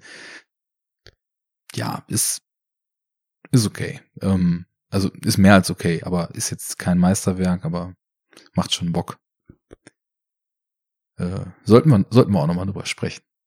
In einer kleinen Lovecraft-Sendung. Jetzt haben wir schon, äh, wir hatten ja auch schon äh, vom, ich weiß gar nicht, wie jetzt in, in Social Media hieß, heißt, äh, Frink war mal äh, sein, sein Nick vor Jahren. Der hat sich ja selbst schon mal quasi zu einer Lovecraft-Sendung eingeladen, was wir auch gerne gemeinsam tun. Ähm, vielleicht sollten wir das mal anpeilen, mit ihm mal die zwei Color-Filme oder so zu machen. Ja, aber dann muss ich mich vorbereiten und ein paar Bücher oder Kurzgeschichten lesen von ihm. Ja, das ist ja das Schöne, die- das geht alles relativ fix, ne? Also du kannst Mhm. sogar, hast, nutzt du Spotify? Ja. Es sind also quasi alle Lovecraft-Geschichten als freie, in Häkchen freie Hörbücher auf Spotify. Ach, Ja. ungekürzt? Ja. Okay. Die sind ja auch oft nicht lang. Also die sind ja auch oft so, sag ich mal, wenn du es auf Taschenbuchformat bringst, so maximal 50 Seiten. War der Engländer der H.P. Lovecraft? Nee, der war irgendwo da aus den USA. Ich Ah, glaube okay. sogar aus dem, aus der New England Gegend, wo diese ganzen Geschichten auch spielen. Ah, okay, okay. Aber über ihn Ja, selbst weiß ich gar nicht so viel. Also ich, ja, ähm, lohnt sich auf jeden Fall. Also man muss erstmal mit der Sprache so ein bisschen klarkommen, Mhm. weil das halt eben äh, 1910er und 1920er Englisch ist, ne? Aber findet man auch ganz gut rein. Gibt auch äh, die gesammelten Lovecraft-Werke als 1 Euro Kindle äh, Compilation bei äh, Amazon. Also das kann man auch machen. Da hat man ein bisschen, ein bisschen Wörterbuchhilfe. Ja, ich hab, bin ja immer noch Fan des haptischen Buches. Ich, ich, lies, äh, ich lese weniger, als ich sollte Mhm. oder auch will. Aber wenn, ich, dann will ich es in der Hand halten. Also so ein, so ein Buch in der Hand halten. Wenn es ein Taschenbuch ist, auch egal, ne? Aber irgendwie. Naja. Ich bin da noch nicht im, dual im Kindle drin. Mhm. Bitte? Ich bin da dual aufgestellt. Ich habe ja auch das iPad so, da kann man ja auch so drauf lesen, aber es ist halt auch die ganze Zeit auf Bildschirm starren ist halt auch kacke, ne? Aber ich weiß, Kindle ist ja dieses E-Paper. Ich weiß, ist anders. Nee, ich, ich lese auch auf dem, auf dem äh, Tablet über die Kindle-App. Also das Ach so. geht schon. Ja, Witzig. das kann man machen. Und jetzt können wir äh, den Hörenden danken. Äh, einmal fürs Zuhören. Dann Vielen auch, Dank. Ja, vielen Dank. Richtig gut. Schon, schon wieder hier drei Stunden unser Gefasel gegönnt. Ihr seid Ja. doch bekloppt. Seid ihr Und noch doch. bekloppter äh, sind vor allem einige Vertreter von euch, die auch tatsächlich äh, Geschenke über die Wishlist schicken. Das ist wieder passiert. Ach, Krasser Scheiß, krasses Gefühl. Du Idiot! So Denkst du- blöd kann keiner sein! Ja, sitze aber. You know who you Hammer. are. Richtig gut. Ähm, Beste Läuse. Ich habe ja auch letztens schon gesagt, ich, ich äh, charge die momentan wegen dieser ganzen Corona-Sache bei Patreon nicht, weil ich Mhm. weiß nicht, wer da wie viel Geld zur Verfügung hat und wer da jetzt auf Kurzarbeit musste und wer vielleicht selbstständig war und da jetzt gar keine Kohle mehr hat. Äh, Also da- sagst du, die, das Patreon-Abo ist äh, in Kurzarbeit gegangen. das ist momentan ausgesetzt. Ja, mal gucken, wann ich Krass. damit wieder anfange oder ob. Wie gesagt, ne, wenn jemand Also die, äh, die Kunst unterstützt den Rezipienten. so, genau. Und äh, wenn der Rezipient der, der Kunst was zurückgeben will, dann ähm, ich weiß gar nicht, ob du deine Wishlist mal zur Verfügung gestellt hast. Das ist Äh, momentan nö, das könnte ich ja mal machen, ne? Ja, klar. So ja, ich meine, ne, ich habe hier die Arbeit, ne? Ich schneide den Scheiß, ich kurbel hier ständig an, wollen wir Eben. mal über dies sprechen. Alles, ne, dass ich die Geschenke kriege, ist natürlich auch folgerichtig, ne? Aber auch du kannst sie haben, Jens. Auch du kannst sie haben. Du kannst, sie nicht der Einzige, der arbeitet im du, du kannst sie, Aber es stimmt, der Ahne schneidet den Scheiß. genau, du kannst sie bekommen und irgendwann, Jetzt ist auch Labö fällig. Und irgendwann dann, gut. Das Ach. war wieder sehr schön. Das war mir ein Hammer. Fest. Ähm, die Danksagungen sind raus ähm, an alle.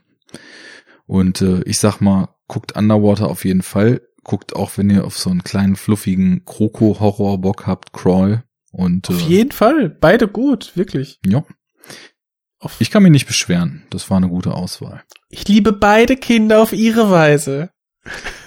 Ich habe kein Lieblingskind. Doch wenn es danach geht, dann ist auf jeden Fall für mich das Under- Erstgeborene Underwater. Underwater. Aber ähm, naja, vor der Entscheidung muss man ja gar nicht stehen. Also sabbeln wir uns, äh, nee, haben wir uns rausgesabbelt. Und äh, Ja. ich würde sagen, war ein langer Tag mal wieder. Leute, macht's gut, ciao. Ciao. War ein langer Tag wieder, ne? Ein Tag voller Arbeit. Prost. Prost, Köstchen. Prost, Herr Kommissar. Prost. Prost. Prost.